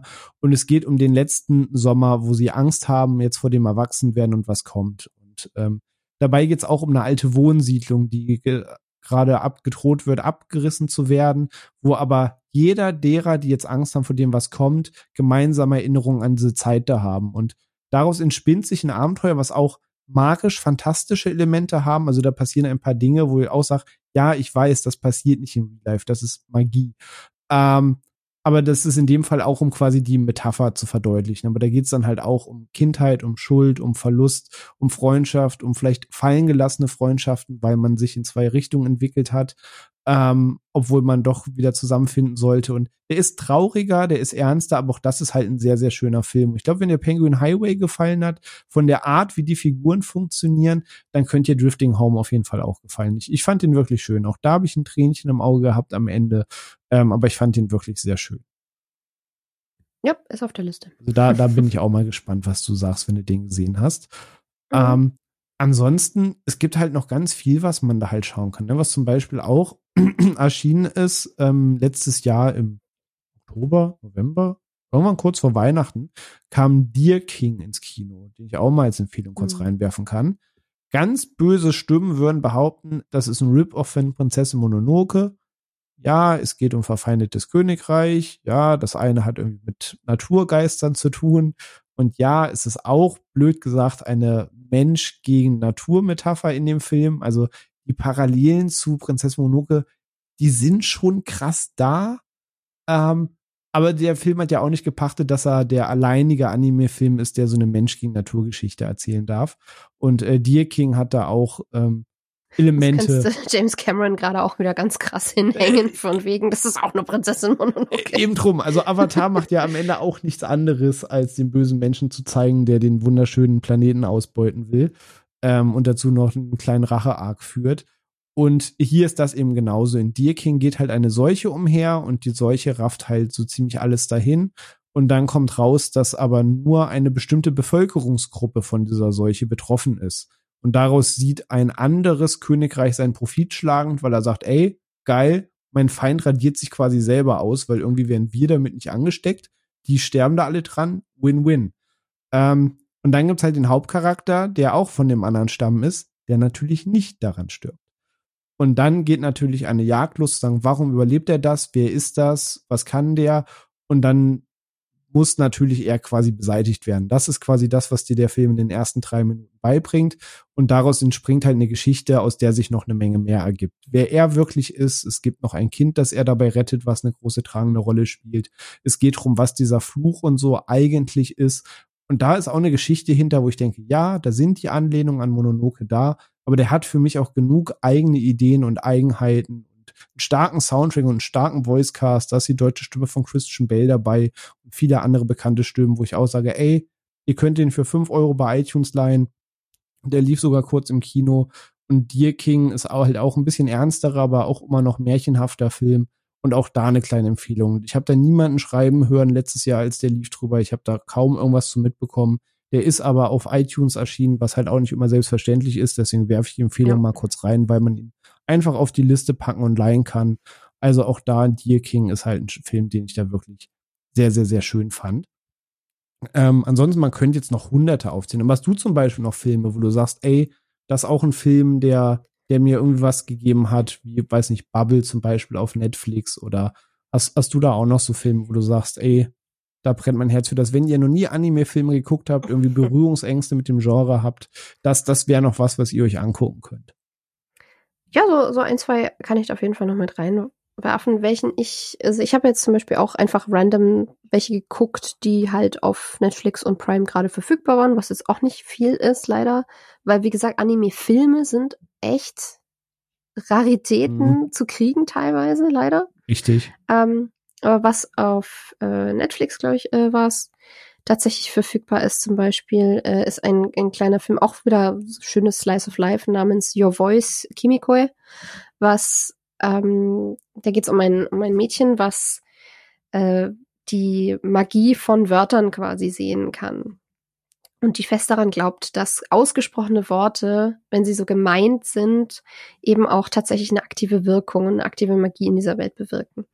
Und Die entdeckt durch Zufall eines Tages ein verlassenes Café, was einen Radiosender hatte, also einen Kurzwellenradiosender, der wirklich nur so einen Häuserblock quasi bespielen kann und so eine Einkaufsstraße. Auch so ein Thema, was in, in Animes immer wieder so ein Ding ist, die Einkaufsstraße. Das haben wir äh, auch so safe, irgendwie ja. nicht. auch in Food Wars gibt's gibt's eigene Episoden nur zur Einkaufsstraße, wo sie die Einkaufsstraße retten müssen. Ja, ja auch in diversen Japano-Rollenspielen wie Persona oder so, wo ich, wo ich halt auch ein Fable habe, weshalb ich auch im Anime so, äh, so mm. gern versinke, weil auch im Videospielbereich liebe ich dafür aus dem Östlichen. Da hast du auch immer ja. irgendwo in Tokio oder so so eine Einkaufsstraße. Das ist so einfach so ein Ding. Und das hast, und das sind dann halt gerade auch immer so kleine Dinge, wo halt es zu allem noch wirklich einen eigenen Laden gibt, wo es einen kleinen Elektroladen gibt und dann gibt's einen Metallwarenhändler und dann gibt's einen Gemüsehändler und so. Das ist halt, äh, hat irgendwie so einen schönen Charme noch. Und sie entdeckt eben dieses, äh, diesen, diesen verlassenen Radiosender und fängt an, da zu senden, woraufhin sie eine ganz wütende Review bekommt oder Rückmeldung von einer, die sagt, das war der Sender meiner Mutter. Hör bitte auf damit weil du beschmutzt hier quasi gerade ihr Erbe, weil die besagte Mutter ähm, nach einem Unfall ins Koma gefallen ist und einfach immer noch im Koma liegt. Und das Mädel hat ihre Mutter fast nicht richtig kennengelernt, weil sie noch so jung war. Ähm, und ja, die verbringt halt ganz viel Zeit am, am Krankenbett ihrer Mutter und hofft, dass sie irgendwann aufwacht.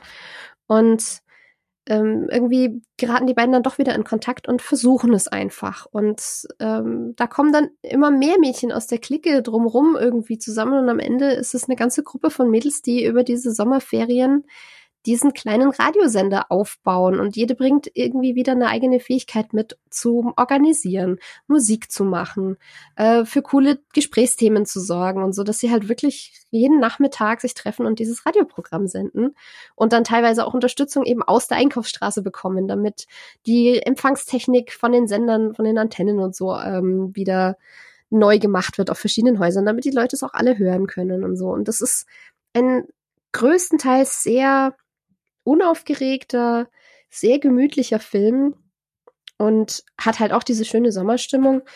Und der ging mir irgendwie auch sehr ans Herz. Und man kann sich so ein bisschen denken, wo es hingeht und genauso endet der dann aber auch und das ist ziemlich vorhersehbar, aber der ist sehr charmant und die, die Mädels wachsen einem sehr ans Herz. Die haben eine tolle Dynamik miteinander und mhm. das ist so ein mhm. Ding, wo man sich auch denkt, auch so ein Freundeskreis, so ein Freundeskreis ist doch, ist doch was Schönes, hätte ich auch gerne oder hätte ich gerne gehabt oder es ist, es ist, auch, es ist halt gemütlich. Ja, und, auf jeden. Also gut, dass du es erwähnst. Ich hatte ihn fast vergessen. Waren so viele Filme im Kopf, weil ich finde es gut, ja, erwähnt, weil das, das ist wirklich cool. Viele. Den, den kann ich auf jeden Fall äh, sehr weiterempfehlen. Was, was ganz cool ist zum Einsteigen vielleicht ist Flavors of Youth. Das glaube ich auch auf Netflix. Mhm. Ähm, das ist ein, das ist ein ähm, Anthologiefilm mit drei kleinen Episoden, die so ein bisschen zusammenlaufen, aber jetzt nicht auf krasse Auflösungen oder so hin äh, wo es einfach um drei Leute in drei verschiedenen Städten geht, die an ihre Jugend zurückdenken und was für sie ein Medium dieser Jugend war. Für den einen sind es bestimmte Nudeln, für die anderen, für den anderen sind es die Kassetten in seinem Kassettenrekorder, die er aufgenommen hat, wo er sich quasi wie, wie Sprachnachrichten mit seiner besten Freundin damals geschickt hat, nur halt auf Kassette und nicht über WhatsApp. Und das sind so, so kleine, kurze Nostalgiebissen, die sehr liebevoll inszeniert sind und auch wieder toll aussehen und wo man nicht krass viel mitdenken muss, was aber sehr meditativ ist irgendwo. Und ja, eben auch sich aktiv damit auseinandersetzt, was, was bedeutet Nostalgie, wie nehmen wir unsere eigene Vergangenheit so ein bisschen wahr. Und mhm. den, den mag ich auch wirklich gerne. Aber man merkt halt, ähm, während bei den Serien, da sage ich mal, sehr viel Buntmisch. Es gibt vieles dieser Filme, oder zumindest dieser, sage ich mal, bekannten Filme, basieren halt so ein bisschen auf dieser Sommermelancholie, die man halt ja, mögen ja. muss, aber wenn man die mag, dann treffen die halt immer alle ja. sehr ins Herz. Welcher das auch tut, den ich nicht uneingeschränkt empfehlen kann, weil der kann einen schon rauskicken, wenn man Anime gar nicht gewohnt ist. Aber ich finde den einfach künstlerisch sehenswert, ist Children of the Sea. Den gibt's aktuell auf Prime und der ist ähm, schräg. Geht um ein Mädchen, was ein bestimmt, was, was äh, unterbewusst eine gewisse Verbindung zum Meer hat wo es, wo zu Hause ein bisschen der Haussegen schief hängt und die deswegen so gut wie gar nicht daheim ist und die aber zum Anfang vom, vom Sommer eben aus ihrem Handballteam fliegt, weil sie einfach so ein bisschen Schwierigkeiten hat, ihre Emotionen auszudrücken und auch irgendwie das Gefühl hat, immer ungerecht behandelt zu werden und sich damit einem Mädel einmal wirklich aktiv böse anlegt und der irgendwie den Ellenbogen ins Gesicht haut und dann wird sie halt quasi disqualifiziert und rausgeschickt. Und dann weiß sie nicht, was sie mit ihrem Sommer anfangen soll. Und dann geht sie ins Aquarium, wo ihr Vater arbeitet und wo sie als Kind immer mal wieder hingegangen ist und begegnet da einem Jungen, der im Grunde genommen im Wasser lebt, weil der von Schildkröten aufgezogen wurde. Kennt man. Kennt Prämisse, man. die man schlucken muss. Hm? Kennt man. Äh, nee, hier, ja, ähm, Seekühn, so. Ähm, auf jeden Fall Meeresgetier. Und das ist schon mal eine Prämisse, die man schlucken muss. Der hat auch noch einen großen Bruder, der ähm, rein von der Ethnizität nicht sein biologischer großer Bruder ist, aber der genauso von äh, Seekühn adoptiert wurde. Und mit den beiden freundet sie sich dann an und ist dann halt eben täglich im Aquarium und um diese beiden spinnt sich auch so ein bisschen ein Mystery, weil die halt eben so eine ganz, ganz spezifische Verbindung zum Meer haben, die auch irgendwo so ein bisschen magisch ist und wo sich lauter physikalische Phänomene drum aufbauen und wo auch ein ganzes Forschungsteam irgendwie mit dran, dran hängt. Und dieser Film endet in einem ziemlichen Mindfuck-Moment wo man dann auch danach dran steht und sich denkt, was habe ich gerade geguckt und was ist hier gerade passiert und was soll ich damit jetzt bitte anfangen? Also der, der hat keine krass zufriedenstellende Lösung, die alles auflöst oder so. Muss man einfach vorweg wissen, damit man nicht krass enttäuscht ist. Aber dieser Film ist rein optisch wirklich umwerfend. Die, die Charaktere sind teilweise fast befremdlich in der Ästhetik, die sie haben vom Zeichenstil, gerade die Augen aber es ist halt mal was ganz anderes und trotzdem extrem schön und ästhetisch und das Meer, wie, wie das Meer und die Unterwasserwelt da drin dargestellt wird. Das ist halt, ja, Avatar Way of Water sieht geil aus. Children of the Sea, finde ich, sieht geiler aus unter Wasser. Oh, das, das es hat keine coolen Alienwesen unter Wasser, aber es ist dafür handgezeichnet, was für mich ein Bonus hat. Und es sieht wirklich, wirklich toll aus. Die Farben und alles ist irre. Das ist teilweise richtig trippy, wie du dich da durchs Wasser bewegst mit den Charakteren. Und es ist schon sehr, sehr geil. Also wer Lust hat auf ein vor allem audiovisuelles Erlebnis, der kann sich den sehr gerne mal angucken. Das klingt und, sehr gut. Den ja. muss ich auch selbst noch auf die Liste packen. Ich kenne ihn ehrlich gesagt nicht. Ich, also namentlich, aber ich habe ihn nie gesehen. Aber das also ja, der ist so vorsichtig empfohlen. Und ich, ich, ich cheate jetzt einmal kurz, weil du gemeint hast, du, du, du, du klammerst ähm, Solo-Filme zu eigentlich Serien so ein bisschen aus.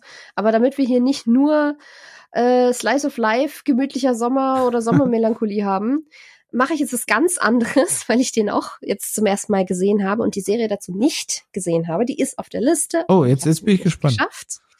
Äh, das ist Vampire Hunter die Bloodlust. Ah, okay, okay, zurück okay. zu den Vampiren, zurück zu langhaarigen, schwarzhaarigen Typen mit Hüten. Yes.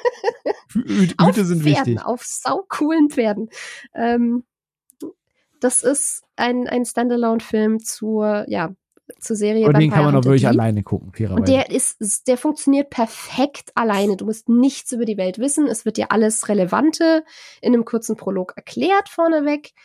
Es ist im Endeffekt wie der Title Crawl von Star Wars. Du kriegst so kurz deine Erklärung und dann weißt du, was Sache ist und mehr und musst du auch nicht wissen. Ich wollte gerade sagen, richtig, der Rest erklärt dir der Film. Genau, und den Rest der Zeit geht es um einen, um äh, Kopfgeldjäger und zwar zwei Parteien. Einmal eine menschliche, so mit, mit Cyber-Enhancements versehene Gruppe und einmal einen. Sie sind anders anders geschrieben und ein bisschen anders ausgesprochen, aber im Grunde genommen ein Dampir, also quasi ein Halbvampir, äh, Kopfgeldjäger. Das ist nämlich, naja, der Protagonist der Serie, das ist die. Ja, der heißt nur die. The D is not silent here. Ähm, und äh, die werden beide engagiert, um eine junge Frau wiederzufinden, die von einem Vampir entführt wurde. Und das ist im Grunde genommen schon die Handlung. Entwickelt sich so ein bisschen zu einem Roadmovie und du hast halt diese zwei Parteien, die quasi ihrem Schatz nachjagen oder ihrem Ziel nachjagen. Und im Laufe der Zeit zeigt sich dann, dass vielleicht die ursprüngliche Beschreibung von der Mission nicht ganz das ist, was hier passiert. Und dass mehrere Parteien in diesem Ding ähm, nicht ganz die Wahrheit gesagt bekommen haben von verschiedenen anderen Parteien. Und das ist ein, einfach nur ein richtig cooler Action-Anime-Film. Mit, äh, mit postapokalyptischer Welt, mit semi-mechanischen, richtig krassen, rotäugigen, schwarzen Pferden und äh, ähnlich gebauten Kutschen mit einer diesen geilen 90s-Anime-Look. In diesem geilen 90s-Anime-Look, den ich ja. teilweise echt scheußlich finde, aber hier passt er. Das ist witzig, weil der Film erschien 2000, aber du, du, du spürst die, ja, die 90er ja, so krass in jeder, jedem Pixel vibrieren in diesem Film. Safe, ja. Ähm, die gerade die die fünf Millionen Wimpern auf den Augen der an den Augen der Frauen und so das ist äh, es ist sehr hübsch irgendwie von der Ästhetik teilweise ähm, aber die Action da drin ist toll. Es gibt ein paar richtig coole Kämpfe da drin. Ähm, ich mag, ich mag abgeklärte, bisschen überlegene Protagonisten. Ich mag Kopfgeldjäger-Stuff. Und es hat halt diesen geilen Mix aus Mad Max trifft Gothic Horror. Mhm. Also die Ästhetik von den Vampiren ist halt wirklich ist so. Nice. Das ist halt so Francis Ford Coppola's Bram Stokers Dracula auf Crack von den Designs her. Und das eben in, in, so, in dieser postapokalyptischen Wüstenwelt, in der dann Menschen noch mit so Cyber-Enhancements rumspringen. Das ist ziemlich geil am Genre-Mix. Und macht wirklich Spaß. Wer den sogar sehr zeitnah ja. sehen will, es ist komplett nuts und keine Ahnung warum, aber es gibt den Film komplett auf Deutsch seit einem halben Jahr auf YouTube. Kein Peil. Auf YouTube sogar. Ja. Krass. Witzig. Hätte schon längst ja, eigentlich 100 Mal runtergenommen werden müssen. Ich habe gerade mal nachgeschaut, weil ich habe im Sommer da noch mal geguckt, weil ich ihn ewig nicht sah. Aber ist immer noch. Seit dem 26.08.22 ist der Film komplett auf Deutsch äh, auf YouTube. Ja. Also go for it. Ja, also in dem, in dem Film tropft halt auch wieder die Ästhetik aus dem, aus dem Bildschirm da merkst du halt, dass mega viele Shots auch einfach nur drin sind, weil sie ästhetisch aussehen. Die kannst du dir halt dann einrahmen an die Wand hängen, wenn er auf seinem Pferd auf irgendeinem Hügelkamm sitzt und sein völlig unpraktischer, fünf Kilometer langer schwarzer Mantel episch in de, im, im Wind weht. also es ist auch irgendwo so ein bisschen cheesy, weil es so ernst gemeint ist dass du es eigentlich schon wieder nicht ernst nehmen kann. Aber es, äh, mir, mir hat der sehr, sehr viel Spaß gemacht. Es ist gleichzeitig auch noch eine gute Love Story drin, die äh, mir irgendwie mehr ans Herz ging, als ich gedacht hatte. Und der Detailgrad da drin ist halt wirklich lächerlich. Also da ist, wer, wer von Anime-Filmen eher so simplifizierte Figuren gewohnt ist, und ich meine, man muss jetzt auch sagen, ich meine, so ein Your Name oder so, die Charaktere sind nicht ultra detailliert gezeichnet. Nee, das stimmt. Relativ detailliert, aber nicht, nicht ultra. Aber bei, bei dem Film haben sich halt Leute hingesetzt und haben wirklich noch fünf Millionen Linien ins Gesicht gemalt und, und, und jede Falte überm Auge ist drin und jeder Zahn ist einzeln ausgerendert und ja, wie gesagt, der Mantel hat fünf Milliarden episch wehende Falten und die Klamotten haben 30 Details und, und, und, das, und das wird alles auch noch super gut animiert und du denkst du dir auch, wie lange habt ihr daran gearbeitet? Deswegen ist der 2000 erschienen und sieht nach 90ern aus, weil das die wahrscheinlich fünf man, Jahre man, daran man gemalt muss ein bisschen mit dem Look warm werden, aber dann, dann ist der wirklich ganz cool. Ich mag den auch gerne. Ja. Also ich habe jetzt sowieso im Sommer nochmal geguckt, ist immer noch cool. Also mein Daumen kriegt er da auch. Genau, also wer Kontrastprogramm zu äh, Teenies im Sommer haben will, der aber spielt auch nicht im Winter. Es ist ja. in der heißen Wüste. Schnee kriegen wir einfach nicht in Anime. Nee, gehört nicht dazu. Ich glaube, ich habe auch nur noch einen einzigen Tipp und dann können wir tatsächlich, haben wir, glaube ich, sehr viel beleuchtet ja. und können auch das Buch zuklappen.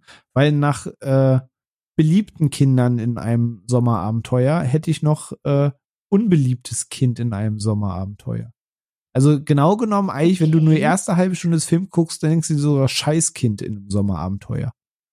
Ähm, okay. Silent Voice nennt sich der Film. Ich habe gesehen, dass der jetzt ah. wieder zu leihen ist. Der war auch längere Zeit von der Bildfläche verschwunden. Aber ich sehe, dass mhm. man den jetzt auf Prime leihen kann. Deswegen werfe ich den noch mal kurz rein. Ähm, auch hier wieder ist, ist der Film mit, mit der, der Taschentuchgarantie. Was soll ich sagen? Das können die halt einfach. Ähm, aber in dem ersten, in der ersten halben Stunde des Films hast du erstmal alles. Ähm, worum geht's? Es geht um Shoyo, äh, Shoya, Shoya ist der, der Hauptcharakter des Films und es geht um Shoko, seine Mitschülerin. Und Knackpunkt ist, Shoko ist ein taubes Mädchen. Und Shoya ist als Kind ein ziemliches Arschlochkind und fängt an, sich über sie lustig zu machen und sie zu mobben, weil sie taub ist. Das geht so weit, dass er sie ärgert, dass er ihre Hörgeräte aus dem Fenster wirft, dass ähm, er sich wirklich benimmt wie die Axt im Wald. Du schreist in der halben Stunde quasi den Fernseher an, weil du dieses Kind einfach abgrundtief hast. Ähm, und dann wird er auch von der Schule verwiesen, weil seine Mitschüler als auch seine Lehrer stellen sich dann gegen ihn. Er wird zum Außenseiter und wird dann in der Schule auch wirklich gemieden. Und ähm, Schoko, das gemobbte Mädchen, hält das halt auch nicht mehr aus und die Familie zieht weg. Und dann vergehen einige Jahre und Shoya ähm, ja, schämt sich immer noch für seine Handlung, was er halt für ein scheiß Kind ist und dass jeder und alles ihn immer noch meidet und mit ihm nichts zu tun haben will. Das nimmt er halt so ein bisschen als seine Strafe hin. Also er sieht es als gerecht an, dass er sich nun mal da so ne, benommen hat, dass es okay ist, dass niemand was mit ihm will aber er beschließt halt, sie zu finden und er möchte halt Wiedergutmachung leisten. Und er bringt ihr dann ihr Notizbuch zurück und er sucht sie und er möchte sich bei ihr entschuldigen, in Zeichensprache auf sie zugehen und lernt das extra für sie und will halt schauen, ob Vergebung möglich ist. Und daraus entspannt sich eine recht spannende, aber auch schöne Geschichte, die aber auch jetzt nicht überromantisiert ist, sondern dir auch irgendwie ganz klar sagt, ey, kannst noch so gut meinen, du kannst nicht auch alles zwingend vergeben. Manches reißt auf Wunden ein, wo du nicht sagst, ey, scheiß drauf, doof gelaufen, sondern nein, das äh, hat dich auch bald in den Suizid getrieben und Teile deines Lebens ruiniert.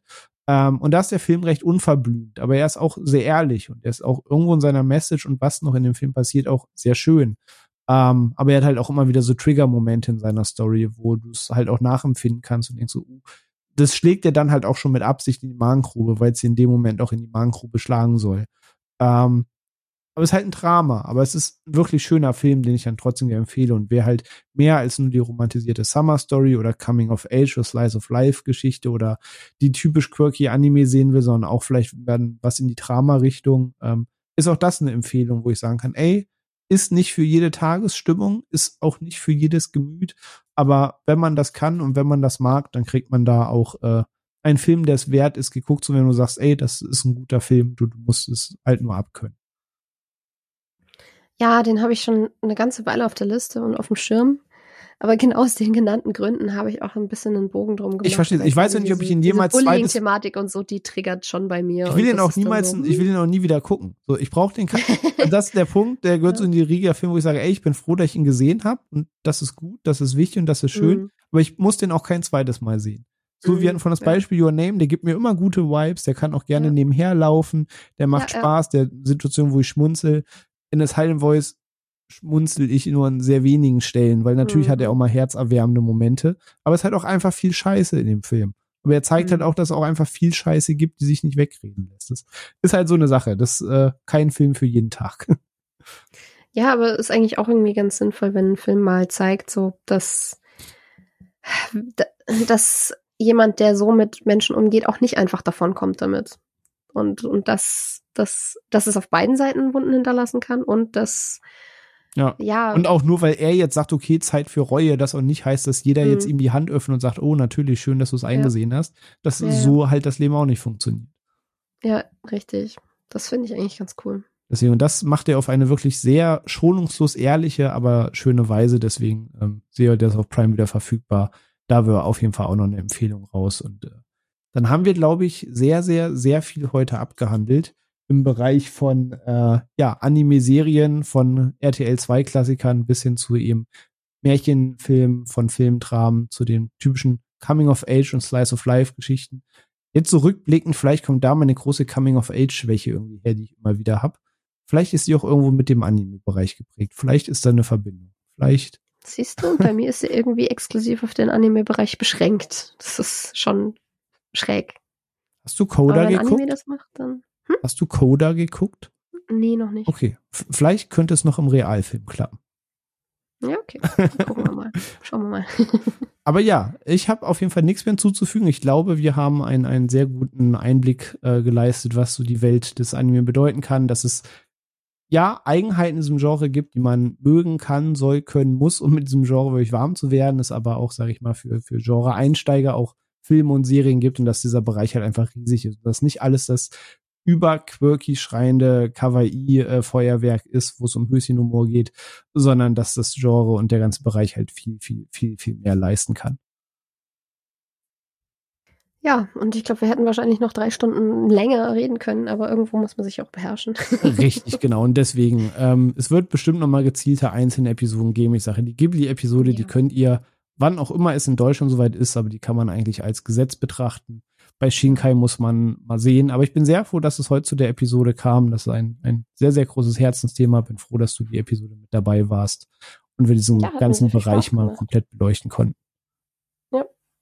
Ich meine, vielleicht kann man da auch mal für eine Bonus-Episode was rausgreifen, gerade auch im Serienbereich, da haben wir ja mehr Platz für Serien. Ey, oder wenn auf Netflix mal wieder so relativ stillschweigend einfach was erscheint, was jetzt keiner groß mhm. auf den Schirm hat, was wieder nicht groß beworben wird, was einfach da ist, wo man mal sagen kann, ey, das, das, das kriegt keiner mit, das ist aber einfach schön und genau, dafür haben sich die Bonus-Episoden immer sehr bewährt und da gibt's vielleicht auch mal wieder den ein oder anderen Beitrag dann, wo man sagen kann, yes, mhm. dann machen wir's. Genau. Perfekt. Dann würde ich sagen, soll es das für heute gewesen sein. Wenn ihr bis hierhin mit zugehört habt, dann haut doch mal raus, ob was für euch dabei war, wie das mit euch mit dem Thema Anime steht, ob das für euch jetzt quasi auch alles Neuland war, ob ihr selber seit Jahren in dem Bereich unterwegs seid und quasi auch aus Generation RTL 2 kommt und das äh, nachvollziehen könnt, ob vielleicht der ein oder andere Filmtipp bei gewesen ist für euch oder vielleicht haben auch wir was vergessen, wo ihr jetzt uns drei schon zugehört und denkt, was, wie konnte der jetzt nichts nennen? Warum hat jetzt keiner gesagt, dass Neon Genesis Evangelion einfach alles auf den Kopf gestellt hat?